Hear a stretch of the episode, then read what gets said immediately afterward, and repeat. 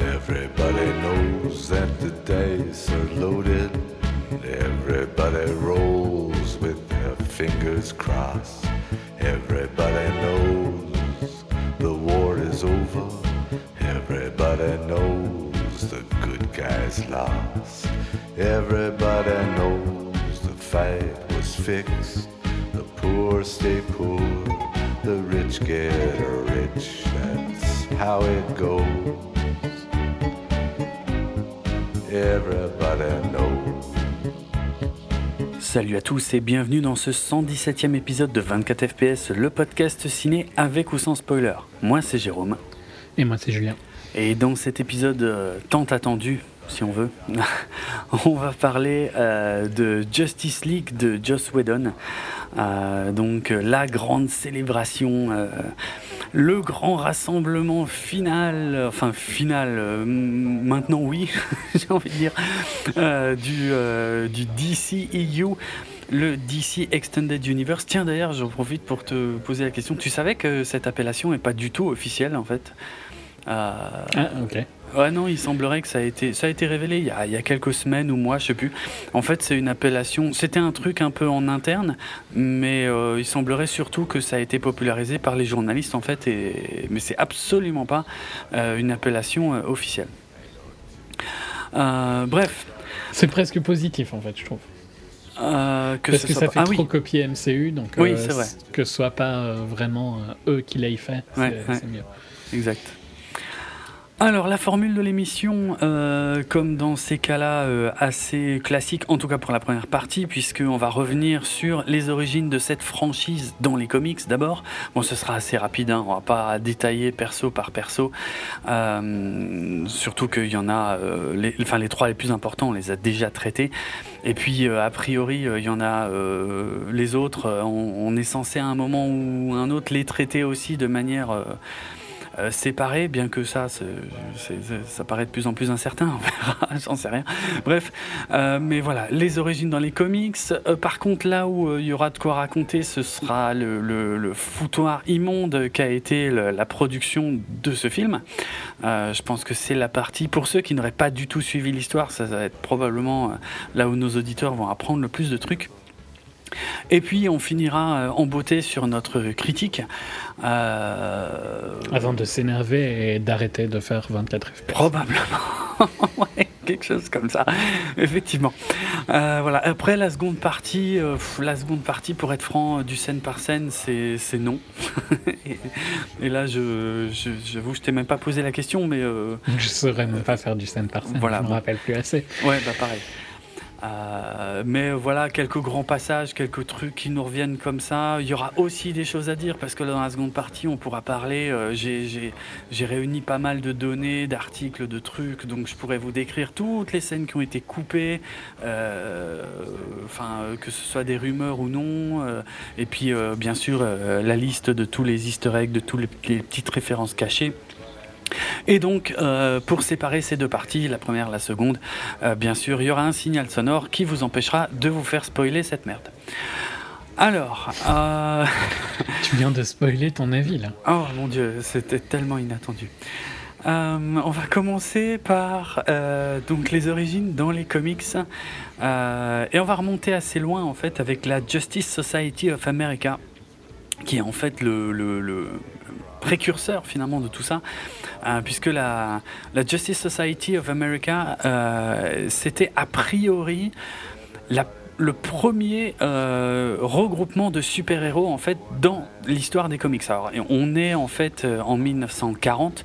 Donc finalement les, les super-héros c'est encore tout frais hein, puisque Superman et Batman ont été respectivement créés en 1938 et en 1939. Donc voilà ça arrive, ça arrive juste derrière. Et euh, c'était une initiative en fait de deux, euh, euh, deux compagnies de comics à l'époque. Alors il y avait en fait All Star Comics et je crois bien que j'ai perdu le nom de l'autre boîte. Bref. en gros, ils avaient, ils avaient décidé voilà, de, de, réunir en fait plusieurs. En plus, en, plus, il y avait quelque part un aspect crossover entre deux sociétés différentes qui se sont rapprochées finalement un peu par ce biais et qui, euh, plus tard, en fait, ont fusionné pour devenir ce qui est devenu bah, euh, DC Comics.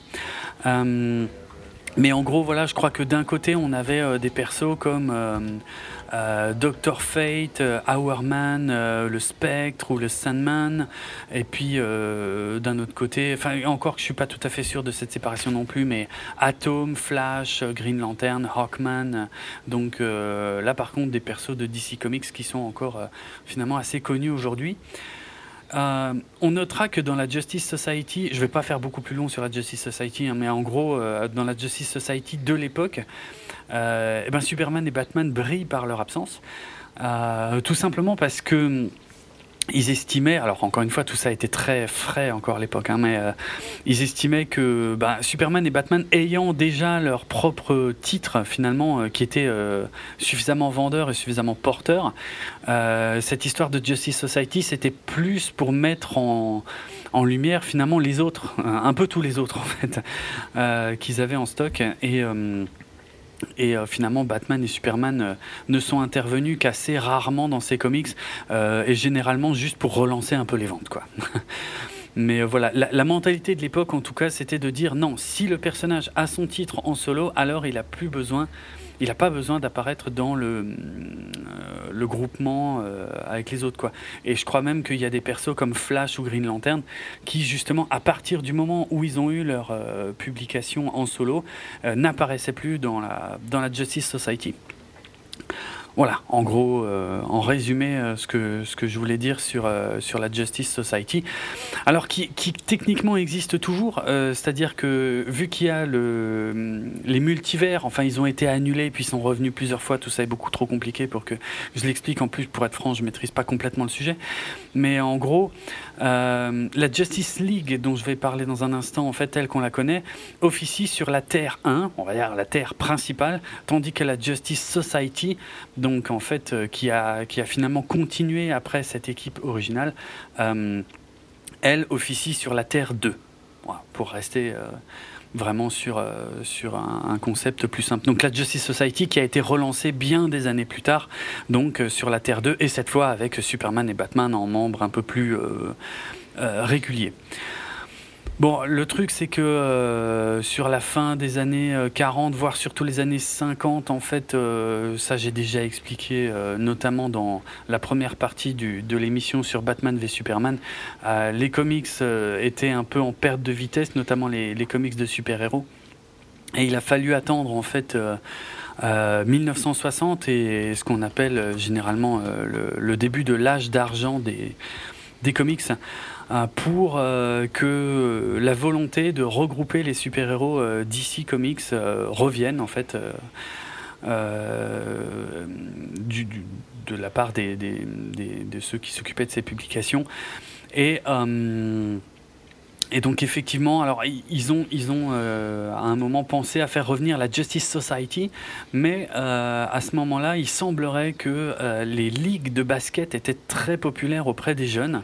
Et je, crois que c'est le président de DC de l'époque, un truc comme ça, qui, qui s'est dit le mot ligue est plus à la mode, donc on va, rap- on va appeler ça la Justice League of America. Euh, et donc cette fois-ci, euh, il rassemblait euh, ben, euh, les membres fondateurs qui étaient plus ou moins, ça j'y reviendrai, j'ai la liste quelque part, mais en gros, c'est très proche finalement de, de, de, de ceux qu'on a au cinéma aujourd'hui, hein, c'est-à-dire on a Batman, Superman, Wonder Woman, ça c'est la Trinité, c'est comme ça qu'on les appelle.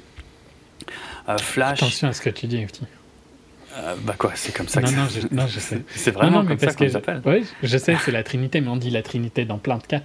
Euh, on dit ça pour des marques de montres et tout ça. Et Ah, je ah. sais qu'il y a des gens qui se qui s'énervent quand tu utilises la Trinité en dehors de. Ah, pour ça, ouais. Bah, pour être franc, je, m'en fous. J'en ai rien à foutre, moi aussi. Ma, trini- ma première Trinité, quand je pense à une Trinité, c'est celle des montres, hein, personnellement. Ah ouais. Toi, c'est peut-être celle de DC. non, euh, moi, chacun oui, ça peut truc. être celle de DC ou, ou- ou la Trinité euh, Luke, Leia, Han Solo. euh, enfin, voilà, chacun la sienne. Chacun a son. Laissez-moi euh, Mm. euh, prier sur euh, mon hôtel du consumérisme. c'est clair.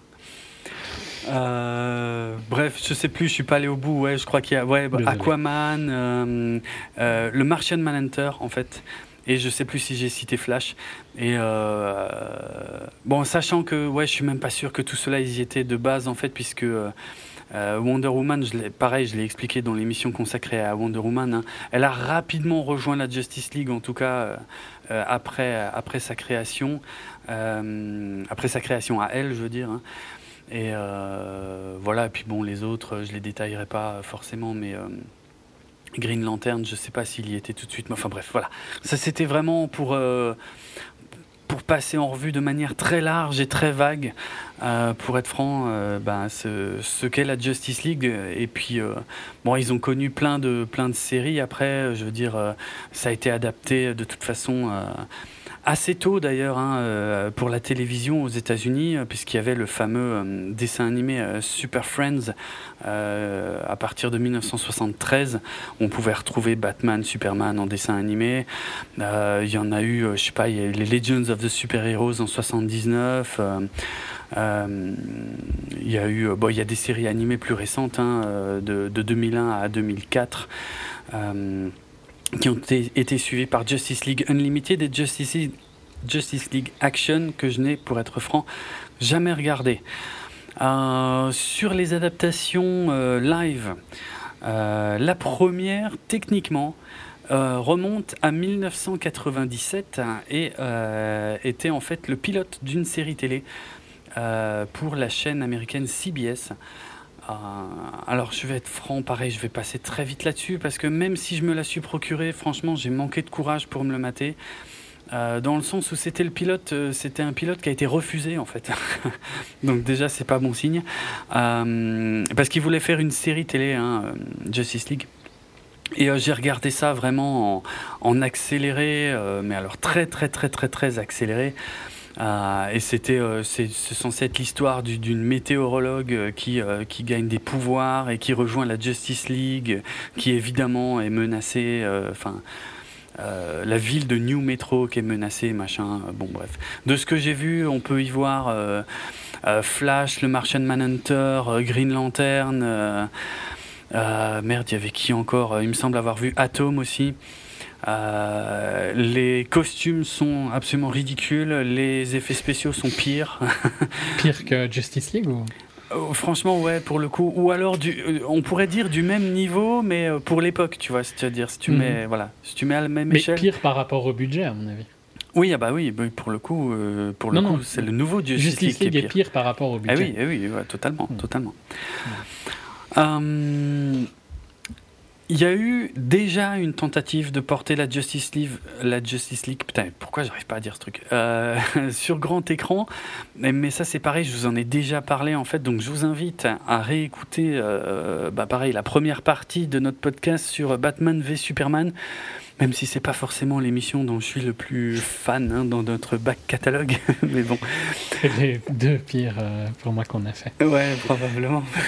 Avec une non, le, pire, c'est un qui nous sera, qui, que les gens n'entendront jamais. Oui, oui, c'est vrai. Heureusement, oui, enfin bref. Euh, mais c'était, c'était un peu consécutif, c'était à la même période. Euh, mais donc voilà, euh, en tout cas, si vous réécoutez l'émission, la première partie de l'émission sur Batman v Superman, au bout d'environ une heure et demie, je parle justement de cette tentative de porter la Justice League à l'écran par George Miller, donc le même que Mad Max. donc en, vraiment en deux mots, c'était une époque où la Warner faisait n'importe quoi. Ça n'a pas beaucoup changé puisque la Warner, en fait, euh, en parallèle du succès de, des films de Nolan, enfin du premier en tout cas euh, film de Nolan, euh, s'était dit tiens on va on va lancer la Justice League sur grand écran, mais avec d'autres acteurs en fait que un, autre acteur pour Batman et puis rien à voir non plus pour Superman parce que de toute façon Superman Returns s'était vautré un ou deux ans avant. Euh, voilà, il s'était dit de toute façon, c'est pas grave, le public euh, comprendra très bien si c'est euh, pas les mêmes acteurs. On était bien loin du concept d'univers partagé à l'époque, hein, en gros. Et bon, ils ont eu des, des, des, problèmes inouïs, ils ont, ils, ont, ils, ont, ils ont eu des gros retards suite à la grève des scénaristes de 2007. Ensuite, quand il devait tout, tourner tout ça en Australie en 2008, pareil, il y a eu des retards, euh, des grèves, des problèmes d'accords de, financiers avec l'Australie. Euh, et puis bref, au moment et tout le monde était casté. Hein. Il y avait même Talia Al Ghul, Batman, Superman, Flash, je sais plus exactement qui, Wonder Woman et compagnie. Euh, et, globalement, quasiment au moment où ils étaient sur le point de tourner, euh, il y a The Dark Knight qui sort, qui fait un carton colossal, et là il y a Warner qui se dit oula, attends, euh, finalement ça va pas le faire. On va peut-être pas tout mélanger, on va peut-être plutôt miser sur le truc là qui fait un carton. Et du coup, tout a été vraiment annulé à la dernière minute. Comme dit, si vous réécoutez l'émission, je vous parle même du scénario euh, qui a été euh, révélé ensuite et tout. Enfin, il y avait des essais de costumes, tout. Enfin, ça avait été très loin. Hein. De toute façon, même les acteurs étaient réunis, ils avaient déjà fait les répétitions et tout. Donc euh, voilà. Hum, et donc, on accélère cette fois. Man of Steel sort en 2013. Alors, je le rappelle, c'est justement Christopher Nolan qui, après avoir on va dire, réinventer Batman au cinéma. Euh, bah, Warner voulait qu'il continue, mais cette fois avec Superman, euh, il n'a pas souhaité le faire. Il a par contre désigné euh, Zack Snyder à la tête de, voilà, de, ce nouveau projet. Euh, Man of Steel est sorti avec le, je ne veux pas revenir là-dessus, avec l'historique qu'on lui connaît et, et l'avalanche de critiques qu'on lui connaît. Euh, mais c'est surtout que euh, il y avait Avengers en fait qui était sorti juste avant et finalement, ben là, tout a changé dans le monde des productions cinématographiques consacrées aux super-héros.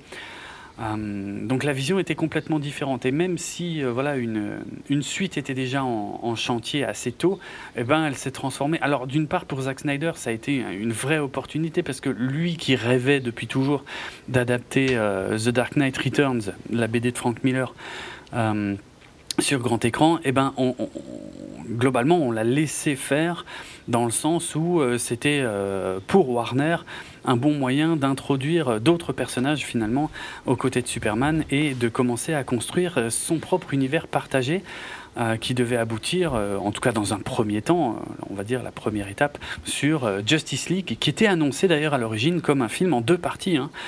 Justice League Part 1 et Justice League Part 2.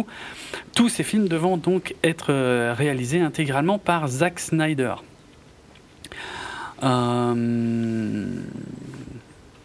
Ouais, bon, voilà. Je ne vais pas euh, pour l'instant euh, aller plus loin sur cet aspect-là.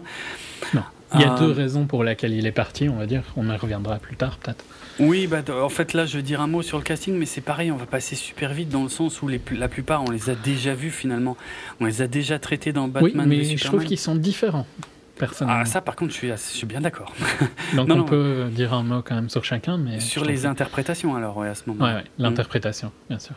Ah oui, non, ça n'a, plus rien à voir. Mais, mais ce, que, ce, qu'on, ce peut dire déjà, c'est qu'il y a des gens qui ont été annoncés et qui, euh, euh, comment dire, euh, finalement ne, ne, ne, ne, servent pas à grand-chose. C'est-à-dire que là où tu peux rajouter un, un J.K. Simmons comme commissaire Gordon, par exemple, on sait que bah, la plupart de ces scènes ont finalement été coupées. Il en reste quoi Une, une et demie dans le film. Euh, Amber Heard euh, dans le rôle de Mera, euh, c'est pareil, il doit lui rester une scène.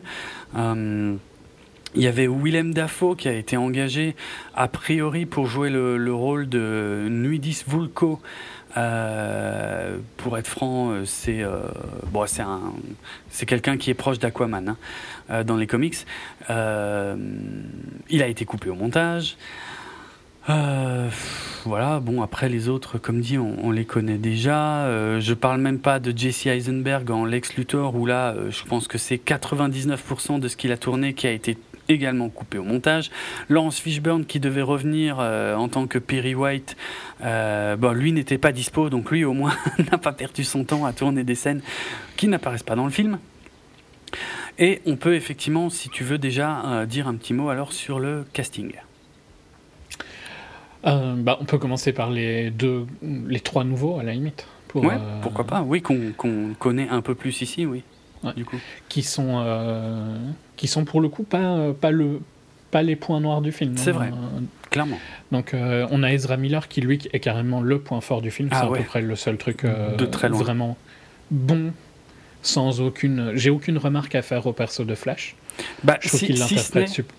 Alors, si je peux me permettre, c'est la remarque nerd. Si ce n'est qu'il n'est pas forcément super proche des comics.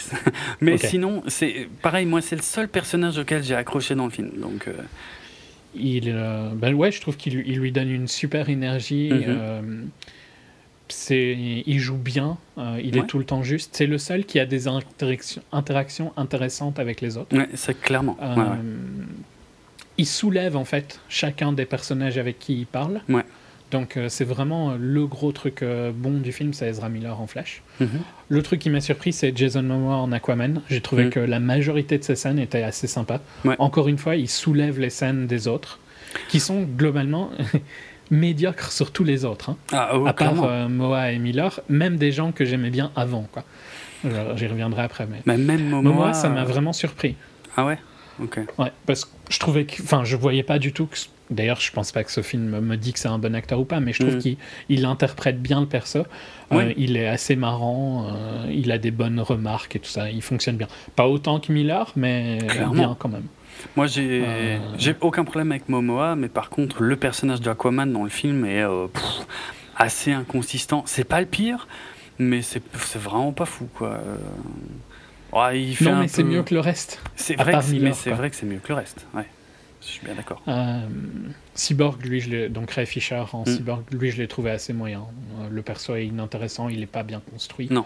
Euh, on- Il y a trop de trucs euh, pas clairs sur lui. Mhm. Euh, et son interprétation est super one note, quoi. Il n'y a pas de. Ouais. Ouais, ouais. Il n'y a pas de range et tout ça. Donc j'ai pas, je, je saurais pas dire si c'est lui qui joue mal ou si c'est le perso qui est foireux. Je pense que c'est le perso qui est foireux. Je pense. Mais bon, voilà. Je l'ai jamais vu ailleurs, donc euh, je saurais pas dire si c'est un bon acteur ou pas. Pareil. Euh, mais alors là où ça fait mal, c'est euh, Ben Affleck qui euh, a envie d'être partout à part dans ce film. Ouais, ouais. clairement. Qui est atroce. hein. Franchement, il est nul. Mhm. Dans toutes les scènes où il est, Mhm. il est nul. Euh, ses dialogues sont pathétiques. Ah, c'est rien de le dire. Ouais, ouais. Mais j'ai jamais vu un Batman aussi inconsistant, aussi transparent, quoi. Il est. il en parlant d'inconsistance, c'est quand même un Batman. Le Batman qui, un film avant, gueulait Martin, hein, qui critique euh, Wonder Woman pour avoir du mal à passer la mort de Steve. Ouais, ça c'est complètement idiot. Ouais, ouais. ça, mais- c'est sublime comme construction Ouais, du perso mais- de Batman, franchement. Ça, mais des horreurs comme ça, il y en a plein, parce que l'écriture du film, on va en parler, mais c'est une atrocité sans nom.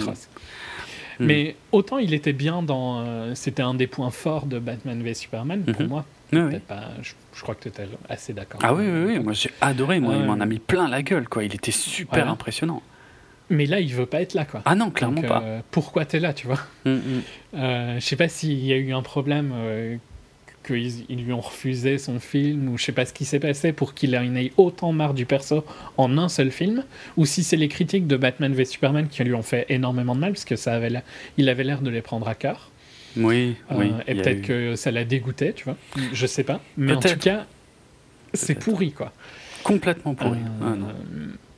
C'est le. Ouais, il moi, c'est ça, que quand je suis sorti du truc, je me suis vraiment dit transparent. J'ai jamais vu ça, quoi. Zéro caractérisation, zéro. Il n'y a rien qui sort, il n'y a rien qui dépasse. C'est Il est transparent. En plus d'être transparent, il détruit des points clés de Batman. Ah oui, Franchement, se moquer de, de Diana à cause de. Sur Steve, quand t'es Batman, c'est Mhm. vraiment du foutage de gueule. Ah ouais, quoi. non, non, ça. c'est va pas, savoir ce que t'écris quand t'es. euh, Chris, euh, Cristerio Chris et, et Joss. hein. Ouais, mais ça, ça, on va reparler parce que c'est compliqué. Ça va être compliqué d'attribuer d'ailleurs qui appartient à qui. Qui a fait le Damer. Ouais, mais ouais. bon, en, en tout cas, il y a des trucs inacceptables. Mhm. Il y a des trucs que. Euh, ça, ça, pour moi, ça peut pas passer. Et c'est pas le seul, mais disons que c'est le plus flagrant. Ouais. Euh, je continue sur les persos qui euh, m'ont vraiment choqué de médiocrité, mais Mhm. Gal est pas bien hein, en Wonder Bah, elle est pas, pas top, hein, non. C'est. C'est- pas vraiment de sa faute, hein, pour le Non. coup, parce que c'est le film qui la filme super mal. Qui... Mhm. Enfin, c'est marrant à dire, parce que je trouvais pas que Patty avait fait un film particulièrement intéressant, tu vois, en Ouais, Wonder ouais, Woman. clairement. Euh, mais elle gérait super bien son perso. C'est Ouais. encore plus flagrant quand tu vois Justice League, quoi. Ah bah, Euh, Il y a tellement de choses qui pas deviennent flagrantes en voyant Justice. League, je trouve. Ouais, on va pas être d'accord sur tout, mais non, là, on va, on, va, on va regarder les trucs où on est d'accord. Je sais. Euh, c'est pas. Bon, il y a, il y a cette euh, espèce de romance entre euh, Diana et, euh, et Bruce qui fonctionne pas du tout. Non. T'as l'impression que Bruce. D'ailleurs, Bruce, euh, son, son idée de romance, c'est l'école maternelle où tu tires de la jupe des filles que t'aimes bien, en fait. hein. Euh, Ouais. C'est super évolué comme truc. Quoi. Et, et ne parlons même pas de Jeremy Irons qui est pathétique avec ses dialogues avec Bruce. Mm. Non, mais pourquoi tu ne lui demandes pas en- de sortir avec toi et tout ça Franchement, il m'a fait. C'était cringe-worthy, quoi, la performance d'Irons. C'est triste à dire d'un acteur comme ça, quoi. Ouais. Euh, mais pour revenir sur la relation Bruce-Diana, t'as l'impression que Bruce, euh, c'est le gosse qui tire la jupe et Diana qui essaye de, de deflect les avances, tu vois, sans être trop méchante. quoi. Ouais, ouais. Mais il y a aucune alchimie entre les deux. non, non, c'est catastrophique. Il y en avait déjà pas tellement dans Batman v Superman et c'est dommage d'avoir insisté sur un truc qui fonctionnait pas. Mm. Mais même quand elle est toute seule, je trouve qu'elle fonctionne pas. Euh, elle n'a pas l'aura qu'elle avait dans le premier, ce qui était quand même le, enfin dans Wonder Woman, pas dans le premier, Mm. ce qui était l'énorme point fort de Wonder Woman. Elle était excellente. Elle, elle, euh, elle prenait vraiment, elle donnait vraiment vie à Diana, je trouve, que ce soit Diana Ouais. ou Wonder Woman. Et ici, ça fonctionne à aucun moment. À aucun moment, elle a l'aura qu'elle avait. Elle incarnait bien le truc, elle lui donnait toute son énergie et toute la. hum, Je sais pas comment dire, mais toute la substance qui était nécessaire au personnage en fait. Ouais. Euh, sa naïveté, ces choses-là, il y avait un vrai travail, il y avait un vrai jeu et tout. Alors que là, c'est c'est plat, c'est basique quoi. C'est, Ouais. euh, il y a rien de spécial quoi. Euh, Et le petit jeu, là où je suis pas d'accord avec toi, par contre, sur BVS, euh, c'est que je trouvais qu'il y avait quand même un petit jeu du chat et de la souris qui était assez sympa entre les deux dans BVS, mais qui n'existe plus ici, quoi. Je veux dire. euh. Non, non, ici, il est pathétique. Hmm. Il est forcé à mort. euh, ça fonctionne pas. Euh, Là où tu vas être surpris, c'est que j'ai moins détesté Henri Cavill euh, cette fois-ci. Ouais, enfin, c'est pour ce qu'on le voit déjà. Et moi, Ouais. euh, bon, et moi, le- de toute façon, le problème, c'est que quand on le voit, ça, et on est obligé d'en parler. Évidemment, tout le monde en parle, hein, mais quand on le voit, je j'arrive pas à me concentrer sur ce qui se passe ou sur ce qu'ils font parce que je regarde sa bouche et c'est affreux. C'est marrant parce que euh, moi, ça m'a pas choqué. Sérieux, mais moi, c'est Ouais, ouais, ça je, sais, je le savais avant, hein, pourtant. Ouais. La moustache, euh, moustache gate. On va Euh, expliquer après, hein, mais euh, Ouais, ouais. Mais euh, c'est marrant parce que ça va être super méchant ce que je vais dire, mais moi je l'ai moins détesté que dans les deux films précédents, donc limite ça améliore son jeu en fait. quelle horreur. Putain, ça, c'est d'une méchanceté incroyable. Ouais.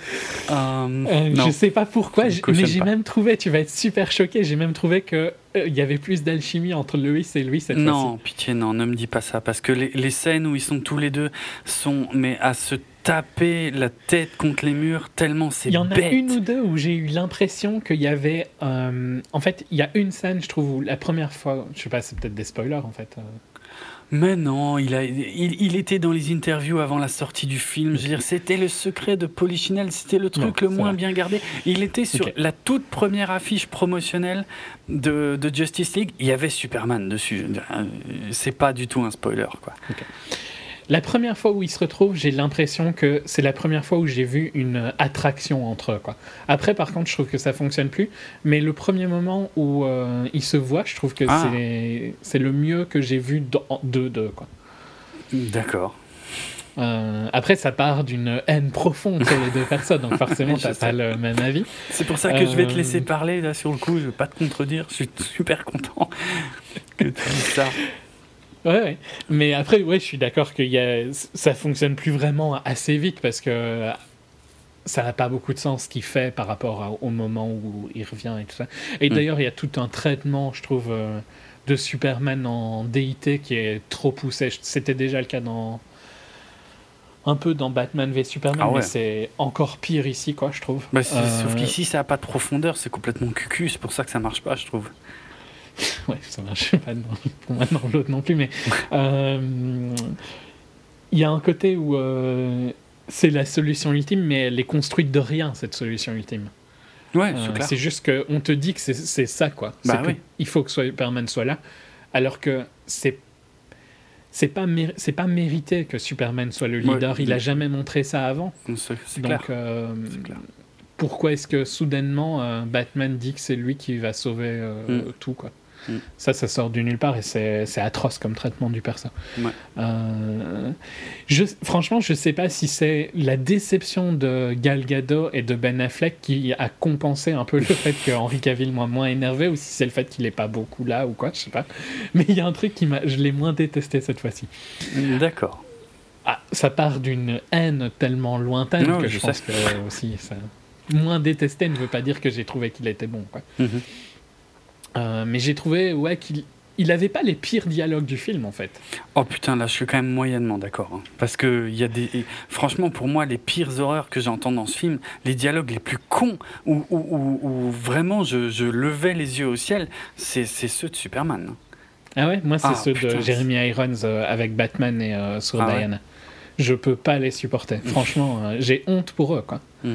J'ai honte pour Jeremy Irons d'avoir dit ça à l'écran, euh, pour ce que ça fait à sa carrière et tout. Ouais. Mais ça doit. je- fondamentalement, je pense que ça part du fait que tu as une. euh, euh, T'aimes bien comment il interprétait Superman avant. Donc, Ouais, euh, ouais. ça me choque moins ici, quoi. Tu vois, moi, c'est plus proche de ce qu'il faisait avant pour moi, donc euh, c'est pas très choquant. Euh, alors que, voilà, les Irons et Batman, je les avais bien aimés dans leur euh, interprétation précédente, donc ça me dérange beaucoup plus. Je- Ouais, vraiment, sérieusement, ces scènes-là euh, m'ont dé- vraiment gêné, quoi, Marrant. avec Irons. Euh, pour euh, les autres persos, euh, qu'est- qu'est-ce qu'il y a d'autre Ouais, pas parlé grand chose. Hein. Je, je sais pas. Je. Steppenwolf, euh, Ouais, Steppenwolf. pathétique. Mais voilà, qui, Pathétique. qui- qui est l'un des plus mauvais méchants qu'on ait jamais vu. Mais Ouais. enfin, il y avait même pas, limite, pas besoin d'un acteur pour jouer ça, quoi. Je veux dire, tellement c'est, enfin, c'est naze, c'est rien, pourri c'est de toute façon. C'est- Euh, ouais. ouais, c'est c'est un des pires vilains euh, des films de super-héros récents. Ouais, clairement, clairement. C'est le pire, peut-être. Mm, mm. Euh, voilà pour les acteurs. après. Ouais. Bah, je vais reprendre un- alors un peu maintenant Ouais. sur l'histoire euh, de, de, de ce foutoir. Euh, alors je vais commencer par les scénaristes et puis après on parlera un peu plus du, du, du tournage et de ces choses-là. Alors je vais rappeler qu'en fait sur Man of Steel euh, et à l'origine sur Batman v Superman, euh, c'était donc euh, David S. Goyer, donc allez pour simplifier on va dire le mec qui avait scénarisé la trilogie Dark Knight de Nolan. Donc qui était voilà qui était au turbin et bon moi j'étais assez fan du boulot maintenant ce qui s'est passé donc euh, là je refais un peu l'histoire de, Batman v Superman que tout le monde connaît je pense mais enfin vraiment le plus rapidement que je peux en gros avant la sortie de Batman v Superman, donc il y avait ce nouvel impératif de construction d'univers partagé. Et euh, donc le, le- le- le- finalement le scénario original a été euh, modifié. Et c'est là qu'on a euh, apporté en fait, enfin rajouté donc Chris Terrio, qui a réécrit et ça je l'explique hein, dans le podcast sur BVS, Chris qui a réécrit pas mal de choses, mais surtout sur la fin je pense et sur la conclusion de, de, de Batman v Superman pour justement en faire une porte d'entrée vers l'univers partagé et la Justice League. C'est pour ça que le film, au final, euh, son nom complet, c'est Batman v Superman, Dawn of Justice, parce qu'il fallait que ce soit le qu'on comprenne que c'était en fait la préquelle de la Justice League. Et donc ça, c'était le taf de Chris Terrio, notamment ces plans que tout le monde a trouvé ridicules, où on nous présentait euh, ces futurs membres de la Justice League euh, rentrés au chausse-pied euh, au milieu, au milieu d'un film quasi parfait. Voilà, ça, c'était... Oh, ça fait mal à entendre. Ouais, je sais, je m'en fous, je le fais exprès. Ça, c'était voilà, ça c'était l'apport de Chris Terrio, quoi. Tous ces petits éléments, en tout cas, qui étaient censés mener vers la suite. Et euh, donc à la base, c'est le même Chris Terrio qui, euh, bah, qui était chargé d'écrire euh, Justice League, donc que que Zack Snyder devait tourner. Et, et bon, je rappelle encore une fois, à l'origine aussi en deux parties. Bien que Ce qui se sent à mort pour, par contre, dans le sens où bizarrement c'est un film trop court. Bah, clairement, de toute C'est un façon, film trop court ou trop long, quoi. Mais enfin, il y a un problème. Ouais, non, il y a un euh, gros problème. il y a un gros problème. Du con... Il y a trop de contenu par rapport à la durée, ça c'est sûr et certain. Mhm. Je sais pas si, en fait, le méchant qui était teasé dans Batman v Superman, euh, qui est donc Darkseid, euh, alors pour simplifier encore une fois, quelle horreur de dire ça, mais on va dire c'est l'équivalent de Thanos chez Thanos. DC. Euh, je sais pas si c'était lui qui devait tout de suite la menace dans les deux Justice League ou s'ils avaient déjà prévu d'avoir Steppenwolf dans le 1 et puis Darkseid dans le 2. Mais bon, bref, ça on saura pas trop pour l'instant. En tout cas, euh, voilà, il y avait quand même, euh, parce que je suis obligé de raconter plusieurs choses en parallèle. Je suis obligé de raconter et le, tournage, qui de toute façon, dans un premier temps, il n'y avait rien de, rien de spécial. Quoi. Le tournage se faisait avec tous les acteurs. Euh, C'était surtout l'opération de communication qui commençait euh, de la part de Warner, euh, puisqu'il fallait euh, globalement essayer de récupérer le, le, le public perdu avec BVS. Et donc tout de suite dire oui. Alors Zack Snyder disait oui, mais de toute façon, le troisième film a toujours été prévu pour être plus léger et tout, ce que, d'ailleurs en soi, je crois totalement. Euh, et puis, mais ça, ça passait aussi par les interviews des acteurs qui disaient oui, vous verrez, le scénario est plus simple, euh, c'est plus, c'est plus linéaire, c'est plus, euh, voilà. et puis surtout, c'est plus léger, c'est plus joyeux, c'est plus léger, c'est plus léger, c'est plus léger. On n'en pouvait plus, quoi. Je veux dire, tu te demandais si ce qu'il allait avoir tellement, tellement c'était censé être léger, quoi. Bon. parce que en vérité, dans les coulisses, ce qui était en train de se passer à ce moment-là, euh, c'est que euh, chez Warner, évidemment, vu le backlash monstrueux qu'ils ont pris euh, derrière BVS. Chaque film, hein, pour, derrière chaque film. Hein, oui, parce qu'en plus, oui, alors c'est vrai que tu as raison, j'ai failli oublier qu'il y a eu, y a eu Suicide Squad aussi. Parce que déjà, après le backlash de BVS, même déjà avant la sortie de BVS, c'était déjà le bordel, puisqu'ils ont charcuté BVS avant la sortie en salle. Donc, de toute façon, j'estime que le, BVS qui est sorti en salle et le BVS finalement que, que, que, tous les détracteurs ont, euh, ont, vomi, ont, complètement conspué, n'est de toute façon déjà pas le film que Zack Snyder voulait faire. Par contre, moi je suis d'avis que le film qui sort en salle, c'est le film que je juge. C'est pas mon problème après si Warner m'a montré ce produit. Bien sûr, tu, juges. Oui, non, non, mais euh, il y a deux choses différentes, on va dire. Je, je, je peux pas m'opposer au fait que tu juges effectivement ce qui sort en salle. C'est tout à fait normal, c'est logique. Le seul point sur lequel ça me pose problème, c'est de critiquer la vision de Zack Snyder alors que au final, t'as pas vu la vision de Zack Snyder. Tu as vu ce que le studio en a fait. Donc ta critique est juste, sauf en ce qui concerne Zack Snyder en ce qui me concerne. C'est comme ça que je vois le truc, moi. Si tu veux, après, euh, techniquement, sa vision, je ne l'aimais pas dans Man of Steel. Je sais, mais je sais bien. C'est pour ça que, voilà, j'imagine pas. Ça change pas grand-chose pour moi, quoi, tu vois. Mais quand même, pour moi, voilà, il y a quelque chose de pas légitime dans le fait de juger Batman v Superman si on n'a pas vu ce que Zack Snyder voulait en faire, parce que de toute façon, il y avait effectivement des problèmes de scénario dans la, la version qui est sortie en salle, problèmes qui étaient pour moi tous résolus dans la vraie version du film. Mais au moins au moins Zack Snyder avait pu finir son film et en fait ils, ont juste coupé des passages entiers euh, pour en faire euh, soi-disant quelque chose de plus digeste, ce qui à mon avis n'était pas euh, forcément le cas. Le problème donc, voilà, il y a ce backlash monstrueux, c'est trop triste, je sais pas quoi, Batman tue, je sais pas, ils sont copains parce que leur maman s'appelle pareil. Enfin, je, je peux plus, je n'ose même pas repenser à toutes les conneries que j'ai pu entendre pour, sur ce film. toutes les vérités. Non. en tout cas, Warner panique complètement et se dit oh là là oh là là il faut qu'on faut qu'on allège le truc. Et donc euh, on a à ce moment-là un Suicide Squad qui est quasiment fini euh, qui doit sortir. Et euh, ça montre à quel point la, connerie suprême chez Warner de se dire ok le film est peut-être trop sérieux trop sombre machin il faut qu'on allège tout ça donc on va faire remonter le film par une boîte qui s'occupe de monter des bandes annonces. Donc ça pareil si vous voulez l'histoire complète je vous renvoie vers l'émission consacrée à Suicide Squad.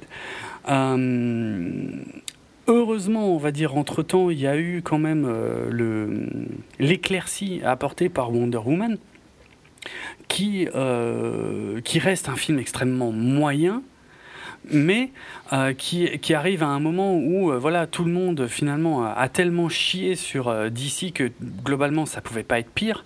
Et au moment où il y a une, une, super hype féministe et tout machin ce qui fait que le film est porté au nu à mon avis de façon presque autant exagéré que les critiques qu'a pu se prendre BVS, mais bon, au moins pour, euh, pour Warner, euh, ça sent bon, quoi. Je veux dire, ils se disent, ok, ok, là on a, on a un truc, voilà. Le problème, c'est que. Oui. Enfin, euh, il y avait des. il y avait- je suis d'accord avec toi que le film était sur, surévalué Mhm. dans le cas de Wonder Woman, mais après, elle était excellente, quoi, elle. Donc Elle- ils avaient elle, elle au moins bien. fait ça bien, quoi. Oui, oui, voilà. Euh, Non, mais elle, elle était très bien. Et puis, euh, Il méritait le succès qu'il a eu. Il a, et c'est pas que un succès critique, c'est aussi un vrai succès spectateur, où on pourra Mhm. parler des chiffres euh, des films après, mais c'est un qui a eu un drop, qui a eu un très bon départ et un drop relativement, enfin très réduit en deuxième semaine, ce qui in- indique un bon buzz, que le public aime bien le film et tout ça. Donc c'est pas que critique pour Wonder Woman, c'est aussi tout le monde a apprécié le film, quoi, globalement. mhm. C'était un film différent de, des autres. euh, Bah oui. Ce n'était ni un Marvel ni un décès comme, euh, comme les premiers décès. Quoi. c'est ça qui change tout, même si je suis déjà un peu trop loin dans la chronologie des événements. Mais en gros, c'était pour Warner la confirmation que ce qui n'allait pas, c'était Zack Snyder. Et maintenant, je vais revenir euh, finalement avant, euh, bien avant, la, enfin quelques mois avant la sortie de, de, de Wonder Woman. Mais, euh, et on a, on a su, alors c'est peut-être pas de sources méga sûres et tout machin, mais a priori ce sont quand même des sources internes au studio. On a appris tout récemment que globalement, ils voulaient virer Zack Snyder après BVS. C'était d'ailleurs, de toute façon, vu le, le- le- la montagne de détritus qu'a pris le film, c'était presque incompréhensible, euh, même pour moi à l'époque, hein, qu'ils disent oui, oui, bah, on, travaille sur Justice League avec Zack Snyder, pas de problème et tout machin. Mais en, la vérité, c'est qu'ils voulaient le virer. Et pourquoi ils l'ont pas viré? Alors pour une question purement financière en fait, euh, qui est quand même finalement assez importante, euh, qui a beaucoup de poids hein, dans, le résultat, la catastrophe là qu'on a vu sur les écrans. Euh, c'est la fusion entre le groupe Time Warner en fait, qui est un groupe énorme aux États-Unis, donc qui possède DC hein, euh, Comics et qui donc euh, c'est pour ça que c'est Warner qui produit tous les films d'ici. la fusion avec le groupe euh, AT&T. Euh, qui, qui, d'ailleurs euh, est, est- est encore euh, est toujours pas vraiment finalisé parce que euh, il y a les autorités qui s'y opposent, qui considèrent que c'est euh, que ça pose un gros problème de concurrence quoi. Ça pose, enfin voilà quoi. C'est, il serait à la fois producteur de contenu et distributeur. Enfin c'est, bon, bref, je vais peut-être pas rentrer dans les détails de ça, mais en gros c'est une fusion C'est colossale. plus une acquisition d'ailleurs, par contre, qu'une. Ouais. Ouais, partout. ouais, c'est une acquisition de Time Warner par ATT Ouais. euh, qui assumerait les dettes de Time Warner et tout ça. Donc, Ah. euh, mais, euh, Ils en parlent partout comme d'une fusion. Ouais, parce que c'est- parce que c'est tellement deux énormes euh, conglomérats ouais. que ils vont quand même garder leur identité, mais euh, mhm. c'est ouais, soit c'est des détails euh, techniques de toute façon. Et en tout cas, a priori, à la tête de Warner, donc là je parle de Kevin euh, Tsujihara, si je dis pas de bêtises, euh, et ben on s'est dit que ça ferait tâche euh, au moment de cette fusion colossale de virer finalement celui qu'on a présenté jusque-là comme le principal architecte de, de, de l'univers partagé, qui est euh, aujourd'hui l'univers partagé, c'est euh, l'expression, on va dire, que euh, dans les bureaux à Hollywood, hein, qui prononcent tous avec la main dans le futal en train de se toucher. Quoi. Donc, euh, C'était peut-être ce qu'ils disaient il y a quelques années. Ah, maintenant, c'est un peu, ils stressent un peu plus, je ouais, pense. ouais, ouais, non, c'est clair, c'est, on, on en est revenu là. Je pense que Universal et Warner, là, cette année, les univers partagés, je crois qu'ils veulent plus trop en entendre parler. Mais on n'en était pas encore là. Donc voilà, ça foutait la merde euh, de dégager Zack Snyder. Donc du coup, et à partir de là, moi, je pense à la pression énorme que Zack Snyder avait sur les épaules parce que il savait très bien ce qui se jouait. Et de toute façon il est clair que déjà à ce moment-là il a effectué de gros changements. On lui a fait effectuer de gros changements sur euh, de toute façon à partir du moment où, où c'était Cristerio qui venait pour euh, réécrire tout ça euh, voilà il savait que qu'il irait pas au bout de sa vision initiale quoi. Mais il s'est prêté au jeu il a tourné le film il a fait tout ce qu'il a pu et euh, donc, on va dire, il a, il, a, il a terminé le tournage principal. Ça, c'est un élément important pour, euh, pour la suite. Euh, Puisqu'au tout début, je rappelle que j'ai dit volontairement hein, qu'on allait parler de Justice League de Joss Whedon, alors que bien sûr, sur les affiches, tout ça, officiellement, c'est le Justice League de euh, Zack Snyder. Euh, Je vais expliquer pourquoi. Euh, donc le tournage principal étant terminé, euh, maintenant il, est temps de commencer la post-production, plus que temps d'ailleurs, je pense qu'elle de toute elle commence déjà en fait euh, pendant le tournage principal en vrai, mais bon bref. et surtout d'envisager les, les reshoots. Donc les, tournages additionnels, hein, qui ne sont pas forcément synonymes de catastrophes cinématographiques, hein, qui sont une pratique courante. Bon, c'est là qu'intervient euh, malheureusement un, événement euh, totalement tragique euh, pour Zack Snyder et sa femme, parce que je rappelle que la, femme de Zack Snyder est productrice sur, sur tous ses films. et, je tiens à mentionner aussi le fait que Christopher Nolan est toujours producteur exécutif. Enfin, il était producteur de Man of Steel, il est producteur exécutif de euh, Batman v Superman et il est également producteur exécutif de Justice League. Alors que par contre, euh, Wonder Woman et euh, Suicide Squad n'ont rien à voir ni de près ni de loin avec Nolan pour moi, je, enfin, moi, je considère que, Nolan continuait d'adouber en quelque sorte euh, Zack Snyder. Euh, bon, maintenant, c'est fini. Hein. De toute façon, je pense qu'on n'entendra plus parler de Zack Snyder dans cet univers-là. Mais voilà. Euh, donc malheureusement, la, fille du couple Snyder se suicide au mois de mars dernier, donc en mars 2017. Et dans un premier temps, et c'est là, là on va, on va commencer à mélanger en fait déclaration officielle et euh, ce que moi je considère comme lire entre les lignes. Euh... C'est pas la fille de sa femme, hein, par contre. Ah, c'est pas la fille de sa femme. D'accord. Bon. C'est la fille de sa première femme. Ah, ok. Euh, j'ignorais effectivement ce détail, mais je pense. Honnêtement, je le sais juste parce que elle est, elle est asiatique, sa fille. Donc, ah, d'accord. Et sa femme actuelle est pas. Donc. Ok. C'est la, fille dans son premier mariage. D'accord. Continue. D'accord. Euh, dans un premier temps, euh, Zack Snyder, enfin surtout dans un premier temps, personne n'en entend parler. Hein. ça sort absolument pas des sphères de, de, là-bas, quoi. Et, et, il semblerait que Zack Snyder en fait ait déclaré qu'il souhaitait continuer à, à, tourner justement parce que c'était voilà que, que ça l'aidait quoi on va dire que ça l'aidait à, à, se reconstruire euh, le problème, c'est qu'a priori, Warner panique de plus en plus. Parce que globalement, je pense qu'ils savent à ce moment-là. Alors, je sais pas qui. Alors, Warner, quand je dis Warner, c'est très vague et je pense que c'est pas toujours la même personne. Hein, parce que euh, ça expliquerait euh, la, schizophrénie de, de, certains éléments ah bah, du film. Il n'y a pas une.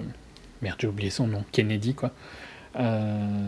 ou des mecs comme et tu vas voir que j'oublie encore mais Avi Arad et l'autre. Euh. Ouais, Kevin Feige, ouais, ouais, il n'y a personne à la tête. Alors, si, techniquement, il est censé y avoir euh, Geoff Jones à, la tête euh, de tout ça. Mais ils sont pas aussi présents que ces gens-là, quoi. Mais effectivement, ouais, non, clairement pas. Et de toute façon, Geoff Jones, euh, ça fait des mois que j'entends plus du tout parler de lui, alors que pourtant, on avait, euh, enfin, Warner avait fait beaucoup de publicité sur le fait que, euh, il me semble que Wonder Woman était le dernier film de l'ère sans Geoff Jones à la tête du, du DCEU et que ça allait changer, que ça allait, que ça allait être beaucoup plus euh, clair et mieux construit ensuite. Moi, j'ai plus entendu parler de Geoff Jones depuis un moment. Et je sais pas du tout où il, où il était à ce moment-là, quoi. Mais si ça se trouve, finalement, il n'avait aucun pouvoir. C'était peut-être que une, euh, une tête d'affiche qu'on a présentée aux médias euh, parce que parce que c'est un auteur de comics, parce que voilà. Mais au final, peut-être qu'il a eu absolument aucune influence et que c'est juste des exécutifs chez Warner qui prenait ses décisions et puis se disait, plus le temps passait, plus il se disait, mais merde, non, en fait, ça va pas le faire là, le film de Snyder. Déjà qu'on voulait plus de Snyder, euh, finalement, on l'a gardé parce qu'on n'avait pas trop le choix, mais finalement, ce qu'il a fait, ça nous va pas du tout, quoi. on veut pas sortir ça parce que ça va pas, on va de nouveau en prendre plein la gueule. Et surtout, c'est pas ça en vrai hein, qui les inquiète, c'est pas d'en prendre plein la gueule, c'est surtout, on va perdre des sous. Euh, c'est ça qui les inquiète en vrai. Donc, euh, je pense qu'à partir de non, après, on pourra revenir sur le point financier, mais hmm. ça a été une toute façon une, un mauvais.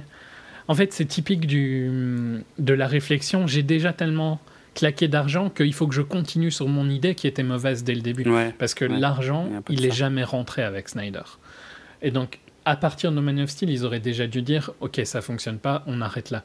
Mais c'est typique de l'optique euh, Ah, mais on a déjà dépensé tout cet argent-là, on va passer pour des cons si on, si on arrête maintenant avec lui.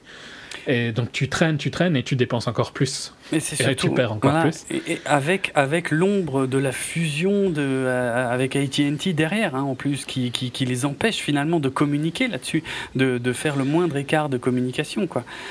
Mais euh, oui, la volonté, c'est un peu oui, ça. Parce qu'il faut pas croire ces fusions-là, c'est pas genre pour avoir vécu un achat euh, en étant employé d'une entreprise qui se faisait racheter. Mhm les gens, ils stressent à mort. Hein. Ouais, je veux bien le croire. Euh, pas au niveau des TNT, mais quand même, tu vois, le rachat de FedEx et de TNT, c'était quand même un super gros rachat en milliards. Mhm, mhm. Et euh, les gens de TNT, ils stressaient comme pas possible. Ils stressaient de tout ce qu'on ce qu'on disait sur le site. De... Ça m'étonne pas.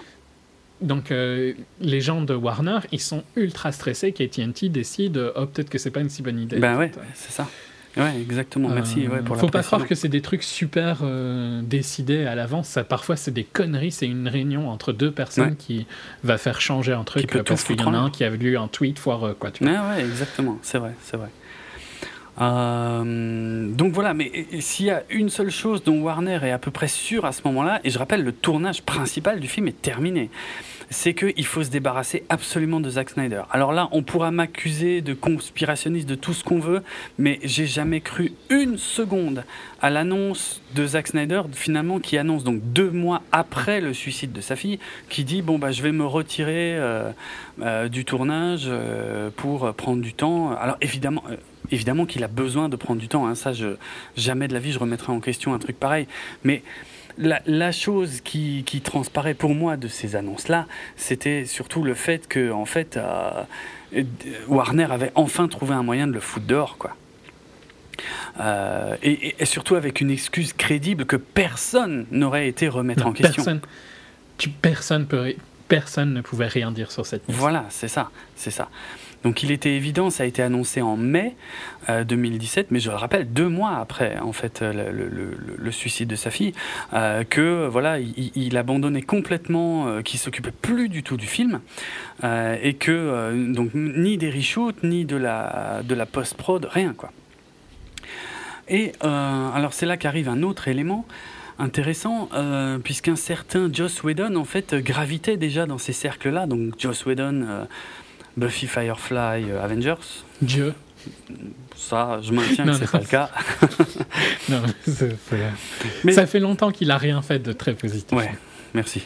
Merci de reconnaître ça. Même si tu vas voir, je vais pas être si violent que ça envers lui. Hein. Je considère que. Quand tu, quand tu dis euh, le Justice League de Joss Whedon, par contre, je trouve que c'est aussi pas du tout euh, vrai. Parce non, mais je suis d'accord. Joss Whedon a des points forts qui sont impossible à argumenter contre, tu vois. C'est, c'est, pas forcément le meilleur euh, réalisateur visuel et tout ça, mais mhm. par contre, c'est quelqu'un qui sait faire des films chorales euh, et qui sait gérer un groupe mieux que quasiment personne d'autre dans à ce niveau-là à Hollywood, quoi. Mhm. Euh, mieux que quasiment tout le monde, pardon.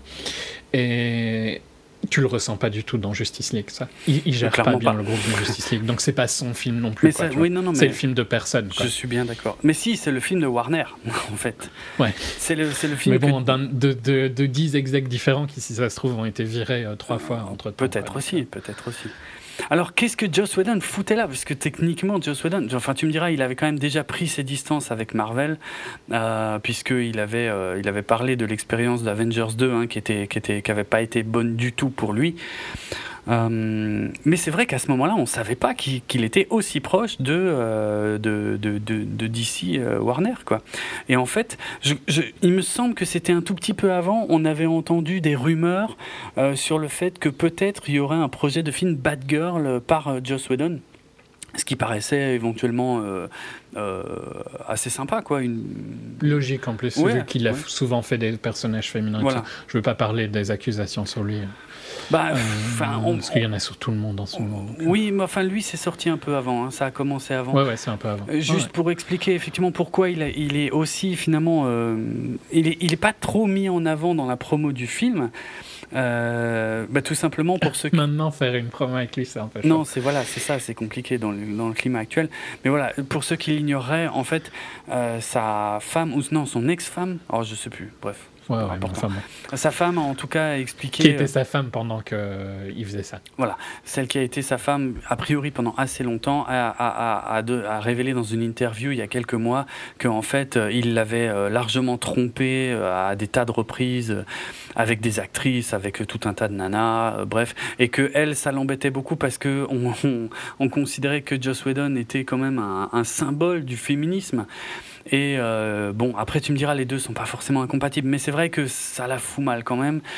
Et, mais on est bien d'accord sur le fait que par contre ça n'a absolument rien à voir avec toutes les accusations de harcèlement Non, sexuel c'est a. largement avant euh, Harvey. Voilà, ouais, ouais. Euh, et dans son cas, je pense que c'est plus profiter de son statut qu'autre chose. Oui, oui, oui, oui. Euh, voilà. Après, c'est vraiment du ressort de la vie privée. Il n'y a rien de pénalement Il n'y a rien de condamnable. forcé, il n'y a pas de viol, Voilà. il n'y a pas d'agression sexuelle. absolument, absolument. Mais dans il le a climat, trompé sa femme, quoi. dans le climat actuel, effectivement, ça la fout mal. Ouais, c'est impossible. Quand t'as euh, quand t'as DC en plus qui se met en avant avec le féminisme, avec Wonder Woman, euh, qui fait un carton, plus derrière toute l'affaire Harvey Weinstein et compagnie, c'est sûr que Joss Whedon, on risque plus de le foutre en avant. Mais bref, ce qu'on Pendant un ignorait, petit temps, en tout cas, ça Oui, repassera. oui, dans oui. un an, il reviendra en avant. et puis Ça sera euh, oublié, mais... Et qu'il soit clair, je dis pas que c'est pas grave de tromper sa femme. Hein. Je, je veux pas qu'on sorte euh, les propos de leur contexte. hein. Je dis juste que c'est pas du tout du même ordre que euh, le reste de ce qui se passe à Hollywood en ce moment.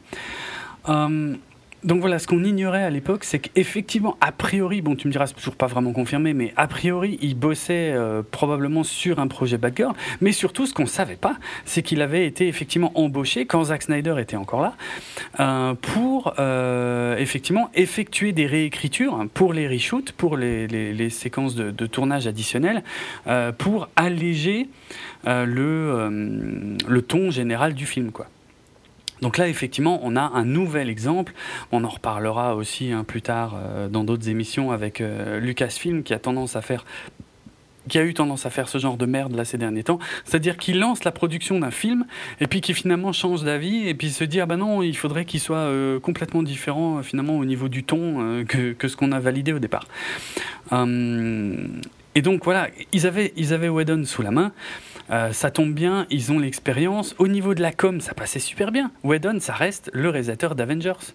Donc encore une fois, personne ne pouvait Ça critiquer. reste le créateur de ce style, en fait, En plus. fondamentalement. Mais oui, en plus, voilà.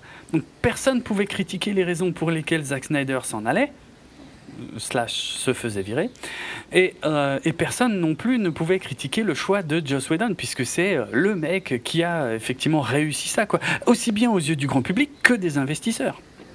Donc ça passait sur tous les points. Et donc Joss Whedon se retrouve euh, catapulté de scénariste à euh, finalement réalisateur euh, donc de, de, de- des, re- des reshoots. À partir de là, quand même, là, ça commence à devenir tendu. Parce que j'ai plus le calendrier exact sous les yeux, mais globalement, on est. Enfin, c'est l'été, quoi. On, se rapproche de l'été. Et il y a eu deux mois de reshoot. Deux mois de reshoot, c'est énorme. C'est colossal. Il y a des films entiers qui se font en deux mois. deux mois de reshoot. Alors évidemment, la com, il y a, ça, il y a les pimpos. hein. Oui, on a embauché Joss Whedon, mais c'est pour respecter la vision de Zack Snyder, mon cul. Euh, euh, c'était quoi? C'était soi-disant 80% du film restera de Zack Snyder, 20% euh, sera de, de Whedon. Donc quand tu vois le film fini, il est évident que c'est absolument pas le cas. C'est presque, moi j'ai presque l'impression que c'est le contraire. Euh, Ouais, non, je suis pas d'accord avec dire que c'est le contraire dans le Ah, sens si. où quasiment. je vois. Non, parce que c'est 80% de quelqu'un, si tu veux, mais pas de Whedon. Oui, non, non. De, quand je dis de Whedon, attention, ça reste Whedon qui fait exactement ce que Warner lui a demandé. hein. Je, je jette pas la pierre à Whedon dans cette histoire-là, puisque Whedon, finalement, quelque part, j'imagine qu'on lui fait miroiter un film Bad Girl pour le futur. Et donc, euh, voilà, il est là pour finalement euh, finir le taf euh, que, lui, que Warner lui donne à faire, juste probablement dans l'espoir de, de- d'avoir un vrai De film à lui plus tard. Poss- possible, et puis aussi, bêtement, de point de vue plus logique, quand tu es habitué aux chèques de Disney tous les mois, à mon avis, euh, avoir les chèques de Warner, euh, Bah, c'est oui. bien aussi. Bah, ça doit être sympa, bien sûr. Non, mais ouais, Quand clair. tu changes de ton train de vie comme il a dû changer entre euh, pré-Avengers et post-Avengers, Oui. euh, je pense que tu t'habitues à ce, ce rythme-là un peu trop vite. C'est sûr. Et sûr. ça faisait un peu longtemps qu'il avait rien fait de gros. Donc, euh, je pense qu'il y a aussi ça. Mais Ouais, c'est dans le sens, il n'y a, a, rien de Whedon dans le film. Non, je suis bien d'accord, euh. t'inquiète. Quand je dis, c'est vrai quand je dis Whedon, en fait, je, veux dire Warner, vraiment. Je, je, je, jette vraiment pas la pierre à Whedon dans cette histoire. Et, je suis totalement d'accord que Warner a tout le temps foiré avec Snyder. Et mm. j'ai c'est jamais vraiment Snyder que j'ai détesté hein, dans tous les films. Oui, il y a des trucs qui me saoulent dans, dans, dans son style de réel, mais au moins c'était différent. Mais c'est jamais ça qui était le plus gros problème pour moi dans les films précédents. Hein. J'ai toujours dit que le problème et la force de Marvel par rapport à DC, c'est sur le casting. Quoi. Mm-hmm. Euh, donc euh, c'est parce que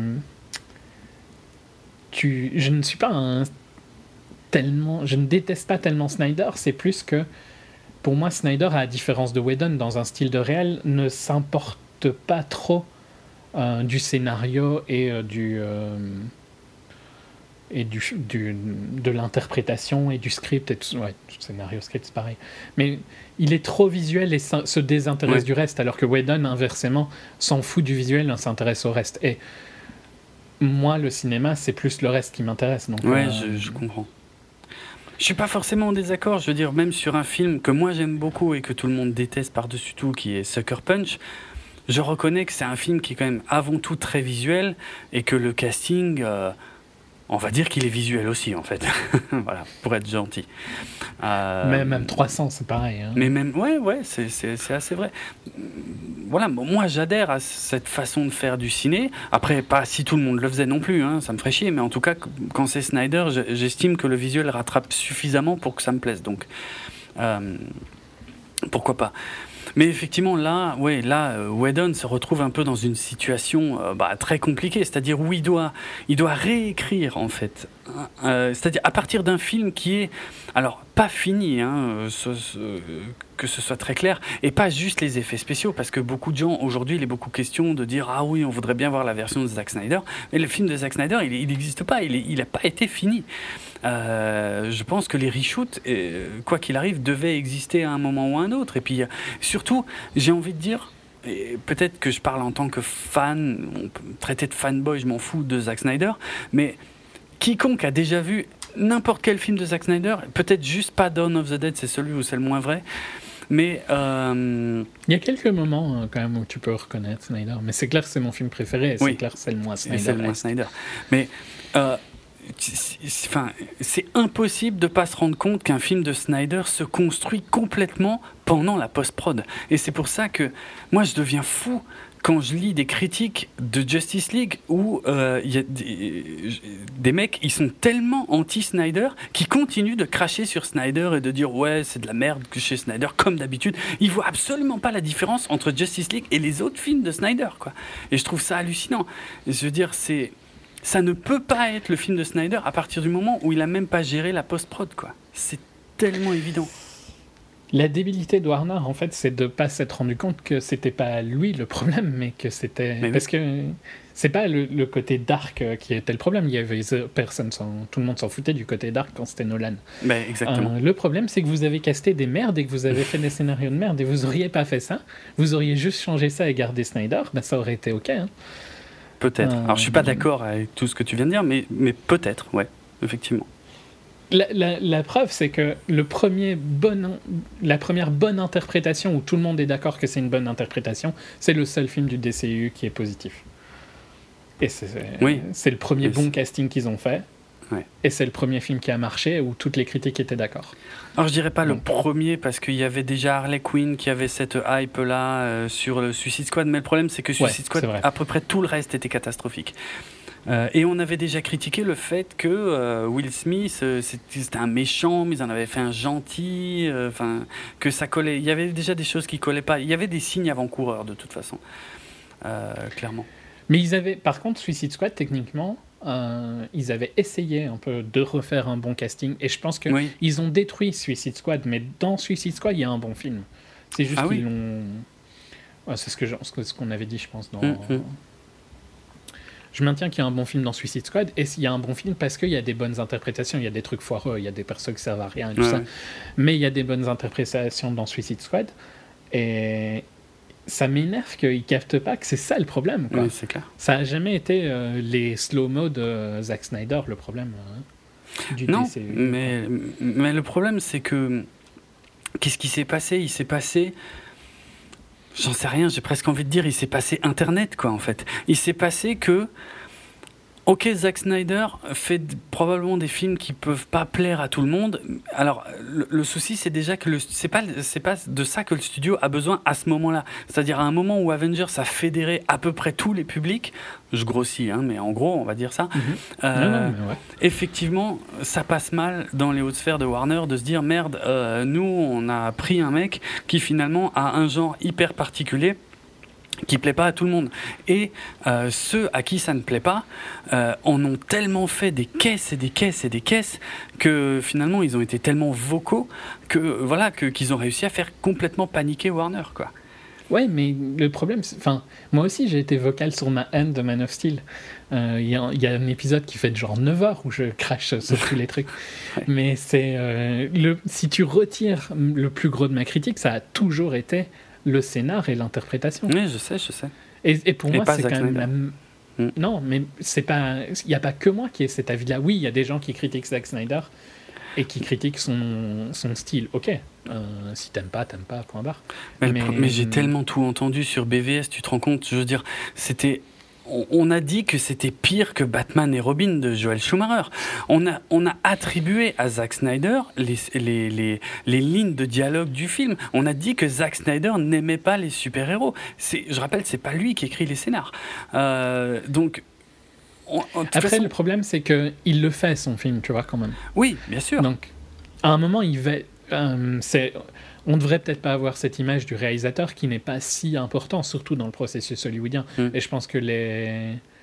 euh, pour le public francophone, c'est peut-être avoir du mal à voir que le réalisateur n'est qu'un petit élément Ouais, ouais. d'un énorme engrenage, mais parce qu'on a cette politique de l'auteur et tout ça, on va dire. Euh, Le truc, c'est que il, à partir du moment où il accepte de mettre son nom et de dire que c'est un de ses films, tu vois, il accepte aussi le casting, quoi. Il aurait peut-être dû être plus, du- Ouais. plus dur sur le casting, mais je pense que ça l'intéresse pas vraiment. Non, c'est moins son truc. Ça, je le reconnais, c'est probablement moins son truc. Et le problème, c'est que ben c'était euh, important, quoi. Bah là, ça s'est complètement retourné contre lui, ouais.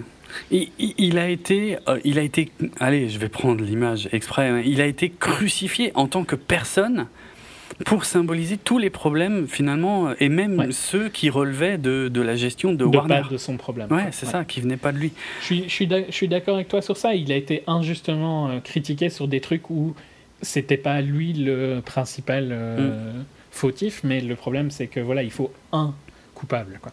Ouais. Et euh, dans ce cas-là, ben, c'est son nom qui est en premier, donc c'est lui le coupable. C'est ça. Euh, moi, les, les gens que je ne pardonnerai jamais et qui ont, qui ont détruit avant qu'il commence, c'est les, les débiles qui étaient directeurs de casting. hein. Ça, c'est Ouais. sûr et certain. Ouais. Et peut-être que, ouais, peut-être que quand tu vois une photo d'Henri Cavill, euh, genre Snyder voit un une photo ou un mini-shot, il se dit, ah putain, il, il est exactement comme euh, j'ai envie que Superman soit. Ok, Mm.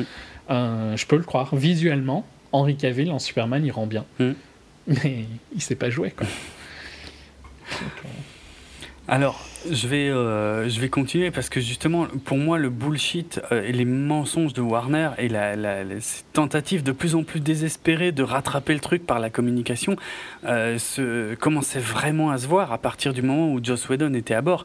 C'est-à-dire que vraiment, c'était, c'était ouf en fait d'essayer de dire à la fois que euh, c'était une très bonne nouvelle que Joss Whedon soit là. Et en même temps de dire non mais vous inquiétez pas de toute façon il va finir le film exactement comme Zack Snyder. Ce qui, ce qui en soi déjà est complètement stupide. Euh, il y, a- plusieurs éléments après qui montrent qu'en en, vérité, dans les coulisses, il y avait un changement total de direction. Euh, il y a euh, notamment le fait que euh, Junkie. Alors, à la base, c'était Hans Zimmer hein, qui devait faire la musique de, comment, de, de Justice League. Et bon, lui, entre-temps, a annoncé qu'il se retirait des films de super-héros. Bon, pour aller a priori bosser sur Tomb Raider, euh, je vois pas trop la différence, mais enfin bref, c'est peut-être aussi du bullshit. Hein, euh, je sais pas, je me suis pas plongé sur cette Vu le trailer de Tomb Raider, ça fait peur. Ouais, non, mais bref. Euh, donc c'était Junkie XL qui de toute façon lui avait déjà bossé avec euh, Zimmer hein, sur euh, BVS, qui devait faire donc Justice League et bah, qui apparemment avait déjà commencé à bosser et tout. Et bizarrement, un mois après l'arrivée de Whedon, alors ah, encore une fois, c'est plutôt Warner, je pense, qui a blâmé ici, mais on dégage Junkie XL et on va prendre Danny Elfman à la place. Euh, voilà, histoire de vraiment tourner la page. Mais, mais ça montre bien à partir de là qu'on n'a plus du tout l'intention de finir le film de, de Zack Snyder. Quoi. C'est, euh, euh, on est en train de refaire quelque chose de complètement différent. L'histoire de la moustache d'Henri Cavill c'en est un, élément que je trouve super important aussi. Alors qu'est-ce qui s'est passé pour ceux qui ne sauraient pas? Henry Cavill, donc interprète de Superman Clark Kent, était en train de tourner en fait euh, Mission Impossible 6 pendant euh, justement à l'époque, enfin il était en pause plutôt du tournage de Mission Impossible 6 euh, au moment où les reshoots de Justice League devaient avoir lieu. Problème dans Mission Impossible 6, il porte une moustache et il est contractuellement obligé de garder cette moustache. Il a l'interdiction absolue de la raser.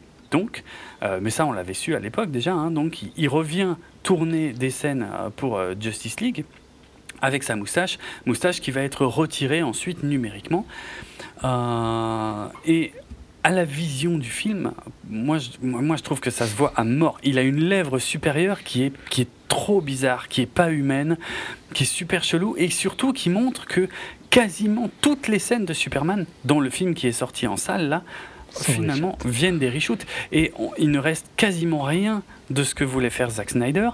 Euh, il y, avait pourtant y avait, y avait du teasing. Hein. Il y avait Henry Cavill lui-même qui avait teasé un costume euh, noir euh, sur Instagram qui, qui aurait correspondu à une résurrection de Superman telle qu'on pouvait la voir dans les, dans les comics où il avait changé de costume et de coupe de cheveux.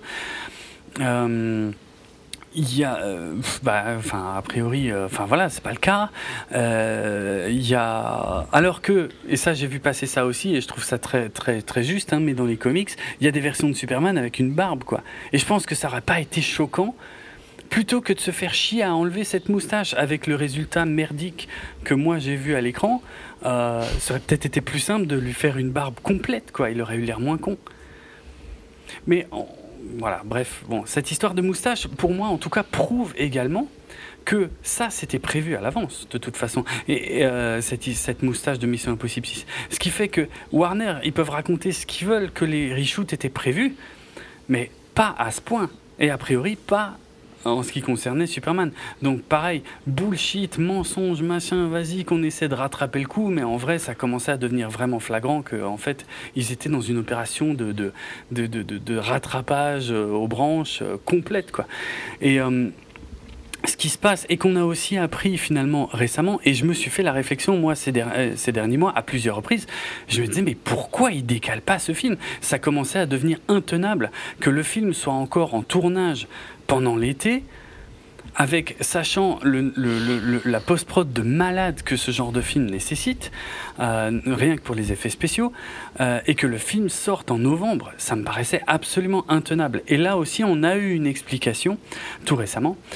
Euh, et encore une fois, on revient à cette histoire de fusion entre Time Warner et AT&T dans le sens où tout simplement, en fait, dans les gros pontes, alors là, encore une fois, on parle de Kevin Tsujihara, euh, président de Warner, euh, ces gens-là, il faut savoir qu'ils reçoivent des bonus à la fin de l'année.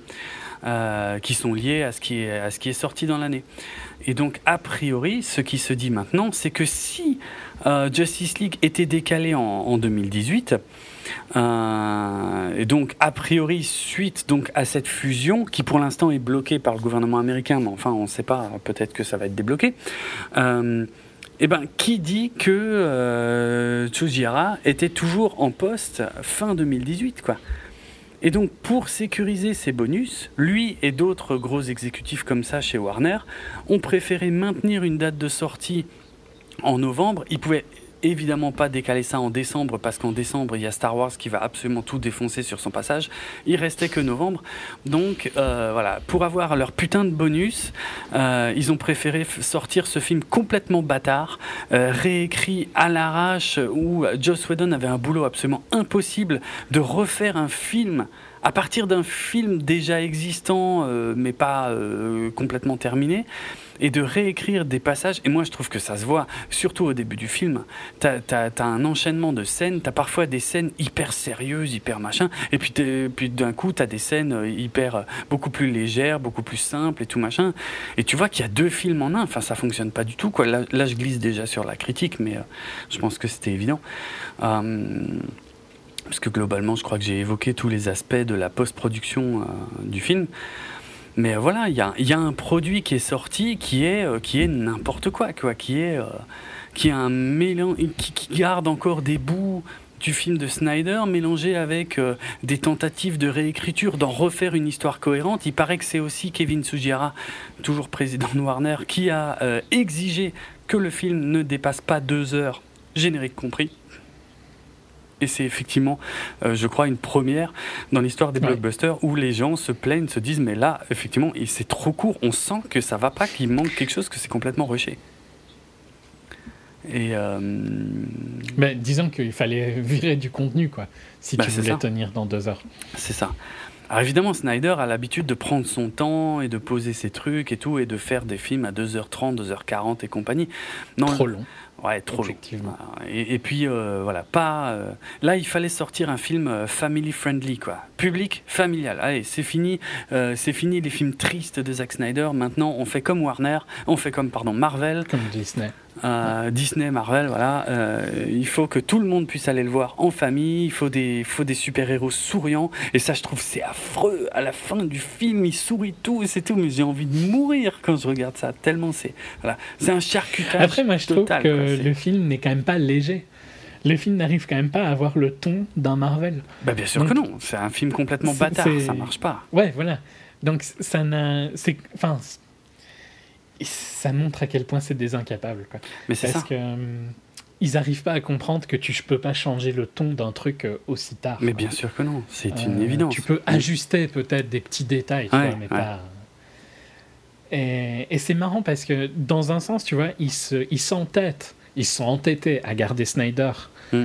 alors que fondamentalement ça avait pas marché dès le premier. Euh, et à côté de ça, par contre, ils, veulent changer des trucs d'un point de vue argent. Hein, oui, oui, voilà, d'un point de vue purement financier, euh. effectivement, il aurait été logique de dégager Snyder tout de suite après Man of Steel, vu le backlash déjà de Man of Steel et les risques qu'il prenait pour la suite.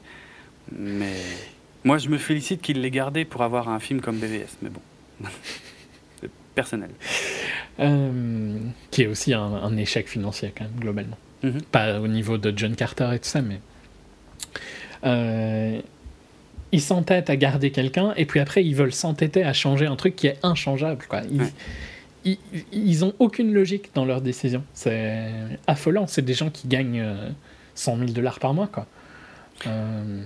et qui sont médiocres à, leur travail. Ouais, clairement. Mais c'est, en, tout cas, le film qui est sorti sur les écrans est un sublime exemple de, de, ce que peut donner le cinéma quand il est fait par des financiers et pas par des cinéastes en fait. Je crois que c'est la meilleure conclusion que je puisse donner à, ce foutoir. Ouais, après, euh, fondamentalement, euh, tous les Star Wars, tous les MCU sont faits par des financiers. Feige et Kathleen, euh, c'est Kathleen, hein oui, oui, Kathleen Kennedy. Oui, mais je pense qu'ils ont quand même plus la sensibilité, tu vois, de, de, de, de ce qui va se passer ah, à l'écran. C'est des financiers qui sont logiques de travailler dans le cinéma. Voilà, c'est ça, exactement, tout simplement. C'est pas un banquier de euh, JP Morgan qui arrive là euh, mm, n'importe mm, comment. C'est ça. Et qui a jamais vu un film de sa vie et qui connaît pas l'univers et tout ça. Ok, dans ce cas-là, ouais, c'est des bons financiers, c'est tout, Feige et Kathleen. Après, ça fait quand même des films commerciaux, mais euh, mm. qui ont une logique. Quoi. Ouais, qui ont un peu plus de logique que ça, ouais.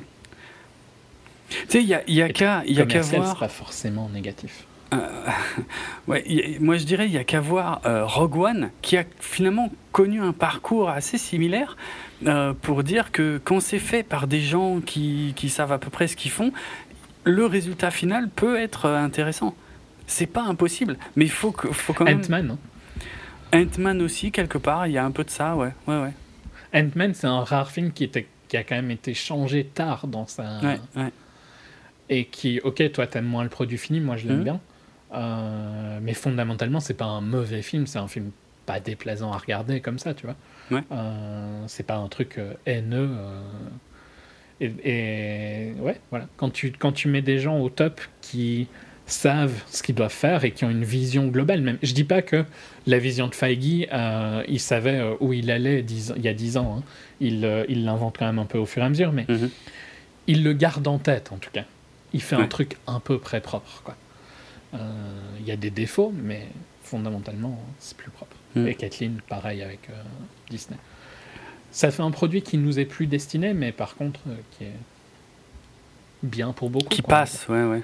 Bah, après, et ça, ça m'horrifie de le dire, mais il semblerait que Justice League passe aussi pour un certain public. hein. J'ai envie de dire pour un public familial très large et très peu exigeant, ça passe. C'est un film que tu peux aller voir euh, avec tes enfants euh, sans gros problème et, tu ressors et cinq minutes après tu l'as oublié, mais euh, Après, il marche pas fondamentalement. Non, Donc, non, non, non, effectivement. sans plus, quoi. hmm. Mais si on, si on veut parler des chiffres, euh, Ouais. il a fait aux US moins de 100 millions, ce qui est un départ quand même assez médiocre. C'est Ouais, ouais. Euh, c'était le plus mauvais départ du 60 millions de moins de, que Thor, hein, par exemple. Mm. C'est le plus mauvais départ du Euh. DCEU, euh, sachant qu'il arrive quand même derrière Wonder Woman. Donc la logique voudrait que le Et il y a. Wonder Woman dedans. Et il y a Wonder Woman dedans, exactement. Oui, c'est vrai. On va dire Gal, c'est un peu le Robert Downey Jr. du DCU. Ah, euh, Clairement. en principe, ça te, ça peu. te monte le truc. Quoi. Ouais, pas qu'un peu. Non, c'est Euh, vrai, c'est totalement ça. Par contre, il a un moins gros drop. Quoi. Il a un drop de autour de 55%, ce qui n'est pas énorme euh, en deuxième semaine. Euh, c'est le drop de Thor. Quoi. D'accord. Euh, en comparaison, Wonder Woman, c'est un drop de 40%, ce qui est hallucinamment peu. Mhm. Non, mais la hype était folle. Et Batman, c'est un drop de 70%.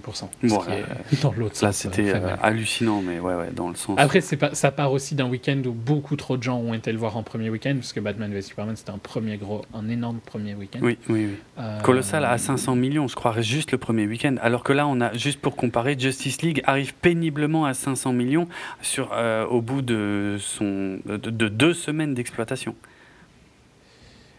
Ouais, euh, aux US, c'est un départ à 210 contre un départ à 90. Quoi. Ouais. Donc, euh, Ça fait une grosse différence. la, di- le- la chute euh, vient aussi de ça, mais euh, il fera pas un bon chiffre hein, dans tous les cas. Et donc, il va, il va pas rentrer dans. Il va à peine faire. Il va faire un tout petit retour sur investissement Ouais. s'il fait du bénéfice. Quoi. Ouais. Euh, et j'avais un graphe intéressant du retour sur investissement. J'ai dit plusieurs fois que Man of Steel était un mauvais choix pour Warner depuis le début. Et donc, Man of Steel, c'est un retour sur investissement de 11%, euh, estimé. hein. Euh, et donc, un- ils ont fait un bénéfice global de 40 millions sur euh, un truc comme sur 220 de budget, je crois, mais plus le budget marketing et tout ça. Donc, on a une dépense totale dans les 400-450 Mm. et un revenu à 40. C'est pourri, quoi. 11%. Tu pouvais largement faire mieux avec ton argent. Si, tu, si le but c'est de, finan- c'est de faire de l'argent, tu fais mieux avec 250 millions, euh, avec 400 millions que 40 millions, quoi. Euh, sur le Ouais. temps que ça prend, les risques engendrés et tout ça. Après, quand tu essaies d'instaurer une franchise, normalement, tu t'arrêtes pas au premier film non plus, hein, même s'il est pas, s'il fait pas un carton colossal. Non, mais disons qu'avec euh, Batman v Superman, ils ont un retour sur investissement à 30%, et là, Mm. ça, continue à montrer que ça va pas vraiment, quoi, ouais, oui. Euh, c'est un retour sur investissement plus pourri que Teenage Mutant Ninja Turtle. hein. Ah ouais, quand même. Euh, en comparaison, le top du top, c'est Deadpool, hein, forcément, Ah qui a bah un oui. retour de 225%. Oh, putain. Euh, voilà. Mais si on prend des trucs comme Ultron ou Iron Man, ou en général, un, un Marvel, c'est entre 50 et 100% de retour. Donc là, c'est intéressant. Tu mets en jeu des sommes hallucinantes, mais tu récupères quelque chose. Euh, prendre autant de risques, donc avec un truc comme, comme Batman v Superman, c'est quoi euh, 600 millions, un truc comme ça de risques, c'est énorme. quoi Mhm, ouais. pour euh, récupérer euh, si peu. Ça paraît con de dire si peu, tu vois, sur ces sommes-là, mais fondamentalement, c'est de l'argent que des boîtes comme Time Warner, qui ne font bien plus de choses que juste du cinéma, euh, peuvent investir ailleurs et avoir un meilleur retour, quoi. Mhm, mhm. Donc, euh, à un moment, euh, tu vois, même un truc comme Thor, Dark World, qui est considéré un des pires du MCU, a un meilleur retour, quoi, Ah ouais, quand même. De 45%. Donc, ça fait mal. euh, Bah ouais. Man of Steel et Batman v Superman. C'est pour ça que je dis que c'était un mauvais choix dès le début. 11%, franchement, oui, si tu veux instaurer une franchise, euh, je peux comprendre que tu veux pousser, mais 11%, on t'avait déjà dit, c'est pas une bonne idée, quoi, tu vois. Mhm. C'était pas, euh, c'est pas comme si on, le- on les avait euh, comme si le public avait été là dès le début. Il a jamais été là, donc ils ont pas voulu. En fait, le truc c'est qu'ils ont voulu. Ils ont voulu garder la même optique pendant trop longtemps et puis ils ont changé d'optique à Batman v Superman. Ouais, et c'était trop mais tard. trop tard dans le processus. C'était trop tard. Ouais, ouais, Euh, bien sûr. À ce moment-là, fallait continuer à pousser dans le même délire et tu voyais ce qui se passait et puis t'arrêtais Ouais, après. Il mais valait mieux. Faire ce qu'ils ont fait, c'est ils ont ils ont pas tenté, ils ont juste tenté une fois en fait. Hmm. Euh, et je vois pas pourquoi ils ont tenté avec un retour sur 11 pour, à 11% si c'était pour le bastardiser après quoi, Ouais. tu vois. Euh, ça a aucun sens pour moi. Mais voilà, et si on parle de, du budget de Justice League, mais ce qu'on n'a pas dit, mais c'est les CGI, mais sont immondes. C'est dégueulasse, ça c'est clair. Je le trouve. Alors c'est dans les films les plus chers du, au monde. Ouais, ouais, ouais. Euh, je crois que c'est le huitième ou un truc du style. Et c'est dégueu, quoi. C'est affreux, c'est Euh, clair. Surtout la fin.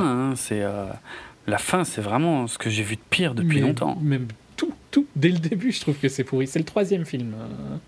Ah non, attends, pardon. J'avais. un- Je pense que c'est à mon avis, il est quand même plus haut que ça parce que c'est, à- Ouais, ouais. on l'estime à un budget de 300 millions là, euh, sans la promo. C'est le deuxième à égalité avec euh, un pirate des Caraïbes. Ah ouais, tu vois, c'est, c'est énorme.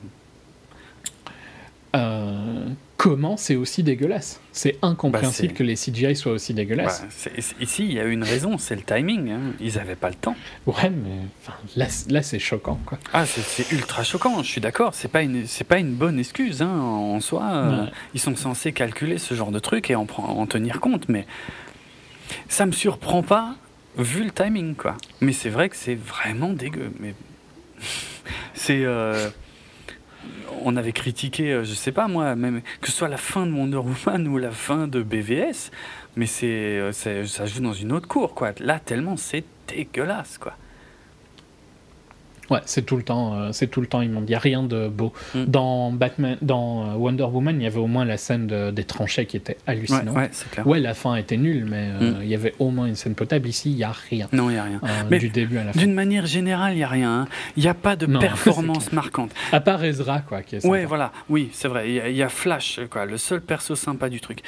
T'as pas un dialogue marquant, t'as pas une scène d'action marquante. Il n'y a pas de tension dans ce Les putain de dialogues film. marquants, ils sont marquants pour les mauvais Ah oui, raisons. oui, parce qu'ils sont marquants quand ils sont affreux, quoi. c'est vraiment, c'est tellement à chier que je te jure que il y a des Il y a fois. deux, trois dialogues mar- fun avec Flash, quoi. Tu vois, genre Oui, euh, avec lui, ouais. quand il se casse euh, avec Gordon, des trucs comme Ouais, ça. Ouais, c'est marrant, tu vois, mais euh, c'est les seuls. Mais malheureusement, euh, il y, en a quand même au moins la moitié que j'avais déjà vu dans les trailers. Ce qui est je crois que quoi, je crois que j'ai jamais vu un trailer de Justice League. Ah ouais? Bah c'est pas plus mal. Je sais pas, euh, c'est bizarre, hein, mais euh, je me suis, je, je crois qu'on en avait parlé et je t'avais dit, euh, c'est bizarre, mais on n'en entend pas beaucoup parler pour un blockbuster. Et donc je crois que j'avais vu, euh, Mm. ou, ou si j'en ai vu un, c'est en passant, quoi. Mais- Ok. Non, mais clairement, il y a, il y a un moment où ils ont un peu abandonné le truc. Ils ont fait une promo, il y a eu une forme de promo. On peut pas dire qu'ils ont complètement laissé tomber le film avant sa sortie, mais euh, Non, ils ont pas mis le paquet non plus parce que je crois qu'ils ils avaient déjà claqué tellement de pognon que je pense qu'ils sont, voilà, ils ont levé le pied quoi. Si ça se trouve, ils ont. Puis c'est de la manière dont je vais voir les films aussi, où parfois je vais plus en voir pendant deux semaines et puis j'en Ouais. vois plein pendant euh, Oui. un certain moment et donc parfois tu rates, euh, Tu rates la bande-annonce ouais. qui est partie, passée à ce, ce moment-là. Non, mais comme Euh. dit, euh, après, le problème c'est qu'en plus, euh, c'est pas plus mal que t'aies jamais vu de trailer parce que y a- y- les meilleurs moments des trailers sont pas dans le film, quasiment. Ouais, non, il y, avait, franchement, il y avait des, des, phrases excellentes, quoi. euh, deux, trois, euh, deux, trois dialogues que j'avais trouvé vraiment top dans les trailers, mais ne sont pas dans le film. Il y a, y, a, y a un dialogue qui, à mon avis, aurait presque pu devenir culte. Mais a un moment, il y a Cyborg, en fait, qui demande à Batman, euh, enfin, qui dit à Batman, euh, oh, ah, vous êtes là, je pensais pas que vous étiez vrai, que vous existiez vraiment. Et Batman lui répond, j'existe quand c'est nécessaire.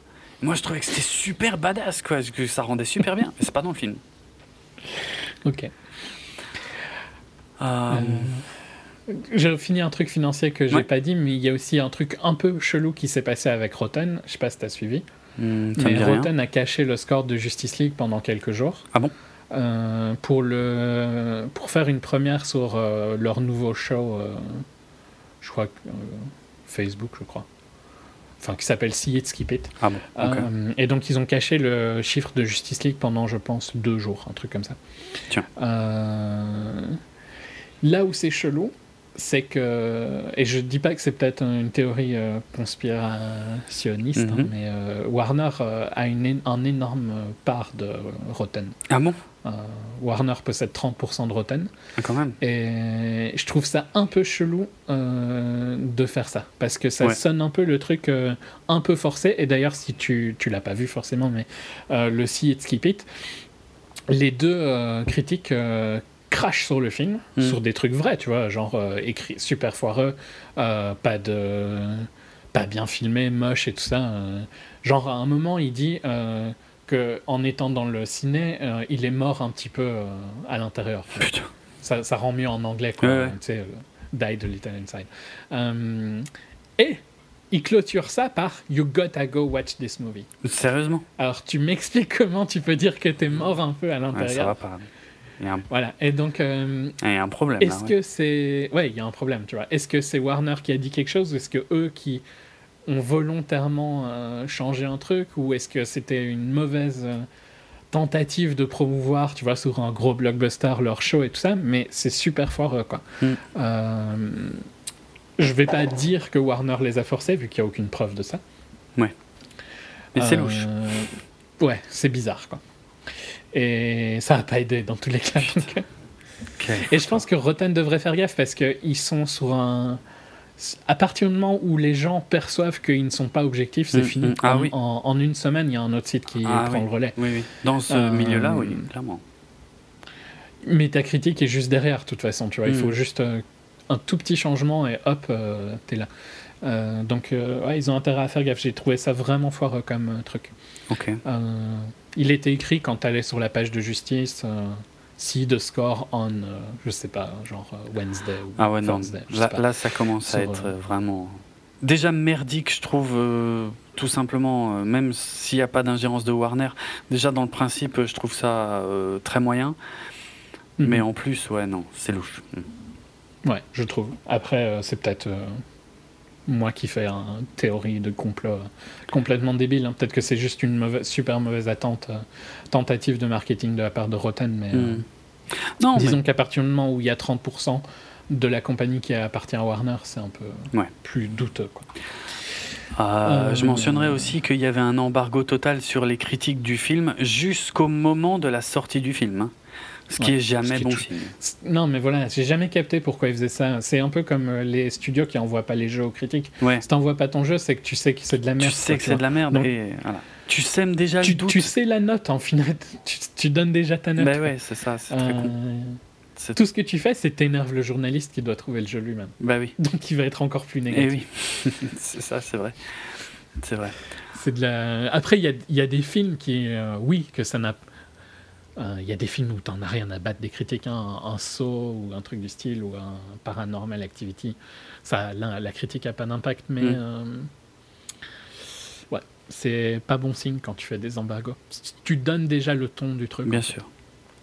Bon, il me semble, si je dis pas de bêtises, j'ai pas été voir, euh, j'ai pas été vérifier ce que je suis sur le point de te dire, mais il me semble que Justice League sur Rotten a quand même une meilleure note que Man of Steel et Batman v Superman, ce qui pour moi est euh, euh, l'arrêt définitif de la crédibilité de ce site, quoi qu'il arrive, Warner ou pas Warner. Je vais te confirmer ça, mais Il me euh, semble. Je, je peux te dire sa note, mais je ne sais plus les notes des deux autres. Ah, Il a 41 en toute critique et 26 en top critique, donc je suis pas sûr que Batman avait vraiment moins. Oh, en tout cas, Man of. Steel était en dessous de tout, euh, je suis presque sûr. Je- Euh, pendant ce temps, je, je vais dire un mot. ça. Ouais, je vais dire un mot pendant ce temps. Tiens, sur la musique, par exemple, euh, parmi les choses qu'on peut critiquer, euh, tant qu'on est encore dans la première partie, mais enfin, vous aurez bien compris que de toute façon, euh, on recommande pas ce film. Enfin, peut-être pas pour les mêmes raisons, mais ça, on en reparlera. Mais ouais, tiens, par exemple, il avait été annoncé que Danny Elfman, donc, euh, qui euh, du coup, euh, en l'espace de quelques mois, a, dû composer le, score de, Justice League, allait réutiliser à la fois le thème que lui-même avait déjà composé pour Batman en 89, à l'époque du, premier film de Tim Burton, ainsi que le thème classique de, John Williams dans le film. La merveille absolue euh, sortie en 1978, quoi, la, euh, la pierre angulaire euh, du film de super-héros. Alors effectivement, quand on en a un petit peu quelque chose à foutre de ces BO, et moi il se trouve que ce sont deux bandes originales, aussi bien le Superman de 78 que le Batman de 89, que j'ai plus qu'écouté en boucle. Donc effectivement ça s'entend vite fait, mais pour être franc c'est tellement anecdotique. Et puis de, et le score général d'ailleurs de, de, Danny Elfman, je l'ai trouvé assez anecdotique de toute façon. Euh, voilà, c'était vraiment pas la peine euh, de, de faire de la promo là-dessus. Il n'y avait pas de quoi, pas de quoi se relever la nuit quoi. De toute façon, Danny Elfman, okay. c'est un peu comme Tim Burton. Hein, ça fait longtemps qu'il a rien fait de vraiment marquant. Non. Ouais. Euh, Man of Steel a un meilleur meilleur Rotten que, ah bon que les deux autres. C'est le meilleur des trois. Tiens. Euh, 55 et 50. Justice, donc euh, 41-26. Et Batman v Superman, 27-23. J'avais, euh, vraiment en tête des chiffres plus bas que ça. Hein. Pour moi, Man of Steel. J'ai l'impression qu'il y a eu un retcon ouais, ouais. sur euh, Man of Steel. Je suis quasi persuadé que Man of Steel était à moins de 20%. Euh, mais ça, je, suis, je, je, peux comprendre que ça t'énerve parce qu'il y a plein de gens maintenant qui disent Ah, c'était mieux à l'époque. Euh, ah, mais ça, ça tu remarqueras que je ne l'ai pas dit. Ah ouais, non, mais... euh, c'était mieux à l'époque de, de Man of Steel qui avait craché sur Man of Steel. Bah oui.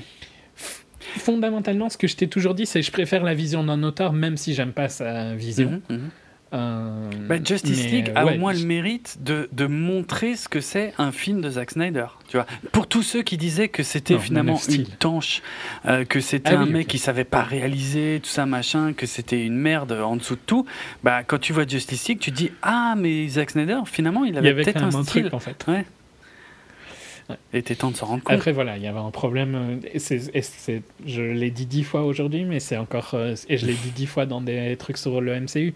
La force de Marvel, c'est d'avoir su caster, quoi. Mm. Il n'y a, pas- y a pas vraiment d'erreur. La plus grosse erreur qu'ils ont fait, c'est Chris. Euh, et ça a été rattrapé avec Ragnarok. Ah oui, ouais, Chris Hemsworth, ok, ouais, oui. Ouais. Ouais, peut-être.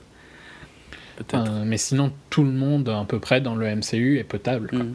Et ça a été, c'est, la plus grosse force euh, qu'a fait euh, Feige euh, au début, c'est d'avoir su caster. tout. Moi, euh, euh, pardon. les, les idées, se bousculent un peu parce que, à la base, pour être franc, j'étais en colère. Tiens, je vais parler un peu de ça. Euh, à la base.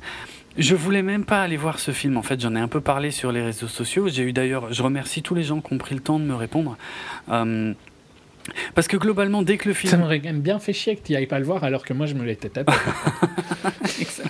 Ouais, bon, eh, c'est déjà arrivé, euh, le contraire est déjà arrivé pour d'autres films. ouais. Sais, après, je peux aussi parler de euh, Jérôme qui me force à aller voir euh, Fifty Shades of euh, non, quelque chose. non, non, non, non. Si, si, Ça, si, ça parce qu'il me jamais dit ah, on va faire un sur ça. n'existe pas.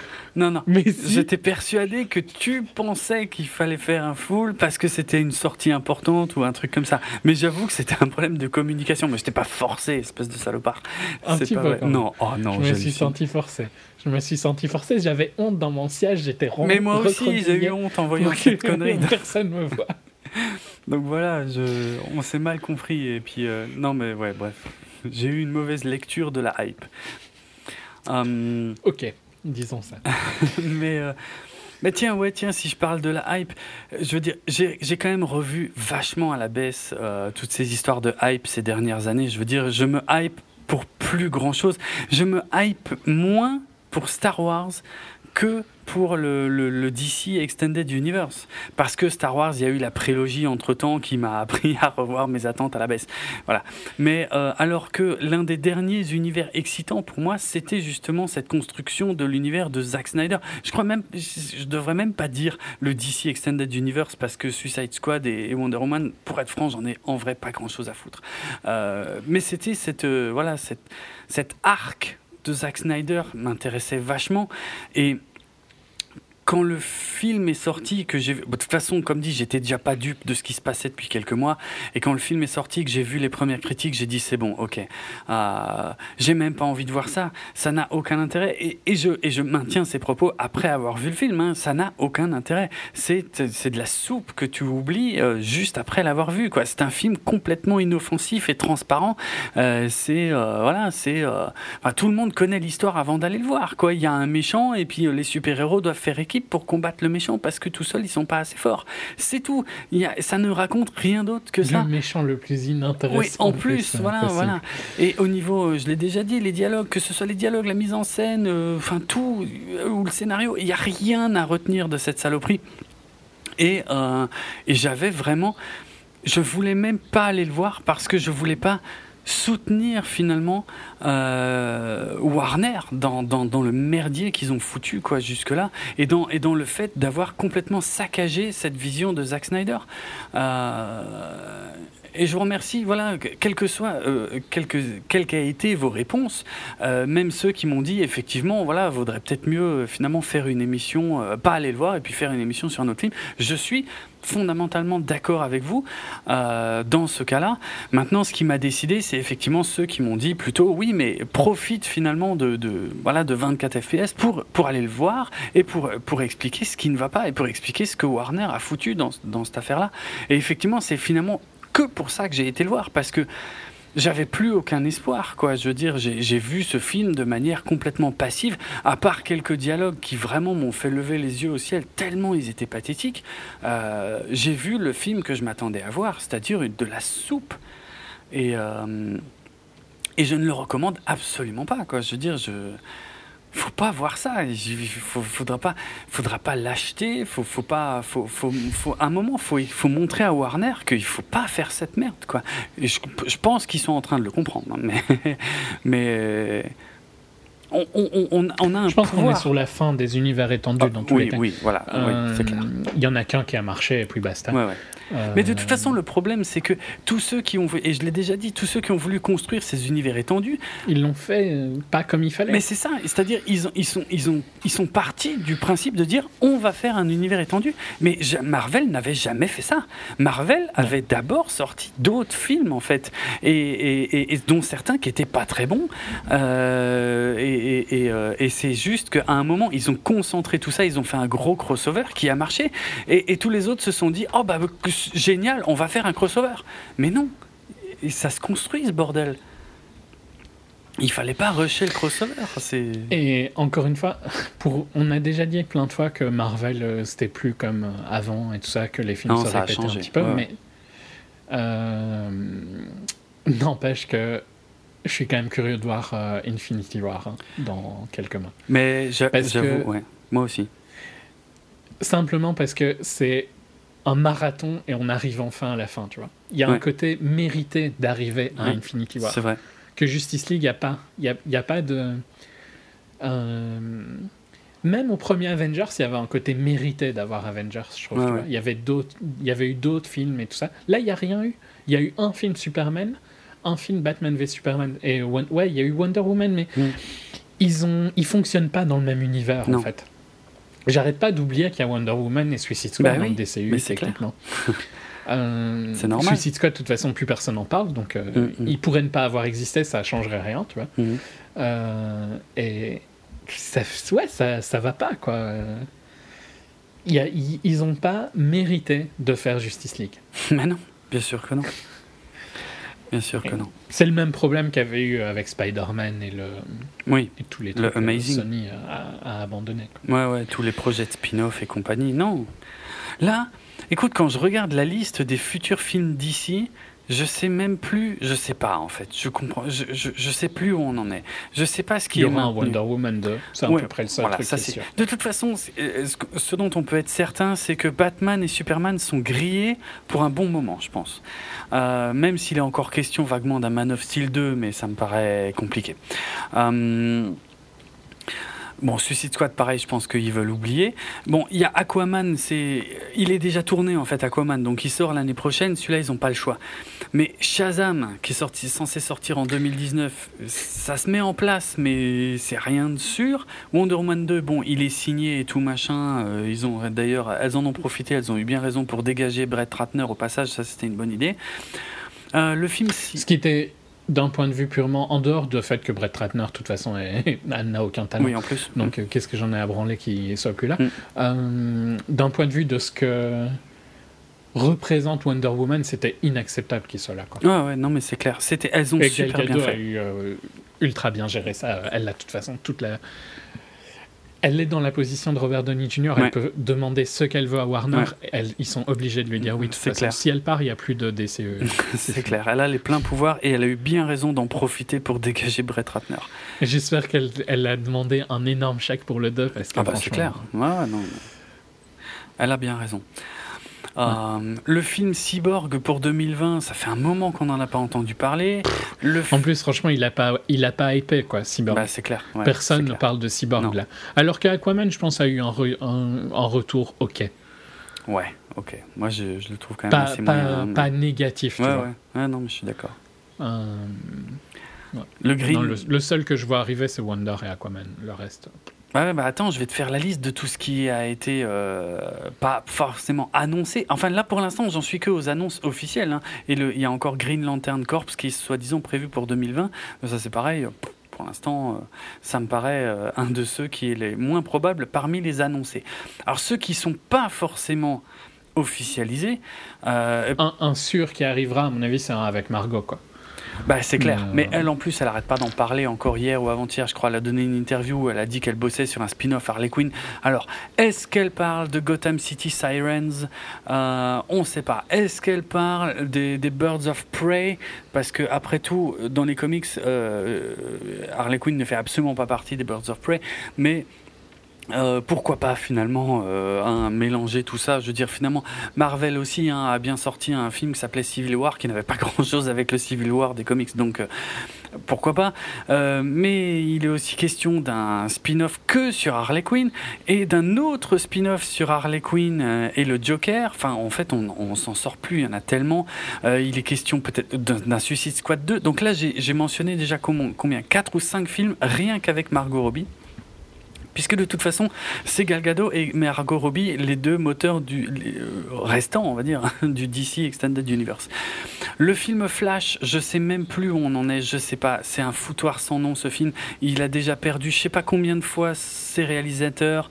Euh, il a été réécrit je sais pas combien de fois. Maintenant, il est censé s'appeler Flashpoint, ce qui, d'un point de vue euh, business, pourrait être une bonne idée, dans le sens où Flashpoint dans les comics, c'était un reboot complet de l'univers. Donc euh, aujourd'hui, je ne crois plus tant que ça au film Flash ou Flashpoint, mais je me dis que son seul espoir, c'est effectivement de rebooter complètement l'univers d'ici avec des nouveaux acteurs, avec une autre direction, avec. De toute façon, on sent bien que Ben Affleck est sur le départ, puisque son film The Batman, qui finalement euh, qu'il ne réalisera pas. euh, on- et, il a même déjà laissé entendre que peut-être même qu'il jouerait pas dedans. Euh, bon, Batgirl, on en a déjà parlé. Ouais, c'est pas euh, Aki maintenant qui veut plus Bah, il n'y a pas d'annonce officielle, mais il a pas l'air de Non, vouloir. mais- Il a pas l'air. non, a- voilà. Après, euh, peut-être qu'il est. Je sais pas s'il y a un contrat euh, ou pas, mais. Après, je sais pas si tu as entendu que c'est Jake Gyllenhaal qui serait le favori du studio Ouais. pour le remplacer. Ouais, je- Jake peut faire n'importe quoi, donc Oui. c'est pas un problème. hein. Mais- c'est pas un mauvais casting, quoi, Jake, fondamentalement. Non, non. Il va bien dans le rôle de Bruce, tu Il vois. ouais, ouais, il pourrait être Euh, sympa. C'est juste qu'à l'heure actuelle, je vois aucun acteur de premier plan aller s'engager dans, une galère quelconque avec Warner, en fait, dans cet univers-là. Après, je, je vais faire une blague, on va voir si tu ne la comprendras pas, hein, mais peut-être qu'un auditeur la comprendra. Ce serait mieux si Jake faisait euh, Six Foot, hein, quand même. Voilà, on peut passer à autre chose. Ok, d'accord. Je vois pas du tout. Non, non. Pourtant, je l'ai déjà, j'en ai déjà parlé hein, dans un épisode il y a longtemps. Ok. Euh, le Batgirl, ben, est-ce que, est que Warner va prendre le risque? Parce que Batgirl, en soi, serait une bonne idée euh, pour euh, justement, finalement, l'un des seuls espoirs de DC aujourd'hui, ce serait de se différencier de Marvel, ouais, voilà, avec les super-héroïnes féminines. Mais le problème, c'est que si Batgirl est fait par Joss Whedon, euh, pff, Après, il n'a pas autant euh, une bad vibe que le reste. hein. je suis d'accord. Est- Mais Donc, pour moi, ça peut passer dans un an, tu vois. ouais, peut-être. Dans un an, il peut faire de la promo, c'est bon. peut-être. Euh, il serait question d'un film sur Black Adam, donc le méchant, euh, enfin l'ennemi de Shazam, euh, mais qui est interprété par The Rock, euh, donc euh, qui mériterait peut-être du coup qu'il ait un film à lui tout seul, mais enfin ça, encore une fois, ça me paraît très très incertain. Justice League Dark, ça fait un moment qu'on n'entend plus parler de ça. Puis bon, après il y avait Guillermo del Toro qui voulait faire ça à la base, mais parmi ses milliards de projets.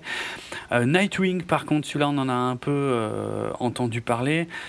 Euh, Qu'est-ce que j'ai encore? Un film solo sur Deadshot avec Will Smith. euh, euh, la suite de Justice League, hein, techniquement, qui, est censée encore exister. J'ai déjà, déjà parlé de la suite de Man of Steel.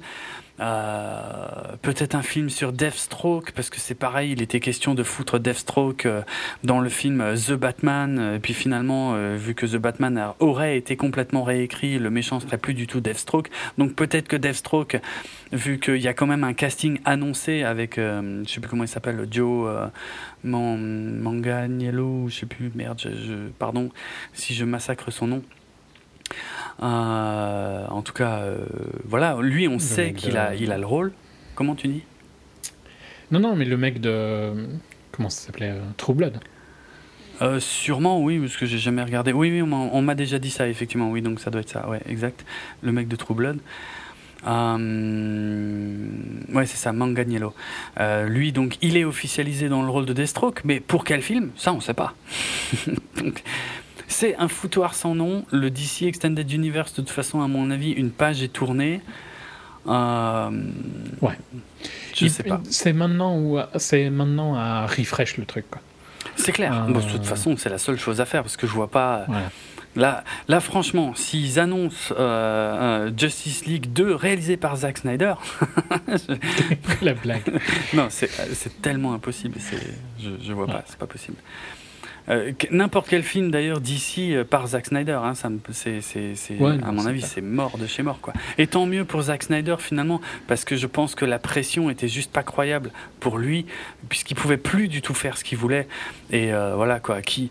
Il a d'autres projets, tant mieux pour lui. Euh, il va rebondir, j'ai aucun problème et je serai le premier à aller voir ses films en salle, comme j'ai toujours fait d'ailleurs. Euh, donc euh, voilà. Tant mieux qu'il se soit sorti de ce merdier, quoi. Mais Qui se répare de ce qui leur est arrivé. oui, oui. Dans tous les oui, cas. clairement. Et euh, ouais, qui reviennent avec un plus petit. Mais c'est ce que j'aimerais bien que Joss fasse aussi. hein. Ouais. Franchement, moi, Joss, ça me fait chier hein, qu'il soit bloqué dans ce truc-là parce que fondamentalement, c'est quelqu'un qui a du talent et Ouais. euh, vous me l'avez volé depuis euh, pff, 10 ans. Mm. Euh, ouais, 10 ans, non? Ben non, euh, Putain, euh, non. euh, c'est quoi son dernier truc qu'il a fait hors.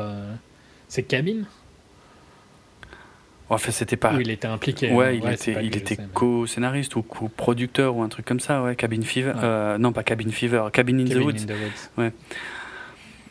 Ben, Ça date, hein, son dernier truc à lui. Ben, je sais, hein, ça, je m'en suis jamais caché hein, quand tu le traitais de, de déité.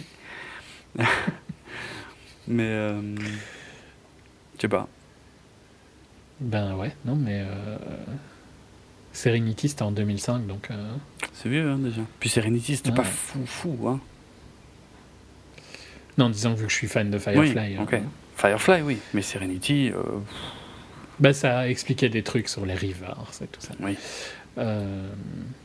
C'était pas ça d'ailleurs le nom, je crois. je sais plus. Enfin, les, les, mé- les, les, les espèces de. J'ai pas envie de dire les méchants, mais. euh, Les gens un peu cannibales et tout ça. Rappelles Ouais, ouais, je vois. Je sais plus comment il s'appelait Aucune idée. ouais, Les. Rivers, non? C'est- Il me semble que c'était River, mais ça me, ça me perturbe avec River. Bah oui, parce qu'il y a un personnage de River, donc du coup, je sais plus. Je crois que c'était les Rivers, mais bon, soit de toute façon, c'est pas très important, mais ça fait longtemps qu'il a rien fait et j'aimerais bien qu'il refasse des trucs. Même si t'avais détesté, je crois, le truc qu'il avait fait dans sa, chez lui, là, dans sa maison. Oh putain, quelle horreur ça, ouais, ouais. Ouais, ouais. Bon, c'était non, mais c'était un délire entre potes, alors après, Ouais, pourquoi pas, quoi. Mais bon, tu- ça date déjà d'il y a 6 ans, hein, ce Sérieux donc, euh, tu vois. Putain, la vache. Il était déjà bloqué dans Avengers, un Avenger... Il a commencé à- chez Marvel en 2010, donc on a, on, ça fait bientôt 8 ans qu'il est dans cette espèce de cercle vicieux et j'aimerais bien qu'il en sorte pour refaire des projets, quoi, des vrais projets. Euh, et je souhaite la même chose à, à Snyder. Hmm. C'est dommage, ça m'énerve. ça m'énerve qu'il me vole mes réalisateurs en fait. Ouais. Mais c'est tout le monde. Hein. Ils- Regarde, euh, ils volent les acteurs, ils volent les réalisateurs, ils prennent tout. Non, ils prennent tout, c'est clair. Font chier. Pas, je, pas Disney autant que Ouais, ouais, clairement. Disney pire que Warner oui, hein, pour le oui, coup. oui. Et, je, et, Soit. et, et avec tout ce qu'on a pu dégueuler sur les univers partagés et tout, je ne doute pas une seconde, je le redirai probablement d'ici un mois et quelques, mais euh, je ne doute pas une seconde que, euh, que l'univers Star Wars va suivre plus ou moins la même voie que l'univers euh, Marvel. Donc euh, à un moment, ça va juste devenir de la soupe. Quoi. C'est la même chose que sur les jeux vidéo, à force de- d'en faire trop, Bah tu ouais. tues la poule aux œufs d'or. Tu, les franchises, quoi, tu Euh, lasses. Suffit de voir, euh, je crois que je l'avais dit pour, euh, je crois que je l'ai dit quand on a fait le Marvel, le dernier Assassin's Creed était génial Il parce qu'ils ouais. ont laissé euh, le temps poser. hein. Mhm, Exact. Ils ont donné un peu de, de- de temps au studio de faire un jeu plutôt Ouais. que de les enchaîner. Ouais. Et ils ont aussi laissé le temps aux gens de, man- de que le jeu leur manque. Et c'est un énorme euh, truc. bah oui, ça. mais c'est bien sûr. c'est marrant, évident. mais si ça se tu vois, il y avait- il y avait plein d'assez que j'avais pas fait parce que j'en avais marre. Mm. Et donc j'en avais rien à foutre qui sort tous les ans. J'en avais marre, de toute façon, d'y jouer. Mais il, il était là, donc je- il me manquait pas. Mhm. C'est juste que j'avais pas envie d'y jouer. Et le fait de pas en avoir m'a fait manquer. Ah ouais. C'est- pas, je dirais pas que c'est logique, tu vois, comme manière de penser, mais c'est la manière de penser euh, de l'être humain. Donc, il faut s'adapter, quoi. Mhm. J'ai jamais capté euh, pourquoi ils veulent tuer toujours des trucs. quoi. Mais Et parce qu'ils le qu'ils voient pas comme clairement ça. avec Star Wars. Parce qu'ils. Mais tout le monde le sait, quoi. Mais oui, je sais que tout le monde le sait, mais eux, ils voient juste euh, le résultat à la fin de l'exercice financier. hein. Ouais, Rien ouais. d'autre. Mais le- à un point, c'est pire que la caricature qu'on peut s'en faire, quoi, visiblement. Et c'est Ouais. ça qui est flippant. ils ne voient pas le. En fait, c'est le. Je vais faire une critique économique, mais c'est le problème de d'avoir des actionnaires. Les actionnaires bah oui. tuent la créativité Ah, et tuent les entreprises. Une entreprise qui n'a pas d'actionnaires, si elle fait de l'argent, c'est une bonne entreprise. Une entreprise qui a des actionnaires, si elle fait de l'argent, c'est pas forcément une bonne entreprise. Ça a aucun sens. Non, mais c'est ouf, c'est clair. Je déteste. euh, Ça fait un peu critique capitaliste euh, ultra Non, gauchiste, mais, eh. je déteste le fonctionnement du système actuel. quoi. Le, le- le problème, pour être tout à fait précis, le problème, c'est pas forcément les actionnaires, c'est surtout le versement des dividendes. Il peut y avoir des actionnaires, s'ils sont pas intéressés par des dividendes, ils vont être beaucoup plus, euh, beaucoup moins vocaux, je pense, et beaucoup moins pesés dans les décisions, quoi. Mais à partir Non, du pour moment... le coup, moi je trouve que les dividendes, c'est pas un problème.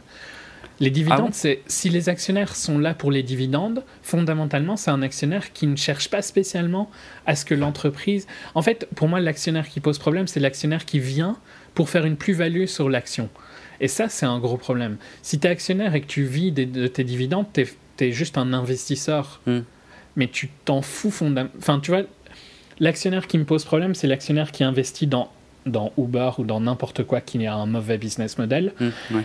et qui veut récupérer euh, son argent en revendant son action Ah quand oui. il a doublé ou triplé. Ah oui, et, C'est ça les actionnaires que je et déteste. en 2-3 ans, et pas en 10 ouais, ans. idéalement. Ouais, bien sûr. Euh, un actionnaire qui vit des dividendes, et d'ailleurs Apple fait très peu de dividendes, et je trouve Ouais. que c'est pas normal là, par rapport à l'argent qu'il C'est clair. euh, brasse.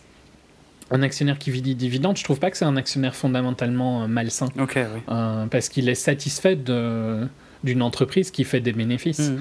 Si t'es pas satisfait d'une entreprise qui fait des bénéfices parce que son action ne monte pas, là ça me pose problème.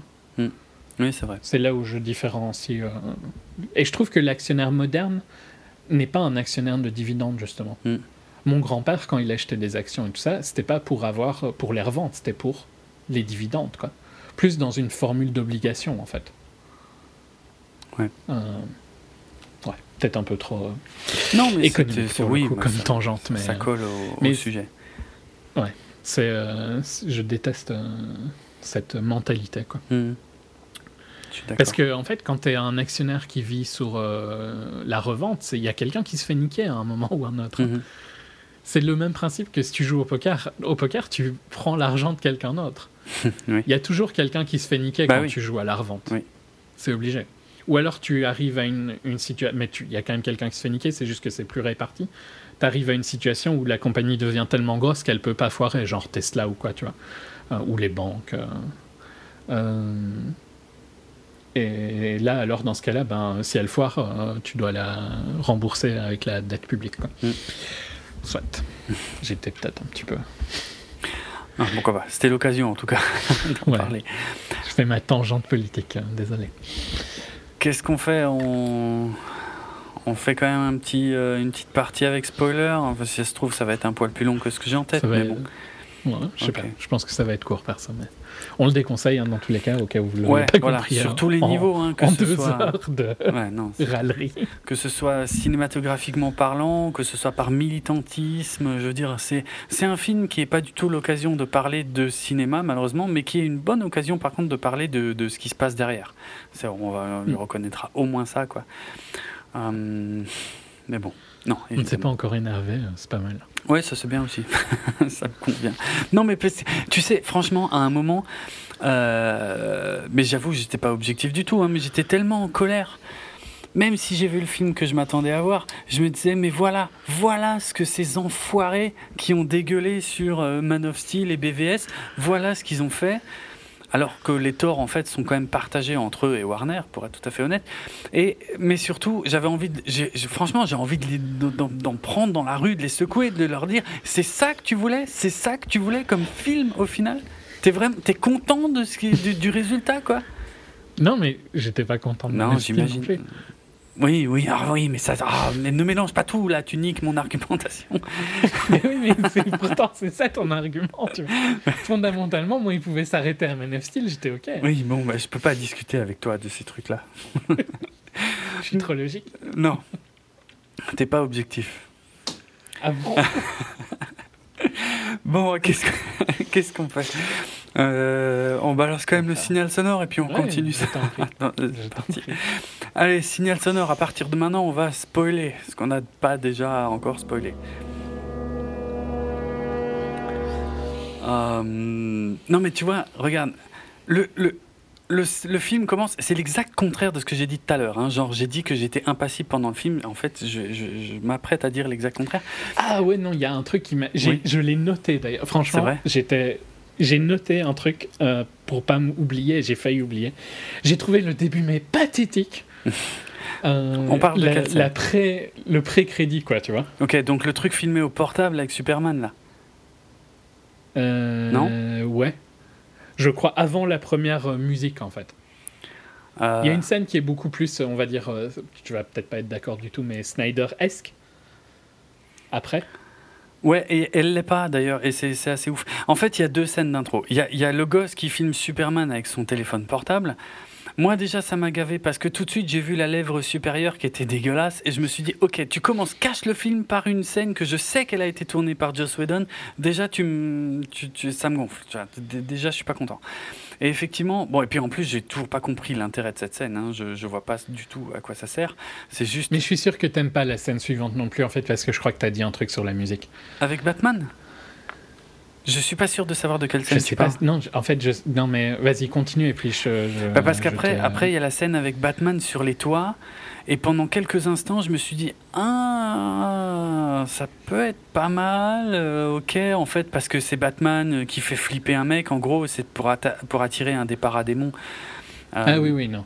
Non, tout ça, je trouve ça nul. hein. En plus, c'est moche comme pas Bah, possible. c'est pas c'est pas top et, et là j'ai une anecdote sur cette scène en fait pour être franc moi euh, sur le moment je me suis dit tiens en- peut-être que ça c'est euh, plus euh, déjà euh, du Snyder bah non il s'avère que en fait ça c'est une scène euh, qui a été tournée par Joss Whedon mais euh, il y a une anecdote, une anecdote super intéressante et c'est euh, Barbu Deluxe qui m'a qui me l'a euh, envoyé sur Twitter euh, parce que je serais peut-être passé à côté parce qu'à un moment je sature aussi hein, de- d'infos sur Justice League tellement c'est catastrophique euh, Il y a des trucs que je lisais même plus, mais euh, il y a quand même une anecdote super sympa sur cette scène. En fait, c'est Joss Whedon qui a tourné toute cette scène avec Batman, euh, mais qui en soi n'est- largement pas la plus choquante du film. Je trouve qu'il est plutôt dans l'esprit Batman. Bon, on se croirait plus dans le jeu vidéo, dans les Arkham, Un petit peu. mais que, que, que Il est trop gros, en fait, je trouve, Batman. Oh, mais il était Il déjà. est massif. Ah, il, est massif, mais il était déjà dans le film d'avant. hein. Mais, mais Ouais, là, ça sais, colle mais pas. ça m'a plus choqué Ouais, ouais, il, il était plus terre à terre en fait euh, quelque part dans le film précédent que là ça, ça fait un peu plus bizarre. Euh, mais en fait c'est surtout le, apparemment l'acteur qui a tourné cette scène donc le, le, le, le voleur là qui se fait euh, pas vraiment arrêté d'ailleurs finalement par Batman. Euh, il a témoigné que donc il a tourné cette scène avec euh, avec Whedon et qu'en fait c'était une scène super fun et super humoristique en fait et euh, qu'elle avait été écrite pour être fun et qu'elle était beaucoup plus drôle que ça et que lui est choqué en fait de voir euh, finalement comment elle a été modifiée pour apparaître dans le film quoi. C'est-à-dire qu'il y a eu Ça montre à quel point ce film est complètement fou. Il y a eu à un moment une réécriture complète du film pour le rendre plus fun, et ils ont tourné des trucs plus fun. Et, peut et ils les ont rechangés. Ils les ont rechangés peut-être parce qu'ils se sont rendus compte que c'était encore pire. Que c'était complètement débile. Que, c'était que ça jurait encore plus. quoi. Ouais. C'est dingue. C'est ouf. C'est dingue cette scène. Et bon, voilà, bon. de toute façon, j'ai trouvé ça pas top, euh, de toute façon, dans le sens où euh, euh, t'as Batman qui a l'air d'être totalement au courant de l'existence des paradémons, et pourtant il faut qu'il en arrête un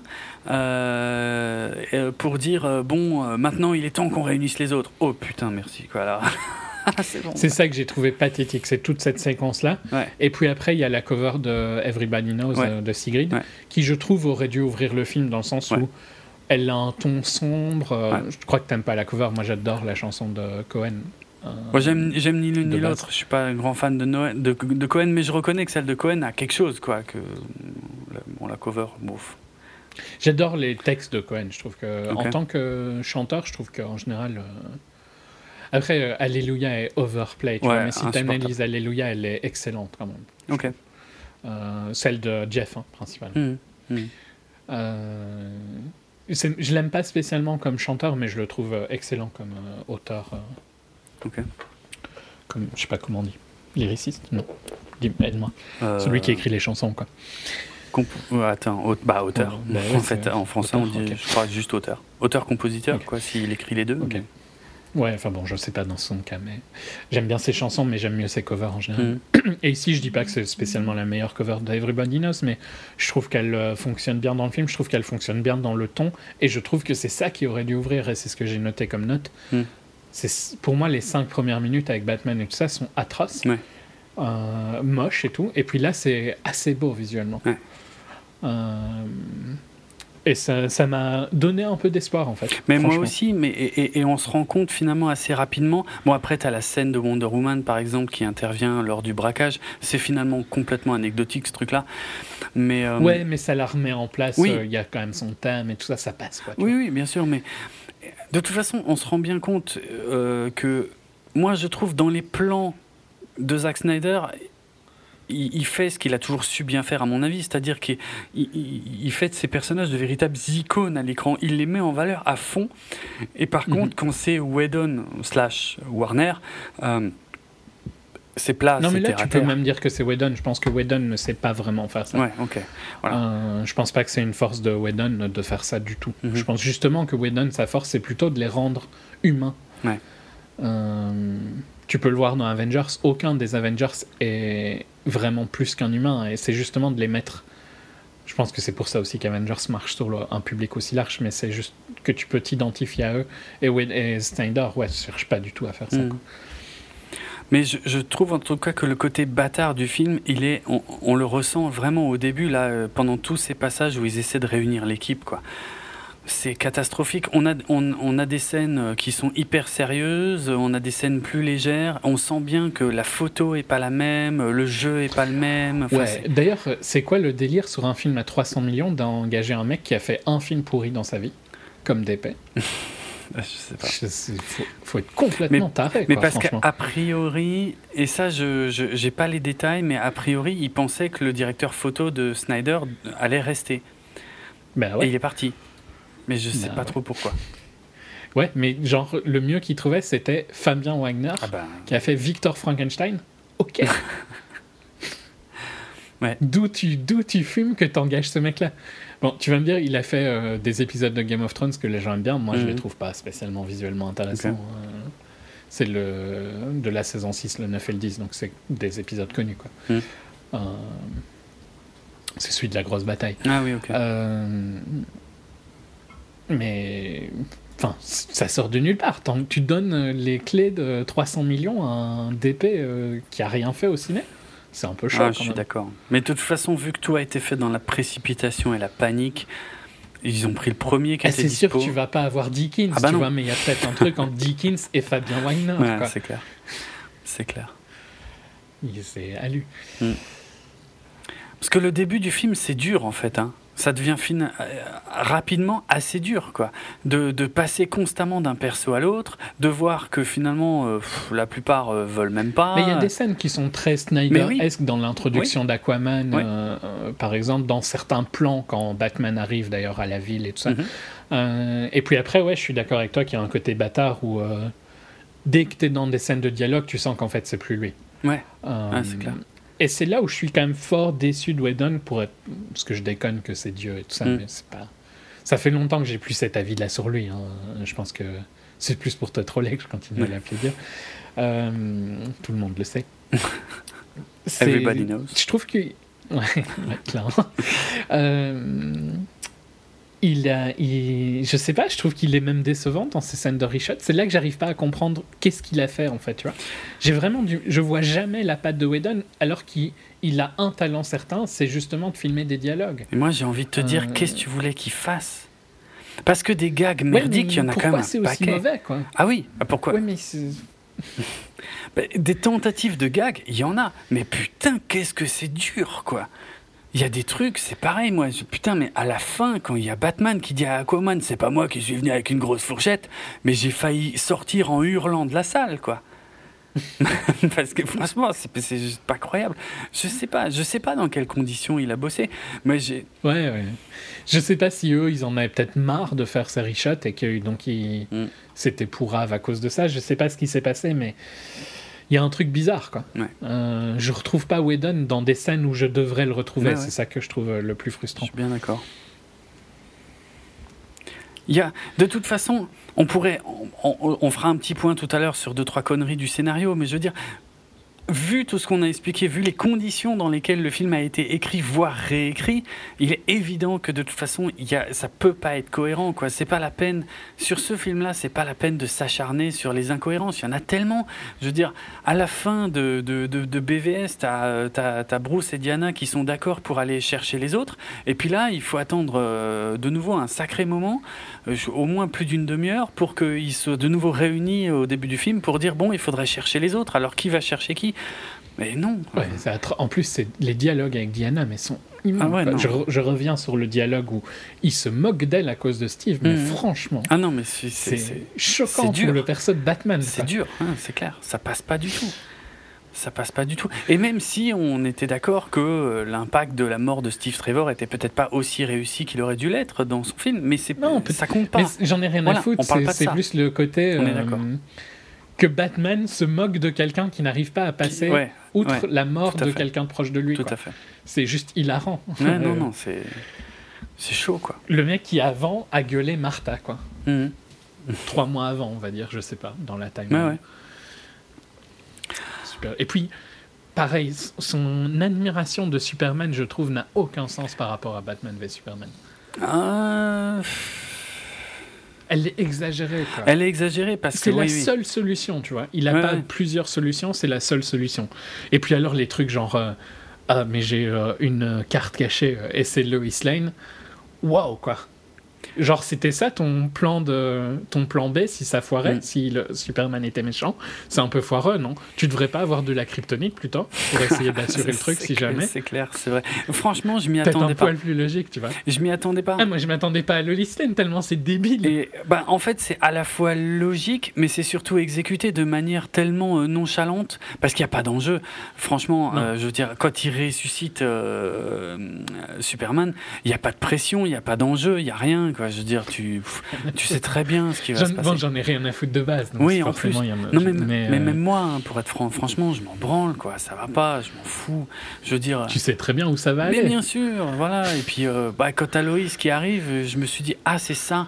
Parce qu'ils te l'ont quand même bien teasé, genre, c'est la grosse artillerie et tout machin. Ouais.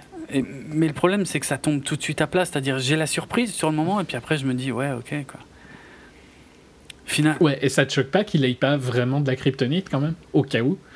Bah, euh, non, si, enfin, ouais, si, si, maintenant que tu le dis, ouais. Mais De toute façon, moi, j'ai pas d'espoir sur le scénar de ce film. hein. Moi, je, je, je sais même plus de, de chercher. Je veux dire, la famille russe, là, qui habite au pied du pseudo Tchernobyl, euh, je veux dire, euh, eux, c'est pareil, à quoi ils servent, quoi? Quelqu'un s'est vraiment fait du souci pour eux, quoi. Je veux dire, on, on s'en fout, quoi. Même dans la première scène où, euh, où ils s'allient tous, sauf Aquaman, pour euh, la première grosse scène d'action, euh, pour aller euh, libérer les otages là, de, de, de Steppenwolf qui recherche les Motherbox, pareil, il n'y a pas de tension. Si le seul qui en amène un tout petit peu, c'est Barry Allen, parce que lui, il stresse, il est là, il dit ouais, j'ai jamais fait ça et tout machin, moi je, pousse juste les gens. Alors là, c'est pareil, c'est quelqu'un sur Twitter qui, qui, qui, m'a fait remarquer que c'est complètement idiot, parce qu'il a quand même un, un super costume ultra high-tech, et à ce moment-là, il dit non, non, mais moi je fais rien, moi je pousse juste un peu les gens, les méchants et tout. Il y a un problème de continuité, les mecs. C'était, je pousse juste les gens. euh, Ça, c'est ce qu'on a vu dans BVS, dans la caméra de surveillance, quoi. Mais qu'est-ce qu'il a fait depuis? Son père est en prison. Enfin, je veux dire, apparemment, il se passe des trucs. Il y a des, il y a, il y a autre chose à raconter là. Ouais, ouais. Euh, ça m'a pas choqué sur le moment parce que je trouve qu'il est relativement bien dans toutes ces scènes. Mais lui est cool, euh, voilà. Lui, il apporte un peu de profondeur au truc. Il stresse et tout, alors que tous les autres, ils sont là. Bon, bah, on y va. Et puis, euh, ils nous font des scènes euh, ultra génériques.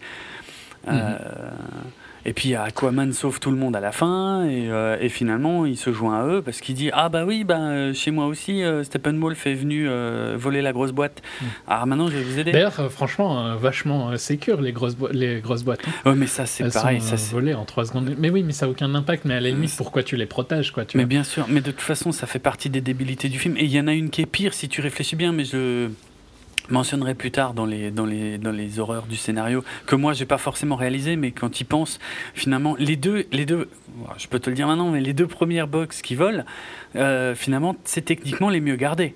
Et par contre, celle qui était Ouais. pas gardée, euh, il attend vachement longtemps pour aller la prendre, quoi. Ça montre à quel point ce film est écrit, mais n'importe comment, quoi. C'est- juste que à- au moment où il nous faut la, la scène finale, bah, il vole la troisième. Mais quand tu réfléchis deux secondes, c'était la moins bien gardée depuis le début, quoi. C'était même celle qu'il aurait dû choper depuis longtemps. Pas forcément. Moi, j'aime encore bien de faire un truc difficile en premier. Comme ça, euh, Oui. après, je sais que j'ai fait le truc difficile, tu vois. Ouais, ok. Donc, je sais que c'est pas. euh, Je vais te dire que. euh, Attention, je vais faire une référence football, tu vois. Wow. Incroyable pour devenant de moi. Mais je- il me semble que les équipes de foot préfèrent jouer à l'extérieur en premier match que euh, Ah, chez oui, eux. oui, Dans le- Comme ça, ils savent, tu vois, ce qu'ils doivent faire en deuxième. oui, c'est vrai. Euh, Non, je ne trouve pas que c'est illogique de la part de Steppenwolf d'ac- Oh, d'accéder ouais, au deux tu- exagères. J'en ai rien à foutre. Oui. J'en ai rien à foutre pour être franc. Ça, c'est la vérité. Euh, c'est sûr que c'est plus facile de virer euh, euh, Themyscira et je ne sais plus euh, comment Atlantis Ouais, oui. euh, au début et puis euh, de rester sur Terre pour la fin. Hmm. Oui, aussi, voilà. Enfin, techniquement, tout est sur Terre. Hein. Oui, oui, enfin mais bon. oui, oui. Visuellement, oui, on va dire que ça a plus de sens. Mais ouais.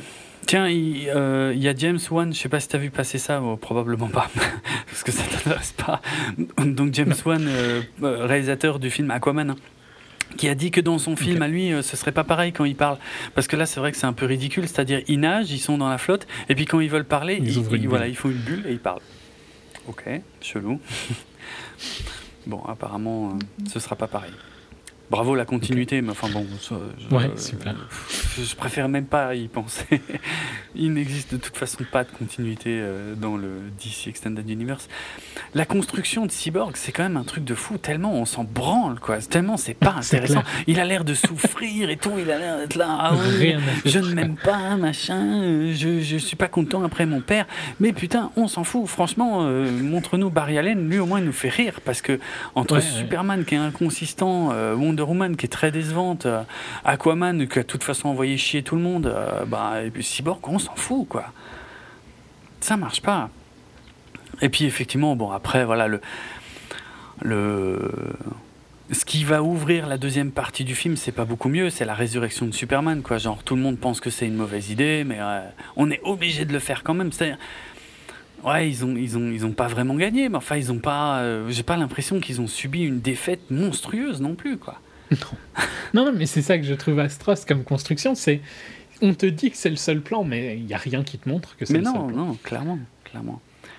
Donc là, je l'ai déjà dit, mais il n'y a pas de tension quoi sur la résurrection de Superman quoi. Je veux dire, si ce n'est qu'ils ont donné, euh, ils ont donné un- le, le rôle sympa à Flash, qui au moins lui est décisif dans ce truc, parce que les autres, c'est vraiment des figurants quoi. Et ils servent Mhm. à rien du tout. Et puis bon, bah, l'autre, il, le- il le ressuscite, euh, il est là, euh, machin, il est pas content, t'as l'arme de cyborg qui s'active toute seule, mais là, j'avais envie de pleurer. Ça aussi, ça sort de nulle Mais part. oui. Enfin, peut-être que c'est logique pour Cyborg, tu vois, mais je le connais pas, donc... euh, Disons que ça pourrait passer, mais, mais la façon dont c'est exécuté dans le film, moi, je trouve ça pourri. C'est- vraiment juste pour le, le prétexte qu'il faut qu'ils se battent un peu et puis il faut sortir Lois Lane, quoi. Ouais. Mais euh, sérieux, euh, et le, le fait de sortir. Et puis, le truc énorme aussi, c'est que Lois Lane euh, et Clark vont à Smallville, Mm. et euh, Batman se dit, bon bah... tant pis, hein. Ouais, c'est ça. Bah, allez, on- il faut qu'on passe à l'attaque, hein, pas le choix. Tant pis, ça a pas Ouais. marché. C'était le seul espoir de C'est l'humanité, mais. c'est un peu bizarre, c'est le seul espoir de l'humanité, bon bah tant pis. Ouais, tant pis. On y va quand même. Mais non. non, mais c'est affreux, affreux, affreux. Franchement, c'est tellement, tellement pathétique. Surtout que une fois que hum, Superman euh, slash Clark est revenu, a repris un peu ses esprits, on comprend pas pourquoi il y va pas tout de suite en fait. Je veux dire, euh, Ah oui. il a l'air d'avoir compris ce qui se passe, il a l'air d'avoir compris où il est, quoi. C'est bon. euh. Il voulait un peu passer du temps avec Lois. hein. Ouais. Mais tu sais quoi, c'est le premier dialogue qui m'a vraiment choqué. C'est le premier, le gros dialogue dans le champ entre, entre Clark et Lois. Mais je me disais, mais c'est quoi ce dialogue? Mais qui a écrit ça, quoi? Même à la télé, ils osent plus faire des trucs comme ça. C'est pathétique. C'est dans le trailer, t'avais euh, Clark qui demandait à Lois, euh, enfin qui lui parle, qui lui dit, je suppose que c'est un oui. Et puis elle comprend pas. Et puis il lui dit, je parle de la bague. Et donc tu vois, ça faisait une belle référence à la fin de BVS où euh, elle mettait la bague, mais après la mort de Clark et tout machin. Et, et dans le film, tout ce que je me souviens, c'est les premiers mots que dit Clark. Il la regarde bêtement et il demande Ça va? Elle lui répond Il la regarde cavilement, en Oh. fait. Il dit ça. Et- et- Mais voilà, voilà par quoi a été remplacé le dialogue. Ça va. Ça va Et elle répond Oh oui, ça peut aller. mais quoi? Mais qu'est-ce qui se passe? Et ce dialogue-là, je te Plus jure. sur le moment, c'est des criminels. Ils sont en train de de trespass euh, sur euh, quelque chose qui n'est plus C'est chez vrai lui. qu'il qu'il ne leur appartient pas. Alors ça, ça n'a aucun sens non plus quand tu réfléchis à la fin, euh, ce que Bruce C'est surtout à quoi ça sert À rien. À quoi ça sert ne dans crée... un film de deux Ouais, heures Ça ne crée aucune tension. Rien du tout. Qu'est-ce que j'en ai à branler qu'il n'y ait plus sa maison à Smallville? C'est clair. Wouhou, je suis triste. Clair et net, quoi. Parce que ce con de Bruce Wayne, parce que j'ai pas d'autres mots dans ce film, euh, qui, qui vient se la jouer à la fin, genre euh, ouais euh, machin, euh, j'ai racheté la banque, ah, ah, ah, c'est bon, hein, j'ai déjà vu Iron Man, hein, je connais le, le gag. Il était déjà dans dans Dark Knight ou dans, dans Batman vrai Begins aussi. où il achetait le oui, restaurant. c'est vrai, c'est vrai aussi. D'ailleurs, et mais là, quand tu réfléchis, enfin, Martha Kent, pour le coup, c'est pas censé être n'importe qui pour Bruce Wayne, euh, normalement, suite à BVS. Et il la laisse dans la merde comme ça? Ça n'a aucun sens. Ça la continuité, est- c'est Surtout catastrophique. que pour lui, c'est genre 50 centimes, quoi. Mais oui, c'est ça. Ça ferme au milieu du ça. Kansas qui doit valoir 50 dollars, quoi. Et puis c'est bon, arrête de te la jouer, t'avais pas besoin de racheter la banque, tu pouvais juste rembourser le prêt. Ouais, c'est plus facile de racheter la banque. Oui, mais putain, euh, c'est juste pour se la jouer, sérieux, ça sert à rien, quoi. Oui, non, mais c'est sûr. Mais ça, ça n'a. Autant ça avait un certain style. Je sais plus si c'était dans Begins ou dans Dark Knight. Je crois que c'était dans Dark. Je sais plus. Ouais, j'ai un doute Je crois que aussi. c'est dans Begins. J'ai un doute. Il me semble que c'est plus vieux que Dark Knight en fait. Mm. Euh, mais passons. Soit. Ça avait du style quand il le faisait. Ouais, ouais, ouais, clairement. Maintenant, euh, ça n'en a aucun. Non, bah non, ouais, ça, ça tombe comme un cheveu sur la soupe. c'est- Au début du dialogue, tu sais déjà comme ce qu'il va dire, en fait. Et c'est fini, il n'y a pas de tension, tu vois. Eh mais oui, tu sais qu'ils ont racheté la. Qu'ils rachètent la banque ou la maison, ça n'a aucun impact de Non, toute façon. on s'en prend un complet. Je veux dire, au moins dans Avengers 2, tu vois, dans la grosse scène d'action entre euh, Iron Man et Hulk qui sont en train de tout défoncer là en Afrique du Sud, euh, et qu'il l'emmène dans un immeuble et qu'il arrive à acheter l'immeuble juste avant de le défoncer, là c'est sympa. Ouais, puis ça va mieux avec le perso Mm. qu'est Robert Downey Jr. Ouais. dans Iron Man. Ouais. Euh, soit, pas Le monologue d'Aquaman sur le capot de la voiture, mais c'est pareil, j'en revenais pas. Ah, c'est dur. Ça, c'est très dur, quoi, sérieux. Et puis même, une fois que t'as compris qu'en fait c'était un gag, parce qu'il est assis sur l'assaut de vérité. Enfin, je me suis dit, ah, c'est tout ça juste pour le gag, quoi. Sérieux, c'est tout ce que vous avez en stock. Waouh, c'est chaud. Ben en plus, je trouve, ouais, je sais pas, je trouve pas qu'il y a un côté assez choquant en fait au lasso. Il, il dit pas un truc suffisamment honteux, tu vois, en fait. Non, c'est vrai, c'est vrai. Il dit, bah, il dit des vérités, mais, mais rien de. Rien qu'il aurait, il devrait avoir honte. Ouais, ouais. Ah, ça, ça fait bizarre Donc, sur le moment. je trouve que. Mais. Ouais, mais c'est même pas si chaud. franchement, à part pour les deux trois derniers mots, il aurait pas eu de la sauce, ça t'a- ça t'aurait choqué? Non, parce que vu la direction que prenait le film, d'une manière générale, j'avais plus d'espoir. Mais, mais je suis d'accord sur le fait qu'en tout cas, le gag, il est foiré complètement. Parce que globalement, même une fois que j'ai compris que c'était un gag, j'étais plus gêné qu'autre chose. C'est pas drôle, Mhm. c'est juste gênant. Quoi. Cringe.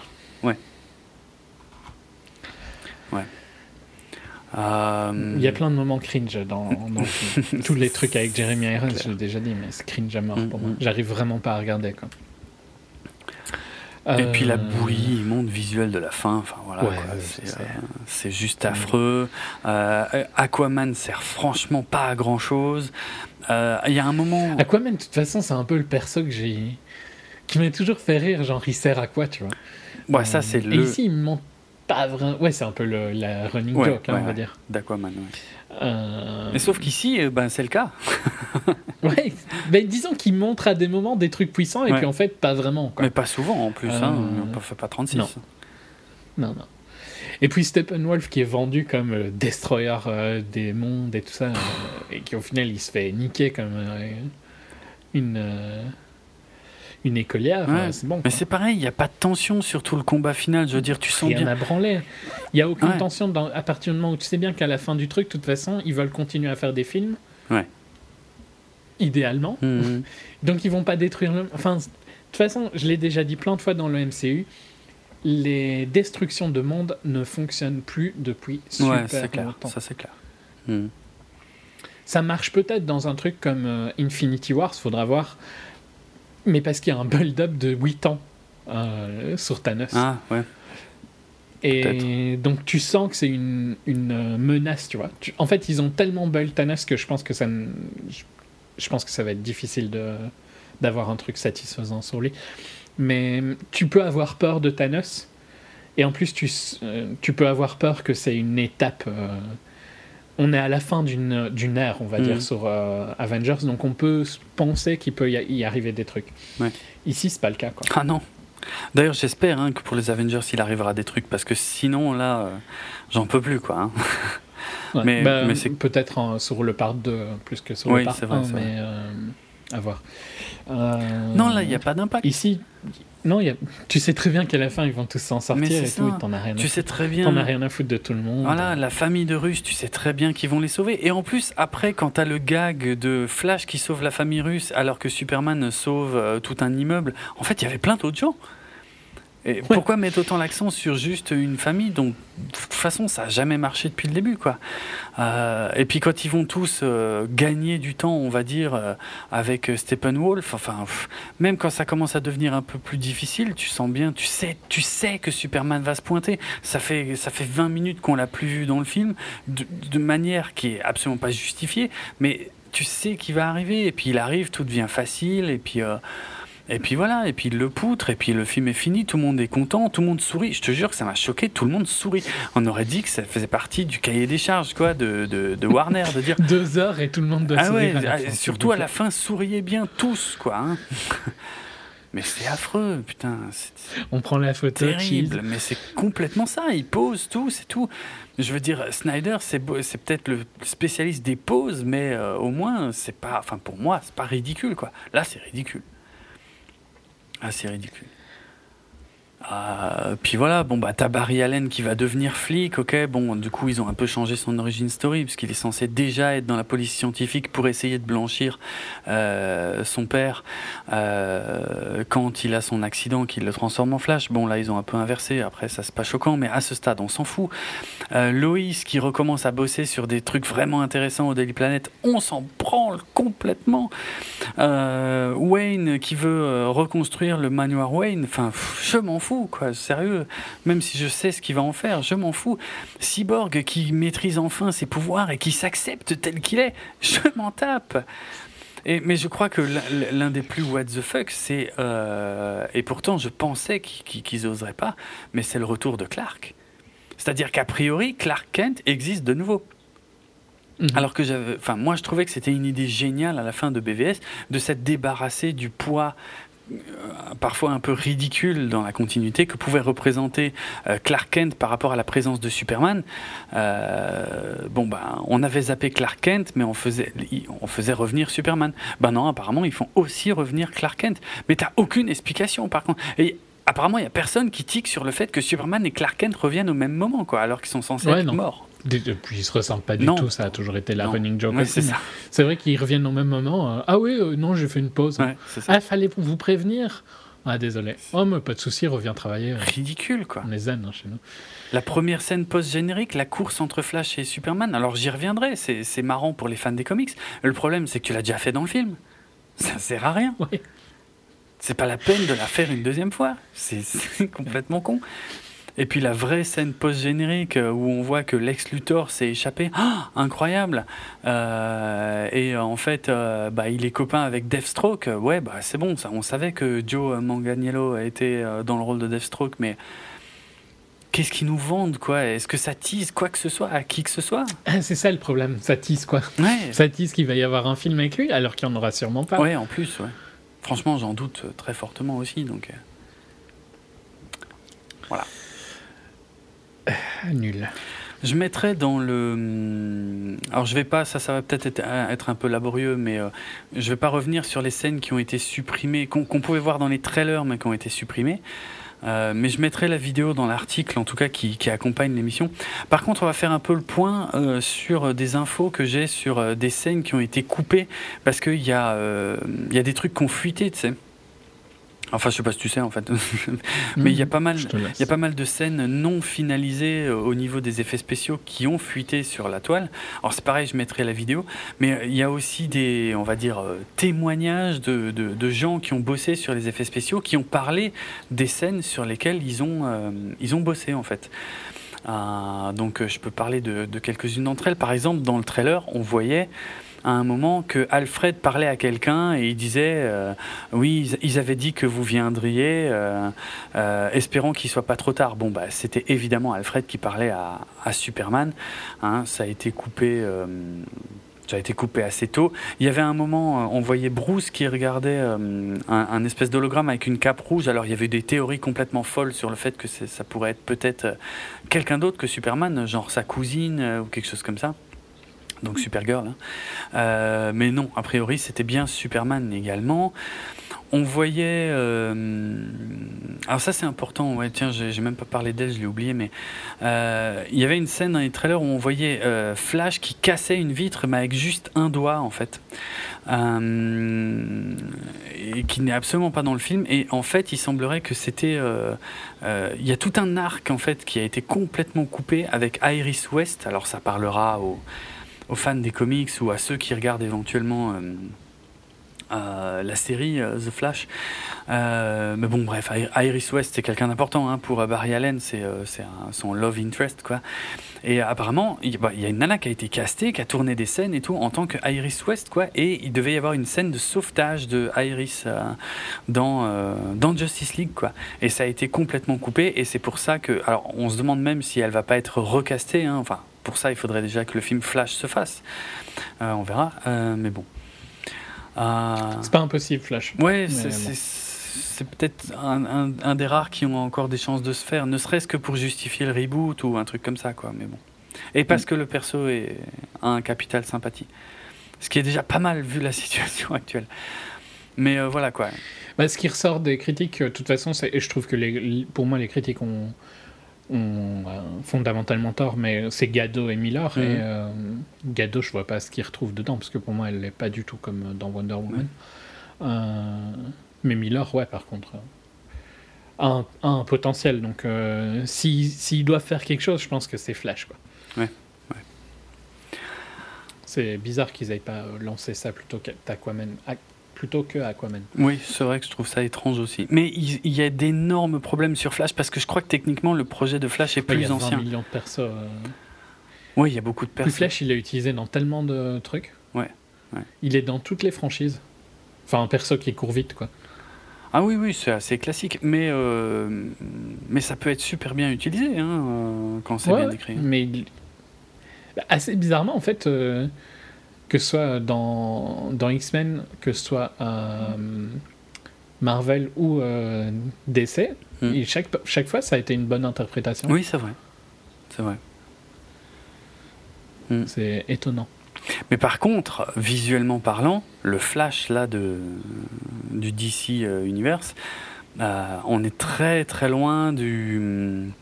En fait, on est dans quelque chose de très classique finalement, de très attendu, alors que, alors je parle même pas de celui des, des, des X-Men où là euh, ils avaient carrément mis presque tout le paquet, euh, tout le budget effets spéciaux dessus.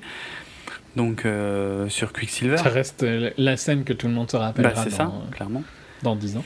Et euh, c'était un peu moins, c'était beaucoup moins marquant dans Avengers 2, mais euh, au moins c'était euh, c'était assez propre visuellement. Là, c'est super bizarre, quoi. C'est bah, très CGI, euh, pas fini, Mhm. hein, euh, comme d'hab. Mais c'est pas le plus sale, c'est pas le plus dégueu de tout. Ouais. Y a, alors, j'avais pas tiqué pendant le film, mais j'ai vu pas mal de critiques sur euh, sa façon de bouger quand il court. Et effectivement, pour avoir revu maintenant des, des, des extraits de ça, et effectivement, il bouge de manière super bizarre. Il y, a les, il y a les bras et les jambes qui partent un peu dans tous les sens. On dirait une, une Ouais, ouais. marionnette. Et il- Ouais, exactement. Je- Mais je l'ai remarqué pendant le film, mais Ah ça ouais. m'a pas dérangé dans le sens où ça donnait un. Parce que c'est récurrent, c'est pas. Oui. euh, C'est chaque fois. Mais il- a ses jambes qui font un mouvement un peu bizarre, Ouais, ouais. un peu comme si elles, se- elles allaient en X. Ouais, c'est ça. Euh, Et ouais, c'est spécial, mais je, ouais, ça m'a pas. Je trouve pas ça choquant parce que ça fait un style un peu bizarre. Mhm, mhm. Tu peux l'ac- l'accepter dans le sens où euh, notre corps réagirait peut-être bizarrement, tu vois, si tu le filmais aller à cette vitesse-là. Peut-être. Moi, j'ai surtout Euh, l'impression que c'est des CGI qui ont été faits euh, sans motion capture, en fait. Et c'est pour ça, que ça bouge un peu hein, bizarrement. C'est largement possible. Mm. Mais ça m'a pas dérangé. Je trouve pas que c'est le pire de- des CGI de Justice Non, c'est pas le pire. Hmm. Euh, alors, il semblerait qu'il y ait une, scène post-crédit, par contre, qu'on n'a pas du tout vue, qui a été coupée, euh, parce qu'on aurait dû voir Bruce Wayne réveillé par une lumière verte. euh, et probablement euh, avec la présence de Thomas Ray et Kilowog, qui sont, comme tout le monde le sait, des, Green Lantern, donc qui permettaient un peu de teaser le futur film Green Lantern Corps. Green Lantern, je suis pas encore sûr que le public est prêt. Ouais, je sais pas trop. je sais pas. Le problème, c'est que Warner a pas, a pas prouvé qu'ils ont ré- ré- redressé la barre depuis le catastrophique Green Lantern, effectivement. Ouais, Et pourtant, il y a de quoi faire. hein. C'est un super univers. Il y a de quoi, il y a de quoi en faire une franchise euh, de science-fiction complètement dingue euh, dans l'univers et tout machin. Franchement. Mais le problème, c'est que il faut, il faut des humains. Il faut, euh, il faut que ça se passe sur Terre. Machin. Bon, peut-être qu'ils referont pas cette connerie. Je sais pas. Mais est-ce qu'ils prendront le risque? Je sais pas non plus. Euh, tiens, ça, un témoignage. Marvel a montré qu'il fallait pas forcément des humains euh, et que ça se passe sur Terre. Ouais, bon, quelques humains ça aide, Oui. mais. Quand même. et regarde Thor. Ouais, Thor. Ouais, il y a quand même beaucoup d'humains. Mais euh, oui, oui, Thor. euh, disons que Thor pourrait changer un peu la donne au moins là-dessus, quoi. Et il était temps, hein. Bah, Thor et Guardians quand même. Ouais, et ouais, c'est vrai. Il était plus que temps. Mais Guardians était déjà plus typé euh, space opéra quoi qu'il arrive. Euh, alors que voilà, li- l'idée ce serait de faire un film de super-héros sans que ça soit forcément un film, un, un space opéra quoi. C'est juste un film de super-héros mais dans l'espace. Euh, Mhm. bref. Euh, une info intéressante, ceux qui ont bossé sur les effets spéciaux, apparemment, euh, auraient proposé quelque chose à Paramount, donc Paramount euh, qui fait Mission Impossible 6. Euh, ils, auraient, ils auraient même bossé là-dessus, c'est-à-dire qu'ils ont dit est-ce que ce serait pas plus simple de raser la moustache d'Henri Cavill et de payer, de dédommager Paramount, euh, euh, mais et surtout de, de, de, leur montrer ou de leur construire une technologie en fait pour euh, faire une moustache numérique pour Paramount. Et ils ont fait des tests qui apparemment étaient concluants, mais le problème c'est que si tu pars du principe que le fait d'enlever la moustache c'était mon concluant aussi, euh, finalement on se demande. Euh, bon, bref, voilà quoi, ça veut rien dire. Mais euh, en tout cas, Paramount a refusé dans tous les cas quoi. Mais ils ont bossé là-dessus. C'est-à-dire que les mecs qui s'occupaient des effets spéciaux, apparemment, une partie, peut-être pas longtemps, mais il y avait tellement de boulot à faire sur les effets spéciaux de Justice League. Non, il y en a qui ont bossé sur la moustache qu'ils pouvaient recréer pour Paramount, quoi. Ce qui montre un peu la, débilité totale du truc. Sérieusement, quoi. Je vais défendre un truc, mais tu es bien obligé de tester pour savoir euh, faire ton cost analysis. Euh, tu es bien obligé de tester différents trucs, tu vois. Euh, donc c'est obligé que pendant une semaine, il y a bien quelqu'un qui a dû se taper de de voir si refaire une moustache, c'était pas plus simple que d'enlever une moustache. Hmm. Quoi. Euh, surtout que peut-être qu'il se disait euh, Ouais, mais si on peut refaire la moustache, on peut raser sa moustache et puis euh, ben, nous on, on, bossera ça après. Vu que de toute façon il sort tard, Mission Impossible 6. 6. Hmm. Si je dis Mission Impossible, pourquoi est-ce que je dis 6 quoi? Franchement, c'est complètement débile soit dans un sens, soit dans l'autre, mais pas le mélange. Ils auraient peut-être, tu vois, ils se sont peut-être dit, ouais, mais peut-être que si, on si Paramount accepte, ben, on bossera sur ça après avoir fait tout le reste du boulot. Donc, tu vois, c'était peut-être pas si con que ça mhm. comme idée. Après, ça paraît con parce que ça n'a pas marché, tu vois. Mais si euh, ça avait marché, c'était peut-être pas si bête. ok. Oui, oui, oui, ça se tient. Dans le sens où au moins ils auraient pu euh, faire cette, ce truc, ce travail-là après, quoi. Mm. C'était plus dans ce sens-là, je pense. Mais bon, voilà. C'est des détails. Euh, tu vois, forcément, quand tu vois le truc avec du recul, ça te paraît débile, tous les trucs débiles qu'ils ont fait. Ah, mais c'est clair, hein, c'est ouf. Quand t'es dans le, dans le rush, euh, t'essayes de trouver des solutions. Tu fais au mieux, ouais, ouais. Euh, on a des infos sur des scènes qui ont été pas forcément coupées mais modifiées, euh, dans le sens où Aquaman euh, devait envoyer chier beaucoup plus fort Bruce quand il venait le chercher, que il y avait, tu sais, il y, a, ce fameux flashback où on voit Zeus, Arès, toutes les, j'allais dire les Spartiates, non les Amazones qui combattent Steppenwolf et tout, et même un Green Lantern, j'en reparle après. Euh, mais apparemment, ça, ça devait être plus long, avec même euh, des dialogues et tout. Euh, qu'est-ce que bah il y avait le commissaire Gordon aussi hein, qui devait avoir un peu plus de scènes et un peu plus de de dialogue notamment un dialogue qu'il devait avoir avec Wonder Woman hein, c'était où il lui demandait si c'était elle qui s'était fait remarquer à, Londres. Bon ça ça me dit rien mais il y, aurait une scène je me souviens même pas de ça. Apparemment entre Diana et Bruce, euh, Bruce qui montre ses blessures et euh, un dialogue un peu plus sombre en fait euh, que voilà que il mérite de mourir en fait pour les meurtres qu'il a commis avant, tu sais, quand il tuait les méchants et que et que sa haine de Superman ne justifiait pas tout ce qu'il a pu faire. Enfin bref, bon. Euh, tiens, sur le combat final, et j'ai tiqué là-dessus en voyant le film, il y a un moment où tu as Steppenwolf qui chope Cyborg et qui, euh, tu sais, qui, l'écartèle, on pourrait dire. Et puis il y a juste une jambe mhm. qui pète, et puis ça n'a pas de grosses conséquences sur la suite, puisque. Non, il la reclipse. Ouais, voilà. Euh, apparemment, dans la version. Plug and play Cyborg. Ouais, ouais, bah, ça sent bon.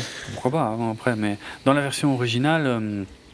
Steppenwolf devait euh, quasiment le tuer en fait hein, dans cette scène et l'envoyer bouler, mais de manière à ce que euh, on pense que Cyborg euh, a priori avait peu de chances de, survivre quoi. il était aussi question que Superman en fait avant de, de porter le dernier coup à Steppenwolf en fait devait euh, devait voir en fait ce qu'on avait vu dans BVS tu sais le fameux cauchemar de, de Batman euh, qui voyait un futur dystopique euh, où Superman était travaillé pour Darkseid en gros quoi. Et alors je sais pas dans quel contexte mais apparemment en tout cas Superman devait voir ça. Et, euh, et on devait voir du coup Darkseid vraiment là euh, pour le coup, mais euh, avant que Superman, voilà, pour éviter tout ça, ne ne- n'achève Steppenwolf quoi. Disparu. Euh, J'ai encore un paquet de trucs hein, qui, ont, qui ont disparu. Euh, après, je sais pas si, si, si, je- si je vais toutes les mentionner, mais des scènes où Steppenwolf parle au Motherbox, euh, euh, ou. Euh, Ouais, non, ça c'est pas très intéressant. Euh, oui, avec des références au Green Lantern. Bon, il y avait le flashback de Cyborg qui joue au football américain, ça on avait vu des images dans les trailers. Apparemment, l'histoire c'était qu'il y avait sa mère dans les tribunes, mais que son père était pas là. Et que euh, c'est parce qu'il était en colère après son père, en fait, qu'il aurait eu un accident après, euh, donc euh, qui lui a été fatal ou, quasiment fatal, puisque son père l'a ensuite reconstruit. Euh, devait y avoir plus de de dialogue euh, à, Atlantis entre Aquaman, euh, Mera et Vulko, hein, donc le personnage de euh, merde, j'ai plus son nom, euh, je l'ai dit tout à l'heure. Euh, ah, le méchant du premier Spider-Man, je- j'ai plus son nom. Hmm, Je j'essaie de rappeler, mais Euh, Willem Dafoe. pareil. Willem Dafoe. Bon, euh, je vais passer sur les détails parce que ça ne parlera qu'à ceux qui connaissent un peu les comics euh, Aquaman, ce qui n'est pas forcément beaucoup mon cas. Euh, il, était question d'un autre cauchemar de Bruce Wayne où il a vu que Steppenwolf en fait essayait de, choper les pouvoirs de, Superman en le ramenant à la vie et que du coup c'était pour ça que la Ligue devait de- aller plus vite que Steppenwolf pour ramener Superman à la vie.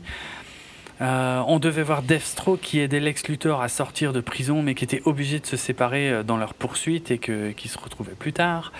Euh, on devait voir euh, Clark euh, qui euh, retourne à Smallville, mais complètement désorienté. Et un peu comme euh, la scène qui est dans Man of Steel, en fait, tu sais où où euh, il euh, il entend un peu toutes les voix et qu'il a du mal à se à se calmer, à se concentrer. Et sa mère le le, le- calmait en fait. Et ben il devait y avoir une scène similaire ou un flashback. Et on devait même voir son père qui lui expliquait Avec le chien bah peut-être avec le chien, ouais. Et son père qui lui expliquait que voilà, qu'il il faut, euh, enfin, euh, il faut qu'il soit euh, ce qu'il est censé être. En fait, c'est le genre de dialogue qu'il avait déjà Ouais, dans. le truc classique. Ouais, quoi. ouais. On devait. Une grande puissance demande des grandes responsabilités. Ouais, ça c'est une autre franchise, mais c'est le même principe effectivement. Ouais, ouais, c'est la même, c'est la même phrase partout. Quoi. On devait voir Clark qui allait récupérer son costume de Superman chez Alfred. Euh, voilà. Euh, bon, je passe. euh, des, des dialogues entre Steppenwolf et d'autres euh, personnages. Ah oui, à la fin, en fait, quand Bruce fonce avec sa Batmobile, en fait, il, était censé se suicider. En fait, c'était pas du tout le même ton. C'était pas genre Aquaman qui se pose sur la bagnole et puis Bruce qui lui dit c'est pas moi qui ai amené une grosse fourchette. Non, non, ça devait être beaucoup plus tragique que ça. Ça devait être le sacrifice de, de Bruce parce qu'il a pas de pouvoir et parce que voilà quoi. Mais a priori, euh, il devait être un peu sauvé par Wonder Woman et Aquaman, hein, mais euh, ça a été totalement modifié dans le film. Euh, il était aussi question que ce soit Darkseid qui tue Steppenwolf, en fait, que Steppenwolf soit renvoyé sur Apocalypse. Donc Apocalypse, c'est la planète de Darkseid. Et, euh, et que ce soit Darkseid qui tue Steppenwolf et que et suite à ça Darkseid se dit bon bah je vais aller voir ce qui se passe sur Terre et voir qui c'est ce Superman là parce qu'il a l'air balèze. Et c'était censé un peu vendre euh, bah, probablement la, la deuxième Le partie ouais Justice League Part 2 ou un truc comme ça quoi. Euh, Cyborg, par exemple, était censé, bah tiens, ouais, ça confirme ce que je disais avant, Cyborg était censé être de nouveau plus ou moins mort, quoi. Et euh, on devait voir euh, Bruce et euh, Barry qui entreposaient le corps de Cyborg dans la Batcave et que. et que les deux, si tu veux, les deux nerds là, les deux nerds bricoleurs, là, Bruce et Barry, se disaient bon bah, les parties organiques ont l'air foutues, mais les parties mécaniques, on va peut-être pouvoir faire quelque chose pour le récupérer. Et puis donc on, devait voir, euh, on devait voir. euh, apparemment, ça, ça me choque énormément, mais on devait voir euh, Loïs qui qui révélait à Perry White, donc le, le rédac chef hein, du, du journal, que que en fait Clark était Superman. Bon, voilà. Pourquoi pas Et je, je, je, je, je l'ai peut-être pas expliqué, enfin, je- parce qu'on parle aussi pas mal de ça ces derniers temps. Il y a beaucoup de gens, il y a des pétitions qui circulent pour euh, que Warner euh, relâche, euh, enfin, euh, diffuse la version Snyder du film avec euh, probablement toutes ces scènes. Mais ce film n'existe pas. Ce Mm. film n'a jamais été. L'as, Voilà. Tu l'as déjà Ouais, je l'ai dit, hein, mais bref, voilà, il faut arrêter les conneries. Ce film n'existe pas, c'est impossible. Le, le seul truc que je verrais pour faire ce film-là, c'est du bricolage, c'est-à-dire c'est globalement la même chose. Et d'ailleurs, quand j'y pense, l'histoire est assez similaire sur Superman 2, j'en ai pas parlé, mais en deux mots, euh, à l'époque, euh, fin des années 70, quand Richard Donner a, tourné Superman, en fait, il devait tourner le 1 et le 2 en même temps. Et les investisseurs s'étaient impatientés. Je suis à peu près sûr que j'ai déjà raconté cette histoire euh, dans notre épisode sur Man of Steel, que je vous invite à réécouter. Mais en gros, euh, les investisseurs en fait avaient fini par euh, perdre patience et euh, le, le premier Superman était quasi fini et le deuxième, euh, je sais plus à 50 ou 60 de mémoire, je sais plus trop. Et donc ils ont ils ont arrêté, ils ont dit euh, on arrête tout, on sort ce qu'on a et puis on verra si on finit le deuxième si le premier marche. Bon, le premier a fait un carton, mais le problème c'est que les les relations entre Richard Donner et euh, et les investisseurs s'étaient tellement dégradées qu'en fait ils ont ils ont viré Richard Donner. Et euh, il y avait un autre réalisateur qui s'appelait Richard Lester qui avait été engagé par le, les investisseurs justement pour servir un peu à la fois d'espion et de contact pour continuer à, discuter avec Richard Donner qui voulait plus euh, entendre parler d'eux. Et en fait, euh, bah, en gros, ils ont, ils ont dit à Richard Lester, bah, fini, fini le film quoi. Et donc il l'a fini et ça a donné Superman 2 qui est quand même vachement, vachement moins bien que le 1, même si bon, c'est un peu kitsch maintenant, mais je trouve c'est un film que j'aime encore assez bien. Mais il a fallu attendre quoi 20 ans, 25 ans pour qu'on essaie de, de, de, de savoir à quoi aurait pu ressembler la version du, du Superman 2 par Richard Donner. Et ça a été fait, mais ça a été remonté. Mais attention, quoi, faut vraiment être un fan hardcore pour, euh, pour voir, euh, voir ce truc. Moi, je, je suis hyper fan. Moi, je trouve que c'est super intéressant à voir. Mais il faut, faut se dire que c'est un film qui a été remonté à partir de, bon, de, des scènes existantes. Ça, c'est la partie facile. Mais de, de, de scènes qui ont, qui ont juste servi pour des castings de scènes qui ont été supprimées, euh, d'effets spéciaux non finalisés. Enfin, c'est un truc, c'est immontrable en fait. C'est juste pour les archives que c'est intéressant, quoi. Mais c'est c'est pas un film que tu peux passer à la télé, au ciné, quoi. Et donc la version de Snyder, si tant est qu'une telle chose existe, ça ressemblerait au mieux à un truc, à un patchwork comme ça, quoi. Mais c'est pas un film qui existe en tant que tel et qui pourrait sortir au cinoche, quoi. Ça, c'est c'est faux, ça n'existe pas. Hum, toute façon, euh, si le film de Snyder était sorti, il, aurait quand même, il aurait quand même été euh, haï aussi. Hein, par mais bien sûr, mais bien Donc, sûr, parce que c'est C'est pas moi, probablement moi y compris. Mhm. hein. Donc, euh, euh, c'est pas non plus comme si on avait. Enfin, il y a un peu cette, ce mysticisme autour des films pas réalisés, tu vois. Tu peux le voir avec Ouais, le Dune de Joe Dorowski, je trouve que c'est le meilleur exemple. Ouais, ouais. Le Dune de Joe Dorowski, je suis sûr qu'on l'aurait détesté. Je Mm. suis sûr que ça aurait été une merde infâme.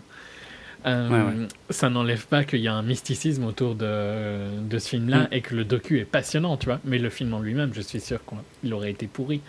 Euh, Et je pense la même chose si ça avait été ici, tu vois. Ouais. Est-ce que ça aurait été pire? Non, probablement pas. Mais parce qu'aussi, je suis de l'avis que je préfère un film qui me qui m'offense plutôt qu'un film qui n'a aucune valeur. Clairement. Euh, je préfère détester un film plutôt qu'un film qui ne me fait rien ressentir. Ouais, ouais. Qui est Euh, au moins, il a réussi à me faire ressentir quelque chose. Ouais, insignifiant. Mm. Ouais, parce que Et clairement. Justice League n'a aucune, aucun intérêt. Ouais, ouais. Donc, Ça euh, peut paraître contradictoire par rapport à des choses que j'ai dit avant, mais je trouve que le film est totalement oubliable. Moi, ce qui me met en colère, c'est ce qu'a foutu Warner, quoi. Mais le film en lui-même, j'en retiens rien du tout, quoi. Ce qui est le cas de la majorité des blockbusters. mais, Ouais, euh, ouais, malheureusement, ouais. Mais moi, voilà, je- en plus, moi, c'est l'une des rares franchises où j'avais encore des grosses attentes, quoi. Donc, euh, Ouais, enfin, ça fait longtemps que tu pouvais les oublier, tes attentes. a priori, oui. Euh, je comprends. Alors, euh, par exemple, là, j'ai un article, en fait, alors je vais être très honnête, hein, qui a été publié sur un site américain qui s'appelle dorkly.com, euh, qui a listé, en fait, euh, certaines, certaines atrocités du scénario, puisque, bon, comme j'ai dit, on n'a pas trop passé de temps dessus, parce que c'est évident qu'un film comme ça ne peut pas être euh, cohérent. Mais voilà, il pose, il pose tout un tas de questions. Alors, par exemple...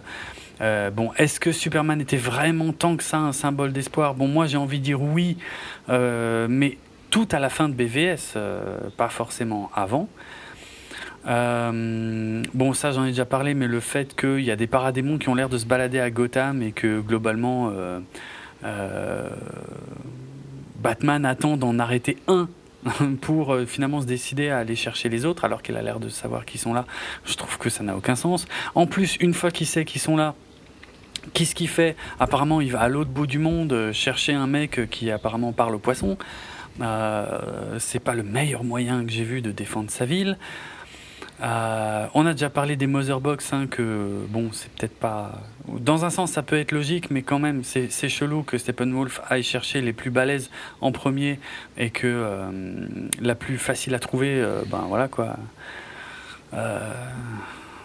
il l'a fait que tout à la fin. Euh, bon, ouais, bon, ça c'est peut-être un peu inutile. Pourquoi Steppenwolf n'a pas attaqué la Terre avant euh, l'époque où Superman y était? Bon, ça c'est par contre un petit peu euh, de la branlette. pourquoi est-ce que les humains ont enterré la troisième Mother Box, sachant, au lieu de la détruire, sachant que de toute façon ils voulaient rien en faire? Bon, bah, sinon il n'y aurait pas d'histoire. Hein. J'ai envie de dire, c'est comme l'anneau dans Seigneur des Anneaux. Hein. S'il n'avait pas détruit tout de suite, ce serait un passé.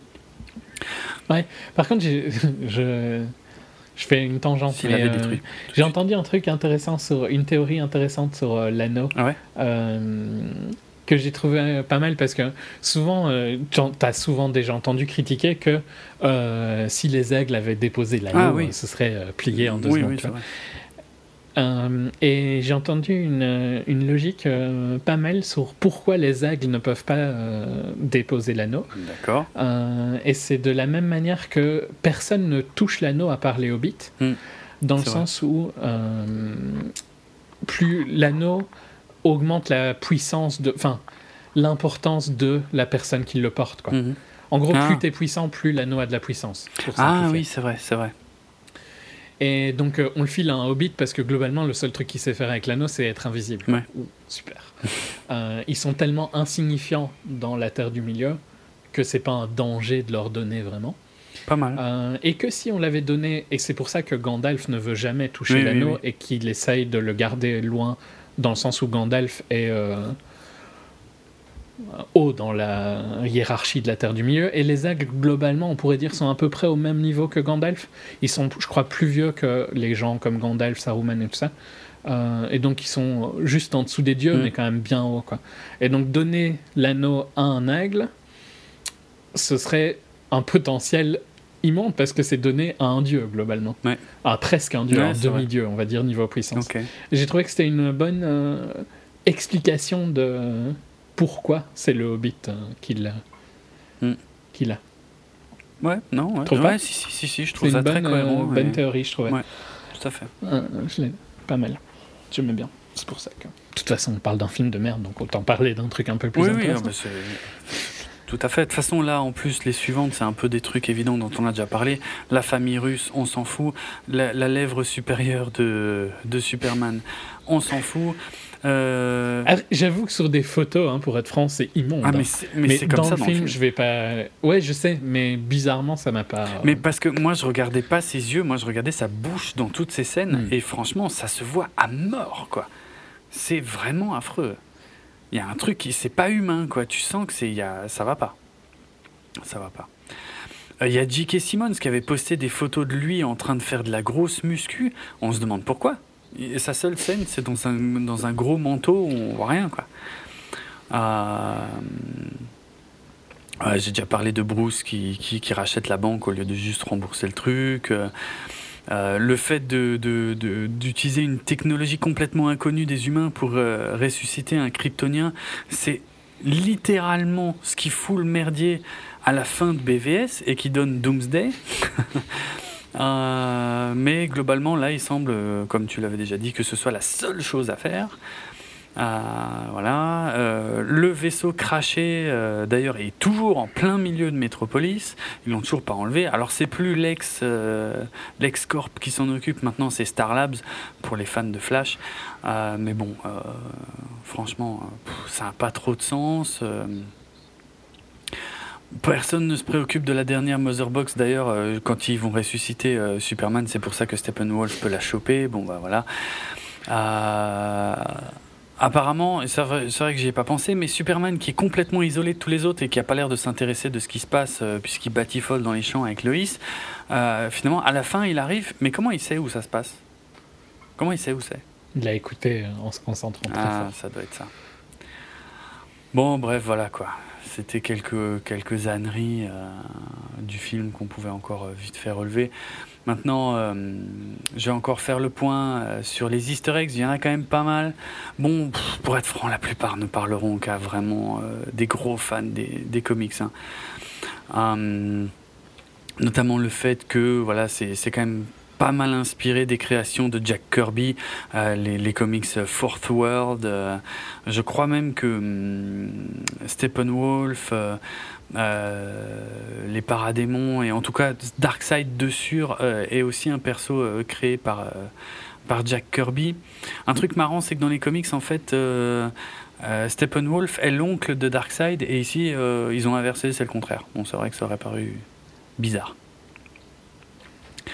Euh, qu'est-ce qu'il y a d'autre euh, Ouais, alors les New Gods aussi sont mentionnés par euh, Steppenwolf. bah, c'est pareil, c'était justement des, êtres supérieurs dans l'espace qui combattaient Darkseid à l'origine dans les premières apparitions et qui se servaient d'ailleurs de de Motherbox. donc tout ça, ça vient un peu de là, quoi. Donc pareil, hein, c'est des vieux comics de, Jack Corby. Euh, Steppenwolf d'ailleurs était un personnage assez mineur euh, dans toutes ces histoires. Il est devenu euh, beaucoup plus important assez récemment finalement quand, quand DC a, rebooté un peu tous ces univers dans les comics avec l'arrivée des New 52. et effectivement, voilà, le Steppenwolf là qu'on voit dans le film, c'est un peu le Steppenwolf des, des New 52, pour ceux à qui ça parle, hein, pour ceux qui savent de quoi je parle. Euh, il y a d'ailleurs une, une, scène dans les comics où il y a une bataille comme ça euh, euh, avec bah, bah le fameux comics de 85 ouais c'est Crisis on Infinite Earth. Donc un des premiers si ce n'est le gros premier méga crossover de DC où il y a une bataille finale avec un ciel complètement rouge. Bon ça rend mieux je pense dans le comics que dans le film il euh, y a ah ouais tiens ça c'est pas mal mais le ça je savais pas mais le l'une des scènes de Batman justement celle qui est au tout début du film là Batman sur les toits finalement la, seule scène de Batman à Gotham quoi. Euh, c'est euh, quasiment littéralement une des scènes aussi qui apparaissait dans le reboot des New 52 enfin sachant que Batman lui en en lui-même n'était pas vraiment rebooté mais bon bref.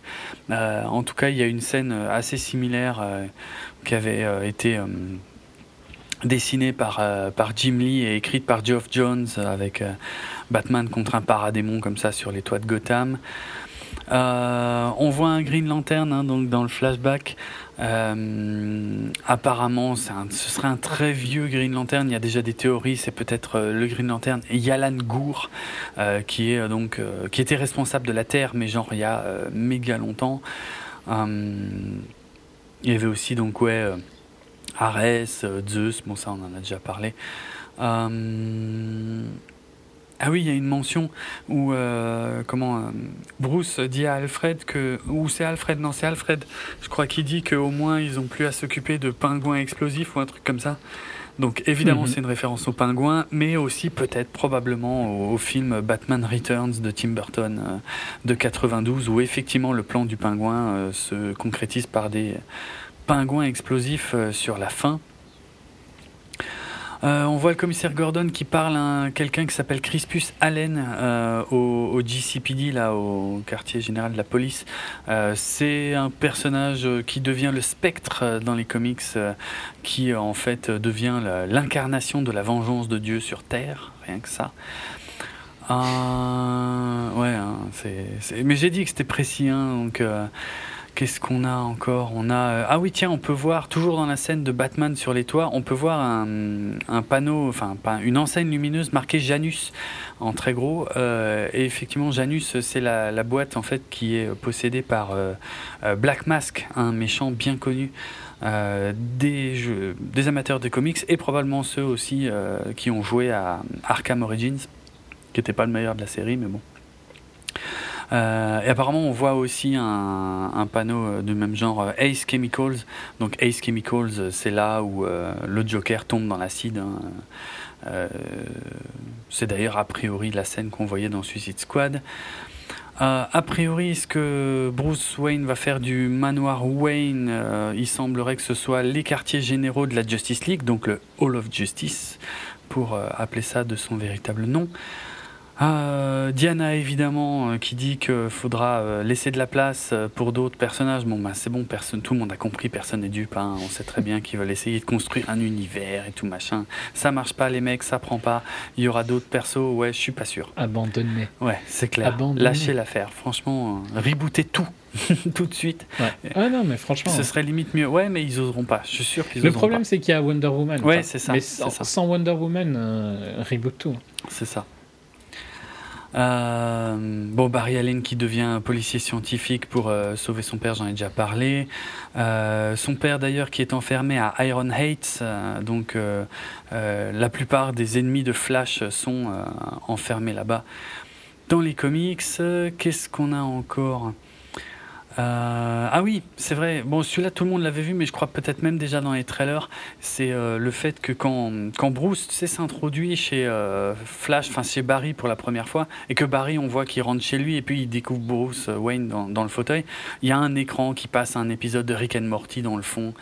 Euh, voilà, euh, saison 1, épisode 9, euh, pour ceux qui veulent la référence précise. Barry d'ailleurs mentionne le fait qu'il connaît le langage des signes des gorilles, ce qui est une référence hyper évidente à l'un de ses principaux ennemis dans les comics, Gorilla Grodd. Euh, ah oui, la course, finalement, j'en ai pas tant parlé que ça. La, fameuse course entre Flash et Superman. Alors ça, il faut, c'est un espèce de running gag en fait assez ancien. Euh, et il y a déjà eu euh, facilement une dizaine de comics en fait sur le sujet depuis, mais depuis les années 60. hein. Donc une course entre Flash et Superman et bon. Globalement, euh, il n'y avait pas vraiment de vainqueur pour diverses raisons, ou alors euh, on laissait penser que peut-être Flash avait un léger avantage, mais apparemment ça a été complètement résolu beaucoup plus récemment dans un comics euh, où en gros ils refont une course et puis il y a Flash qui dit bon ben à Superman il lui dit ok je sais qu'on a déjà fait ça plein de fois, mais comme c'était pour des trucs de charité, je t'ai jamais mis la honte, mais en gros en gros, il prend une grosse accélération et il laisse Superman sur place. Donc, ce qui met fin à 50 ans de débat euh, qui est le plus rapide euh, entre Superman et Flash. Euh, quand il déterre Clark, il a un costume bleu, une chemise blanche et une cravate rouge, ce qui est exactement le costume classique de Clark Kent en tant que reporter en fait dans les dans les comics, les anciens hein, comics, peut-être les nouveaux aussi. Euh, alors ça, c'est pas vraiment un easter egg, mais euh, c'est euh, Jason Momoa qui a dit dans une interview que Aquaman et Superman s'étaient déjà croisés en fait, puisque dans Man of Steel, tu sais quand quand Clark va sauver la, la plateforme là qui est en feu et qu'il tombe dans la flotte et qu'on le voit couler tout doucement, et ben en fait ce serait Aquaman qui l'aurait remonté à la surface. Bon, ça je pense pas que ce soit officiel, hein, je pense c'est surtout un délire de Jason Momoa. Euh, Il y a un acteur du Superman de 1978 qui joue dans euh, Justice League, euh, Mark McClure, qui jouait à l'époque Jimmy Olsen et qui était d'ailleurs le seul personnage qui était apparu dans cette merde immonde qu'est euh, Supergirl, euh, pour faire le lien. Et ben, euh, eh ben, il joue, il joue un flic en fait. Et le, le seul problème, c'est qu'ici, je suis pas sûr qu'on le voit dans le film. Je me demande s'il est pas coupé et qu'en fait, on le voyait seulement dans les hum, dans les bandes annonces. Euh, parce que j'ai pas tout à fait réussi à identifier le moment où on le voit. Euh, tiens, ça me fait penser que Zack Snyder avait un caméo dans son propre film, comme il fait euh, à peu près toujours hein, d'ailleurs, et qu'il a été coupé également. Sympa. Euh, Cyborg qui se transforme à la fin en fait, qui, enfin, c'est son plastron, enfin, ce qu'il porte sur le torse en fait, qui prend une apparence différente. Et ben, apparemment, c'est la même chose qu'il avait fait dans les comics à partir du moment où il était plus, euh, où il s'acceptait un peu mieux euh, lui-même. Il semblerait que dans le film, ils disent bouilla à un moment, qui est un peu sa, son cri un peu signature dans, dans le dessin animé Teen Titans. Voilà, je l'ignorais. Euh, ouais, après quelques quelques rappels de BVS, hein, il y a euh, quand Superman euh, s'en prend à Batman, là, il lui dit Do you bleed? Est-ce que tu saignes? C'était Batman qui lui avait dit la même chose dans le film précédent. ils ont aussi fait une petite retcon, et ça j'en avais parlé dans l'émission sur Wonder Woman. J'avais dit qu'il y avait un problème, ils étaient dans la merde pour faire la suite de Wonder Woman parce que à la fin de BVS, elle disait qu'elle avait abandonné l'humanité depuis un siècle. Mhm. Et que ça collait pas pour faire un Wonder Woman 2. Et apparemment, là, je sais même plus quand, hein, pour être franc, mais à un moment dans le film, elle dit oui, en fait, euh, elle, elle, a continué à combattre pour l'humanité, mais euh, de manière très discrète sans qu'on la voie. Voilà, pour justifier le fait que dans Wonder Woman 2, euh, les gens sont peut-être moins conscients de ce qu'elle a fait sans que ça contredise, enfin si, pour moi ça contredit quand même la fin de BVS en fait. Ouais, mais bon. Euh, il y avait aussi cette scène incompréhensible pour la plupart des gens, euh, qui pour moi était un gros teaser super euh, excitant dans BVS, le moment où Flash apparaissait dans la Batcave et qui lui disait, et qui disait à Bruce Wayne que Lois était la clé en gros, on est censé comprendre maintenant, et je suis sûr que c'était pas ça les plans originaux, hein, mais on est censé comprendre que Loïs était euh, effectivement un peu la, sécurité pour, euh, euh, pour ressusciter Superman et au cas où il partait en couille. Quoi. On va dire que ça colle, mais c'est pas fou. Hein. non, je sais pas. enfin, tu t'en fous. je sais que tu t'en fous. C'est pas c'est pas super important pour moi, on va dire. Je sais. Ça ne changera pas mon avis. Hmm. Euh, qu'est-ce que j'ai d'autre? Euh, je, suis, je suis presque au bout, hein, mais euh, ouais, bon, après, le, ouais, le, fait que Deathstroke et, et, Lex Luthor en fait, envisagent de former leur propre ligue, alors ça peut être un, un rapport à. ça peut avoir plusieurs noms en fait, ça peut être la, la Injustice League ou la Legion of Doom ou les, les Secret Six. Voilà, c'est pas, c'est pas clair. Attends, les Secret Six, j'ai un gros doute. C'est pas les, c'est pas un truc de Marvel, ça? Bon, bref, je sais plus. Euh... ah non, c'est les Sinister Six. Non, non, effectivement, c'est pas la même chose. Les... Sinister Six, c'est pas Sony? Ouais, si, justement, euh, ouais, c'est ça, avec ça que j'avais un doute. Ok, non, bah, ok, c'est pas la même chose. Allez, encore quelques petits easter eggs. Euh, Mais le truc qui n'arrivera jamais, hein, encore une fois. Non, non, c'est clair. C'est clair. Euh, la première scène de Wonder Woman dans le film, on la voit euh, sur euh, la statue de la justice. Or, euh, la justice, donc à Londres, hein, c'est la même statue que, que V fait exploser au début de V pour Vendetta. Et je crois que j'avais déjà raconté l'anecdote dans un podcast, mais c'était peut-être dans Voyage Cast, que j'avais fait un détour énorme lors d'un de mes derniers séjours à, Londres pour aller voir cette statue. Et en fait, on la voit super mal depuis le sol, en fait, parce qu'elle est en fait, euh, c'est un bâtiment, euh, je crois que c'est la, grande, le grand tribunal de Londres ou un truc comme ça, mais il y a des rues assez étroites autour. Du coup, quand tu es au pied du bâtiment, tu vois vraiment, vraiment pas bien cette statue. Bref. Bon, c'est marrant que Wonder Woman soit dessus parce que c'est une euh, déesse grecque, c'est Thémis. donc voilà, c'est un petit, clin d'œil assez marrant sur la, sur la mythologie. Donc euh, les membres originaux euh, normalement hein, de, enfin en tout cas de la Justice League version âge d'argent des comics, c'était donc Martian Manhunter euh, qui a été remplacé par Cyborg à partir du reboot des New 52 dans les comics et donc c'est bien le, la composition des New 52 qu'on retourne, qu'on retrouve dans le dans le film à l'exception notable quand même de Green Lantern. Euh, il y aurait une blague en référence à Big Bang Theory, puisque quand euh, Barry euh, rentre chez lui et qu'il trouve comment Bruce Wayne dans son fauteuil et il lui dit que c'est son deuxième fauteuil préféré, et apparemment ce serait en référence Voilà, à la l'endroit préféré de Sheldon. Sheldon qui est un grand fan de Flash et qui porte souvent des, des t-shirts de Flash. Ouais. Par contre, il y a une référence à. Ils font exactement la même chose que Big Bang Theory. Euh, Warner, hein. c'est d'utiliser les persos euh, qui marchent euh, à excès. Oui, ah bah oui. ouais, comme tout le monde, hein, c'est clair. Ouais, Bon, comme ouais, Met Your Mother et tout ça. Hmm. Alors là, j'ai une petite anecdote amusante. Euh, je sais pas si elle est authentique, mais elle est, assez drôle, donc je vais, la, di- je vais la dire quand même. Parce que tu sais, au début, les scènes de, de- d'Aquaman, on va dire, quand, quand Bruce Wayne va le chercher, c'est en Islande. Enfin, ça a été tourné en Islande. Et il y a euh, Jason Momoa qui dit une phrase en islandais. Et il paraît qu'il l'a dit tellement mal que même en Islande, ils ont été obligés de la sous-titrer. Euh, ce qui fait que le public se marre pas mal euh, à ce moment-là, mais que en Islande, quoi. voilà. J'aime bien. Ça, c'est déjà arrivé euh, avec des films où ils parlent en Oui. français et tu te dis, mais vraiment, quoi. Ouais, Ah, clair. vraiment, quoi. C'est clair. Oui, c'est dans, je crois que c'est dans le premier Indiana Jones hein, où, le, où le méchant est censé être français. Et enfin, c'est que tu écoutes le film en VO, tu te dis mais mais qui a cru un seul instant que ce mec est censé être français quoi. Bref, Tu te rappelles de quand Joey parle français dans Friends? Non. Il y a un épisode où il, il est censé parler français euh, pour une audition et euh, c'est incompréhensible. D'accord. Euh, et euh, Phoebe, euh, comme excuse devant le mec, dit que c'est son petit frère en français pour le coup, avec un français relativement bien Mhm. de Lisa Kudrow. Mhm. Euh, dit qu'il est un peu débile mentalement, hein, que donc s'il peut juste faire semblant. D'accord. Pas Ce qui est très fitting pour Joey. mal. Ouais, ouais. Mais Sympa. non, ça.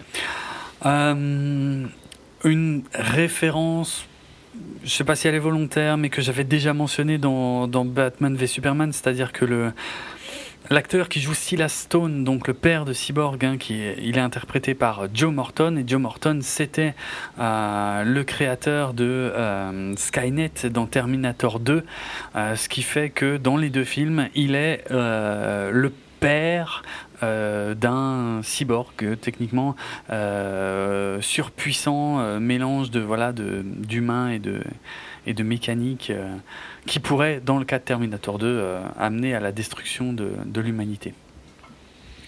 Un historique que j'avais pas noté, mais quand ils sont, alors c'est peut-être le cas dans les comics aussi, mais bon, je vais le mentionner quand même. Euh, quand euh, Clark euh, ou Kal-El revient à, à Smallville, eh ben il porte une une chemise en flanelle avec euh, tu sais quadrillé rouge et noir, comme Mhm. dans la série, le même genre. comme dans la série Smallville. Chemise de hipster, quoi. Oui, maintenant c'est aussi devenu une chemise de hipster. Chemise de bûcheron, canadien. Ouais, exactement, exactement. Mais bon, voilà, c'est plutôt le, le rapport avec Smallville qui est marrant parce que dans Ouais, Smallville, il l'avait vraiment beaucoup, il me semble, Mhm.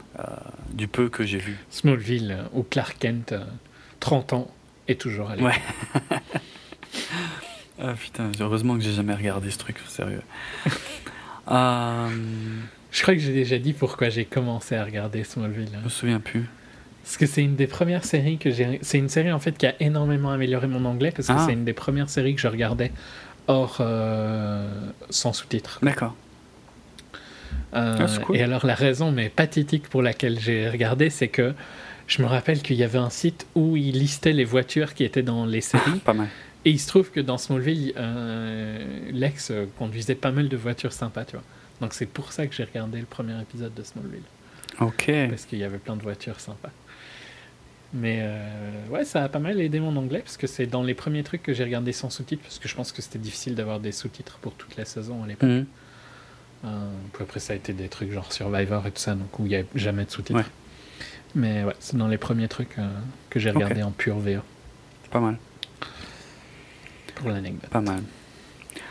J'ai commencé avec de la merde. hein, quand- Ouais, pour, bah, euh, résumer. ça- t'exercer, Bah, suffit. faut pas commencer avec un truc. euh, si tu commences avec Deadwood sans sous-titres, t'es mal. Ouais, je pense. hein. Je pense. Ou du Aaron Sorkin, à mon avis, c'est chaud. Ils parlent bien quand même, mais ils vont vite. parle bien, mais ils vont vite, c'est ça le problème. Euh, Aaron Sorkin, il, il adore que ça débite, quoi. Donc, euh. Ouais, ouais.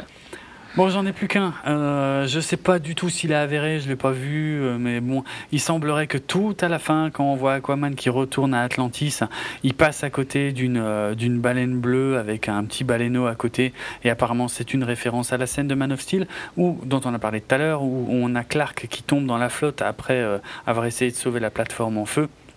Et on pouvait voir également une baleine et son baleineau euh, qui euh, passaient à côté de lui. Voilà. C'est la boucle est bouclée. On a le lien ultime entre le début de Man of Steel et la fin de Justice League. C'est la saga la plus cohérente de l'histoire du cinéma super-héroïque. J'ai fini. Ok. On a déjà fait le point sur le futur. à mort, c'était le meilleur film du DCEU et tout ouais, non, quelle horreur. Enfin, bref, je veux plus parler de tout ça, pour être franc. C'est bon. J'ai mon, mon coffret euh, euh, Man of Steel euh, BVS avec la bonne version de BVS. Ça s'appelle le coffret Funboy. ouais, non, mais tu sais, mais tu sais quoi, le pire, c'est que je, je, me dis que Warner va sortir des coffrets avec la trilogie, tu sais. Et ça, c'est juste pas, pas possible pour moi parce que Justice League n'appartient tellement pas au même univers que les deux autres que voilà quoi. Je suis très content de ce que j'ai. J'aurai jamais la suite, la vraie suite. Tant pis. C'est comme le Superman de Richard Donner. Ça a été sacrifié sur l'autel du, rendement et de je ne sais quelle connerie. Écoute, euh, techniquement, euh, DC ne sait pas faire trois films. Hein. Après, moi, j'aime pas les deux premiers, mais on va dire DC en général ne sait pas faire trois films. Mais c'est vrai qu'on en avait déjà parlé. Il y avait cette malédiction. Euh, Tim Burton n'a pas réussi. Joel Schumacher n'a pas réussi. On pourrait dire que Nolan a réussi, mais je suis pas d'accord parce que. Tu bah non. Moi, pour moi, il a complètement ah raté. Pour moi, il a complètement foiré le troisième, mais au moins, il, l'a fait. La différence entre euh, Dark Knight et Dark Knight Rises est, aussi violente que entre Batman v Superman et euh, Justice League. Et c'est en disant que je déteste Batman v Superman que je dis ça. Ok. Allez, bon, alors je vais pas te contredire juste pour C'est pas un plus mauvais film, tu vois, fondamentalement. Ouais, Dark Knight Rises est, est, mieux que Justice League, il faut pas mmh, déconner. Mais entre le niveau de qualité ah des deux est aussi violent. Mmh. Ça, je suis d'accord. Euh, c'était quand même vraiment médiocre, hein, franchement. Ah, plus... oui, non, mais clairement, euh, Dark Knight Rises, on a déjà dit. Je l'ai jamais revu euh, après. Je l'ai revu euh, il y a longtemps, tu vois. Je l'avais vu deux mm. fois, mais je l'ai jamais revu depuis. Moi, je l'ai revu une seule fois euh, avant la sortie de BVS. Je m'étais bien fait chier. Hein. Ça marche pas du mm. tout, quoi. C'est complètement inconsistant. Donc, euh, on sait pas faire trois films chez DC. Donc, Wonder Woman 3 sera à chier. Ouais. on le sait déjà. Bref. Surtout qu'à mon avis, ils vont les enchaîner. C'est le seul truc qui bah oui, c'est ça. Ouais, voilà. C'est dommage. Allez. Syndrome Robert Downey Jr. Ouais, clairement. Et qui, qui va pas mener à grand chose de bon, à mon avis. Non, parce qu'en plus, je pense que j'adore Gal. Je trouve qu'elle est super cool en Wonder Woman, mais elle n'a pas l'aura de Robert Downey Jr. Non, non, clairement pas. Euh... T'es plus négatif sur lui que moi, mais il aidait quand même souvent ses films. Mm. Même maintenant dans Spider-Man, il aidait quand même. Un peu, ouais, un peu. Donc, euh, ouais. ici, elle l'aide pas, quoi, pour le coup.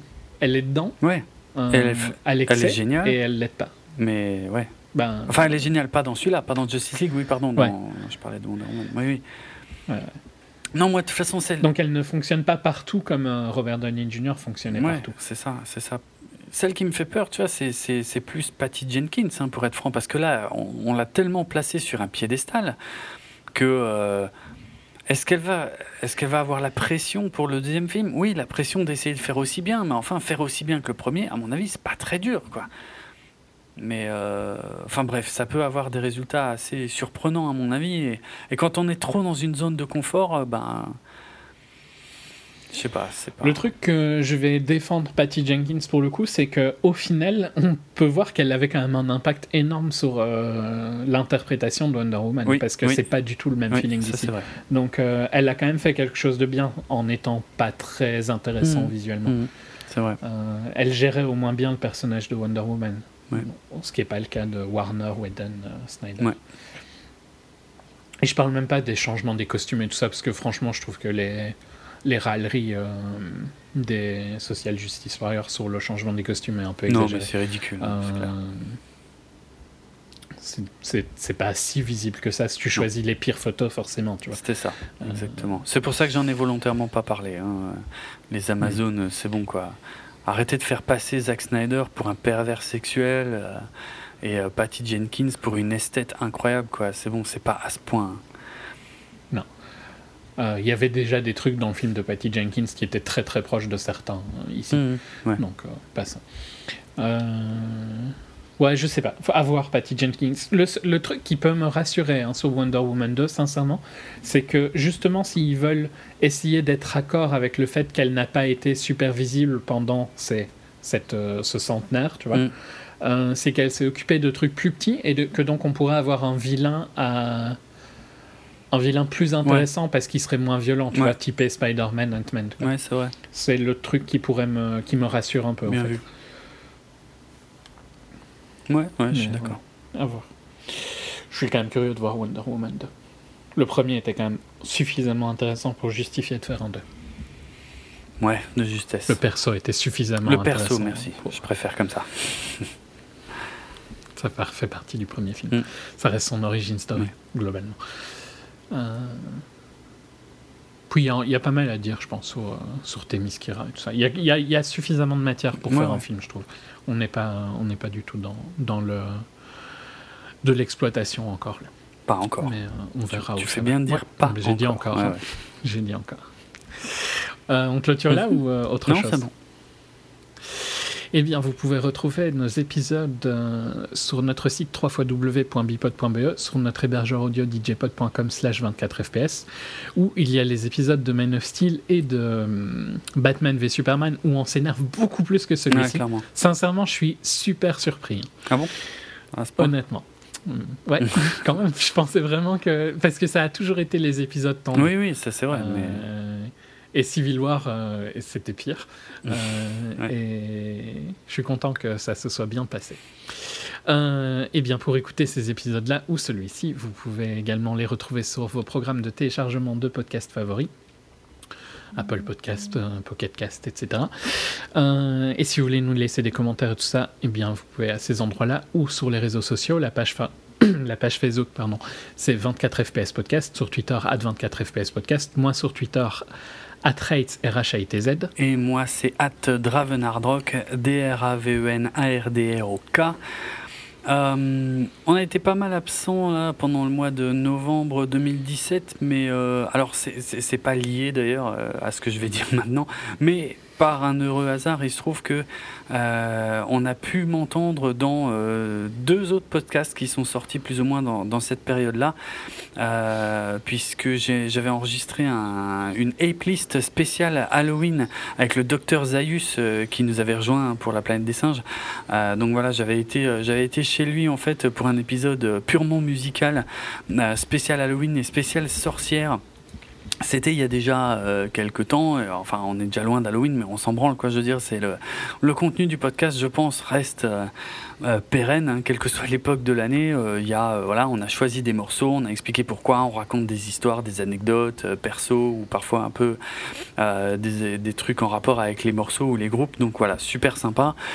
Euh, et euh, plus récemment aussi, j'ai euh, participé à un épisode du podcast Star Wars en direct pour faire un peu le point sur les dernières sorties des romans et des comics, aussi bien aux États-Unis qu'en France, et sur des choses en fait euh, qui peuvent euh, nous mener à l'épisode 8, euh, les derniers Jedi, mais aussi donc des, des BD, puisque en France ça sort avec un peu plus de retard, mais des critiques beaucoup plus complètes de dernières BD sorties en France. Voilà. Je mettrai les liens hein, sur le, site, enfin sur bipod.be. Je je je, je l'ai pas encore fait. En fait, j'aurais dû le faire depuis longtemps pour être franc. Mais voilà, vous, trouverez à un moment donné les liens. De toute façon, tout ça a déjà été partagé sur les réseaux sociaux au moment de la sortie de ces épisodes. Mais je voulais quand même en redire un mot ici. Euh, pour la musique, bon bah on a ouvert quand même, même si je suis pas un grand fan, on a ouvert avec euh, Everybody Knows de, de Leonard Cohen. Euh, mais en fait, je crois le truc, c'est quand j'étais coloc, quand j'étais étudiant, j'avais un coloc qui avait un CD de Leonard Cohen et je trouvais ça d'un ennui. Mais c'est très lent. Ouais, je sais, Euh, mais Son style est très très lent. c'est pas mon, c'est pas ma tasse de thé. Mais je dis pas que c'est de la daube ni rien. hein. C'est juste que c'est, moi, ça me, pff, ça m'endort. Mais t'aimes pas ses covers non plus ou bien? Euh, si. euh, Pas spécialement d'Everybody Knows, tu vois, mais dans Everybody Knows, je trouve que celle de Rufus est excellente. Ok, Euh, ça me dit rien. Mais ok. Mais Rufus Wainwright. Je sais pas qui c'est. Euh, ok, bah c'est euh, un chanteur, euh, un auteur, enfin chanteur, compositeur euh, canadien, qui a, je pense, fait aussi une cover, une cover de Alléluia, mais moins connue. On va dire là, dans le rank des covers d'Alléluia, euh, en dessous de celle de Jeff. ouais. Bon, celle que j'ai connue en premier, c'était Jeff Buckley, hein, forcément. Que je trouve très sympa, mais qui a été tellement abusé depuis que, effectivement, pas envie de l'écouter, quoi. Ouais, mais si t'es objectif sur la chanson, elle est sublime. Oui, oui, C'est juste que voilà, elle a été surutilisée. Je suis tout à fait d'accord avec ça. Euh, ouais, je trouve que je sais pas, il y a plein de chansons qui sont excellentes euh, de Cohen. Ok. Ok. Donc qui est reprise par Sigrid hein, dans Justice League. Je sais pas qui c'est non plus, hein, mais c'était juste pour euh, la mentionner. Et donc c'est un morceau. Attends, on va être complet sur la fiche du truc. Chanteuse norvégienne. D'accord. C'est un titre qui était sorti en 88 sur l'album I'm Your Man.